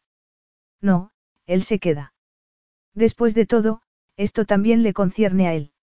No queréis saber si he podido convencerlo para que ayude a Matt. Nos dijeron que nuestra presencia en Jukrat podría acelerar las cosas, pero no sabíamos que íbamos a reunirnos con Su Majestad en el palacio. Lauren frunció el ceño. Tair los había hecho llamar. Se reunirán con el abogado de su hijo en el momento oportuno, dijo él entonces. Pero antes deben terminar esta conversación con su hija. Debéis saber que no he tenido éxito, Tair no va a intervenir. Mi presencia aquí no ha cambiado nada. Matt tendrá que defenderse solo, anunció Lauren. Y yo también.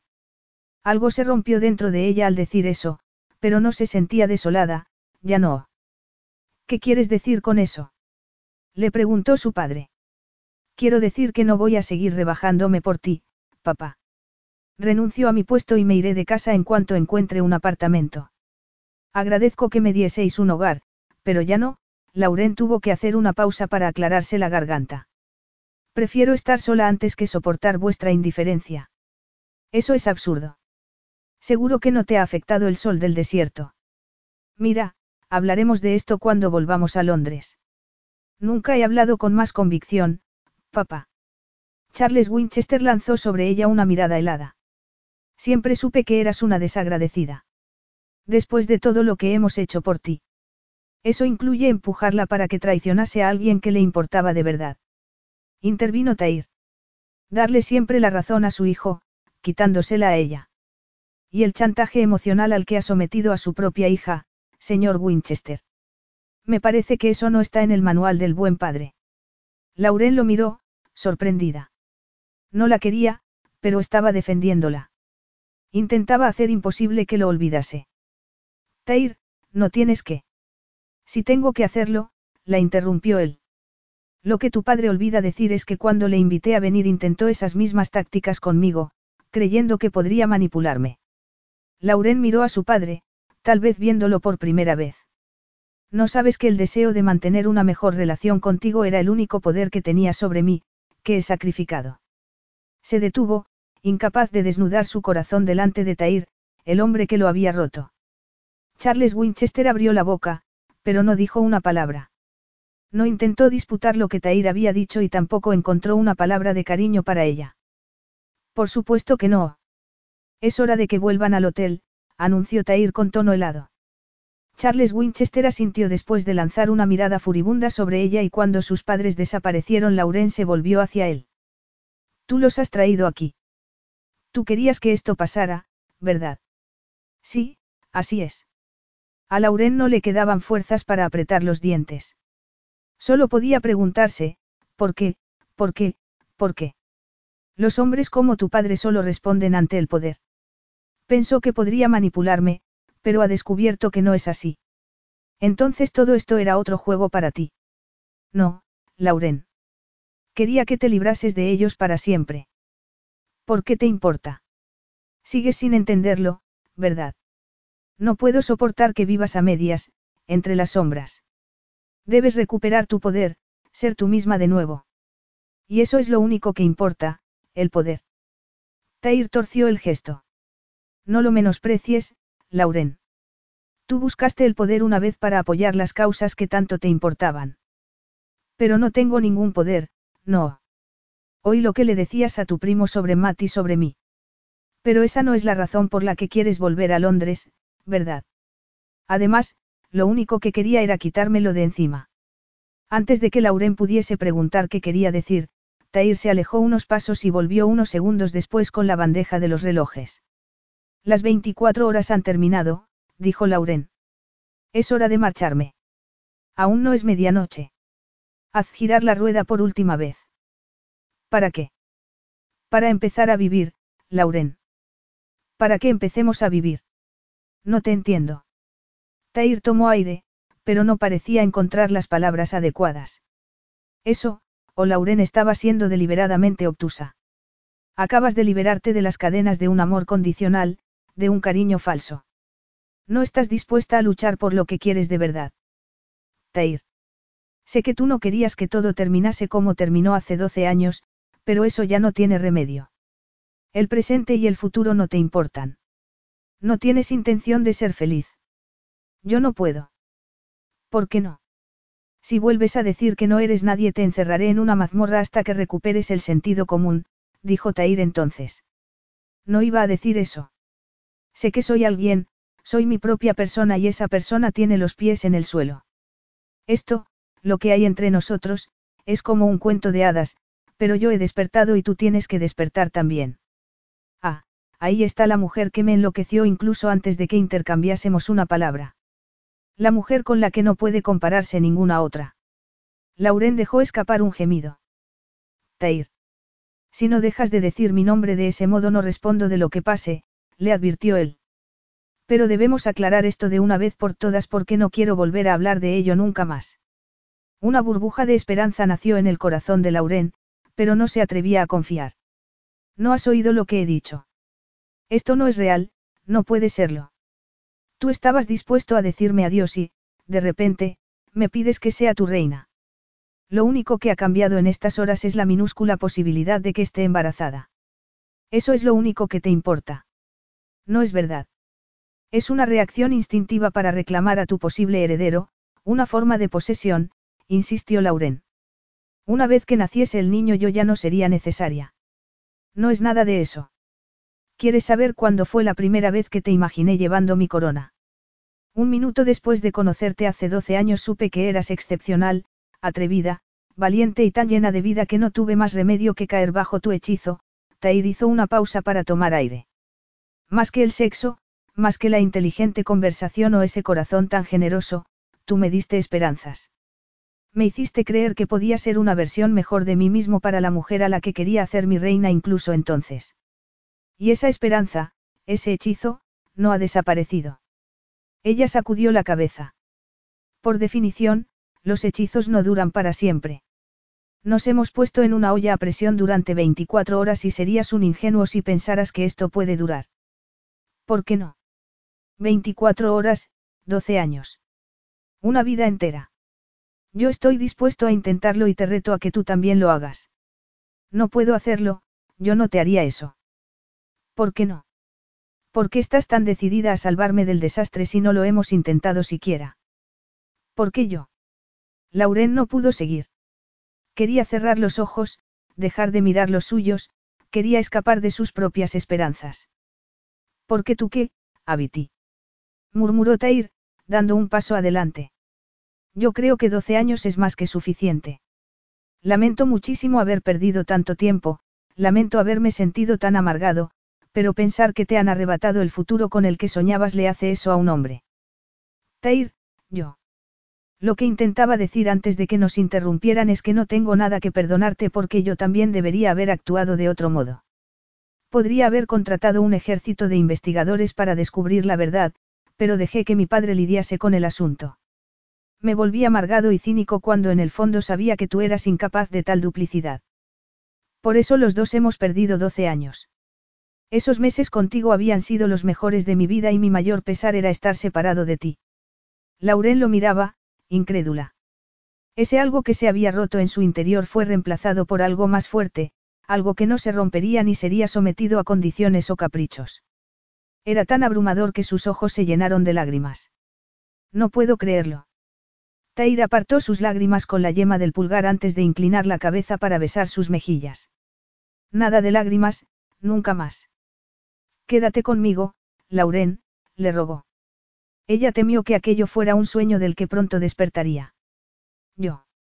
Sé que quieres volver a Londres, pero dame la oportunidad de mostrarte lo mejor de Jukrat, de formar un hogar aquí, conmigo. Podemos pasar parte del año en Londres si de verdad lo echas de menos. ¿Harías eso por mí? Por la oportunidad de experimentar la felicidad que nos hemos negado durante 12 años. Haría cualquier cosa, Abiti. ¿De verdad me quieres? No estoy soñando. Taira sintió con la cabeza. Le pedí a Ali que hablase con el fiscal en cuanto llegamos al palacio en el desierto.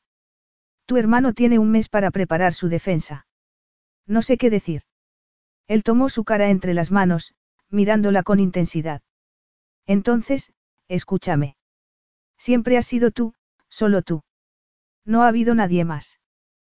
Te deseo, estés embarazada o no. Te quiero a mi lado, gobernando mi país, a mi gente, asombrándome con esa mente tan brillante, volviéndome loco con ese cuerpo maravilloso. Lo quiero todo, Lauren. ¿Y tú? Ella le echó los brazos al cuello. Sí, Tair, sí. ¿Y bien? ¿Hay algo que tú quieras decirme, cariño? Le preguntó él con tono imperioso, pero vulnerable al mismo tiempo, como si no estuviera seguro de que ella sintiera lo mismo. Lauren juró entonces que jamás le daría razón para dudar de su amor. Te quiero, Tair. Te quise desde el día que nos conocimos. Te quise incluso cuando pensé que tú me odiabas y te quiero el triple ahora. Y me muero por vivir contigo. Él la besó entonces, un beso profundo, apasionado y tierno a la vez que empezó a restaurar las grietas de su maltrecho corazón. He aprendido a no formular muchos deseos porque sé que podrían serme negados, empezó a decir Lauren, sin aliento. Pero deseo con todo mi corazón que sea cierto, deseo estar esperando un hijo tuyo. Clavando una rodilla en el suelo, el poderoso jeque de Jukrat puso una mano sobre su vientre. Y cuando los ojos más bonitos del mundo se levantaron para mirarla, Lauren vio profundo y auténtico amor en ellos. Soy el rey. Si yo lo deseo, así será. Epílogo. Un año después. Y el sueño se hizo realidad, habían creado un hijo esa noche en el desierto.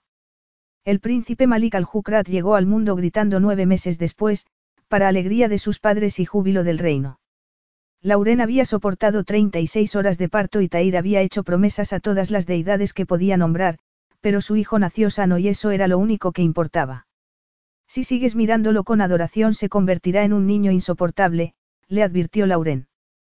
Acababa de darle el pecho, a tiempo para la celebración del nombramiento de Malik como heredero. Como la boda real y su coronación como jequesa de Jukrat y embajadora humanitaria de Naciones Unidas, la lista de invitados era interminable, pero las quejas de Lauren siempre eran recibidas con la misma respuesta.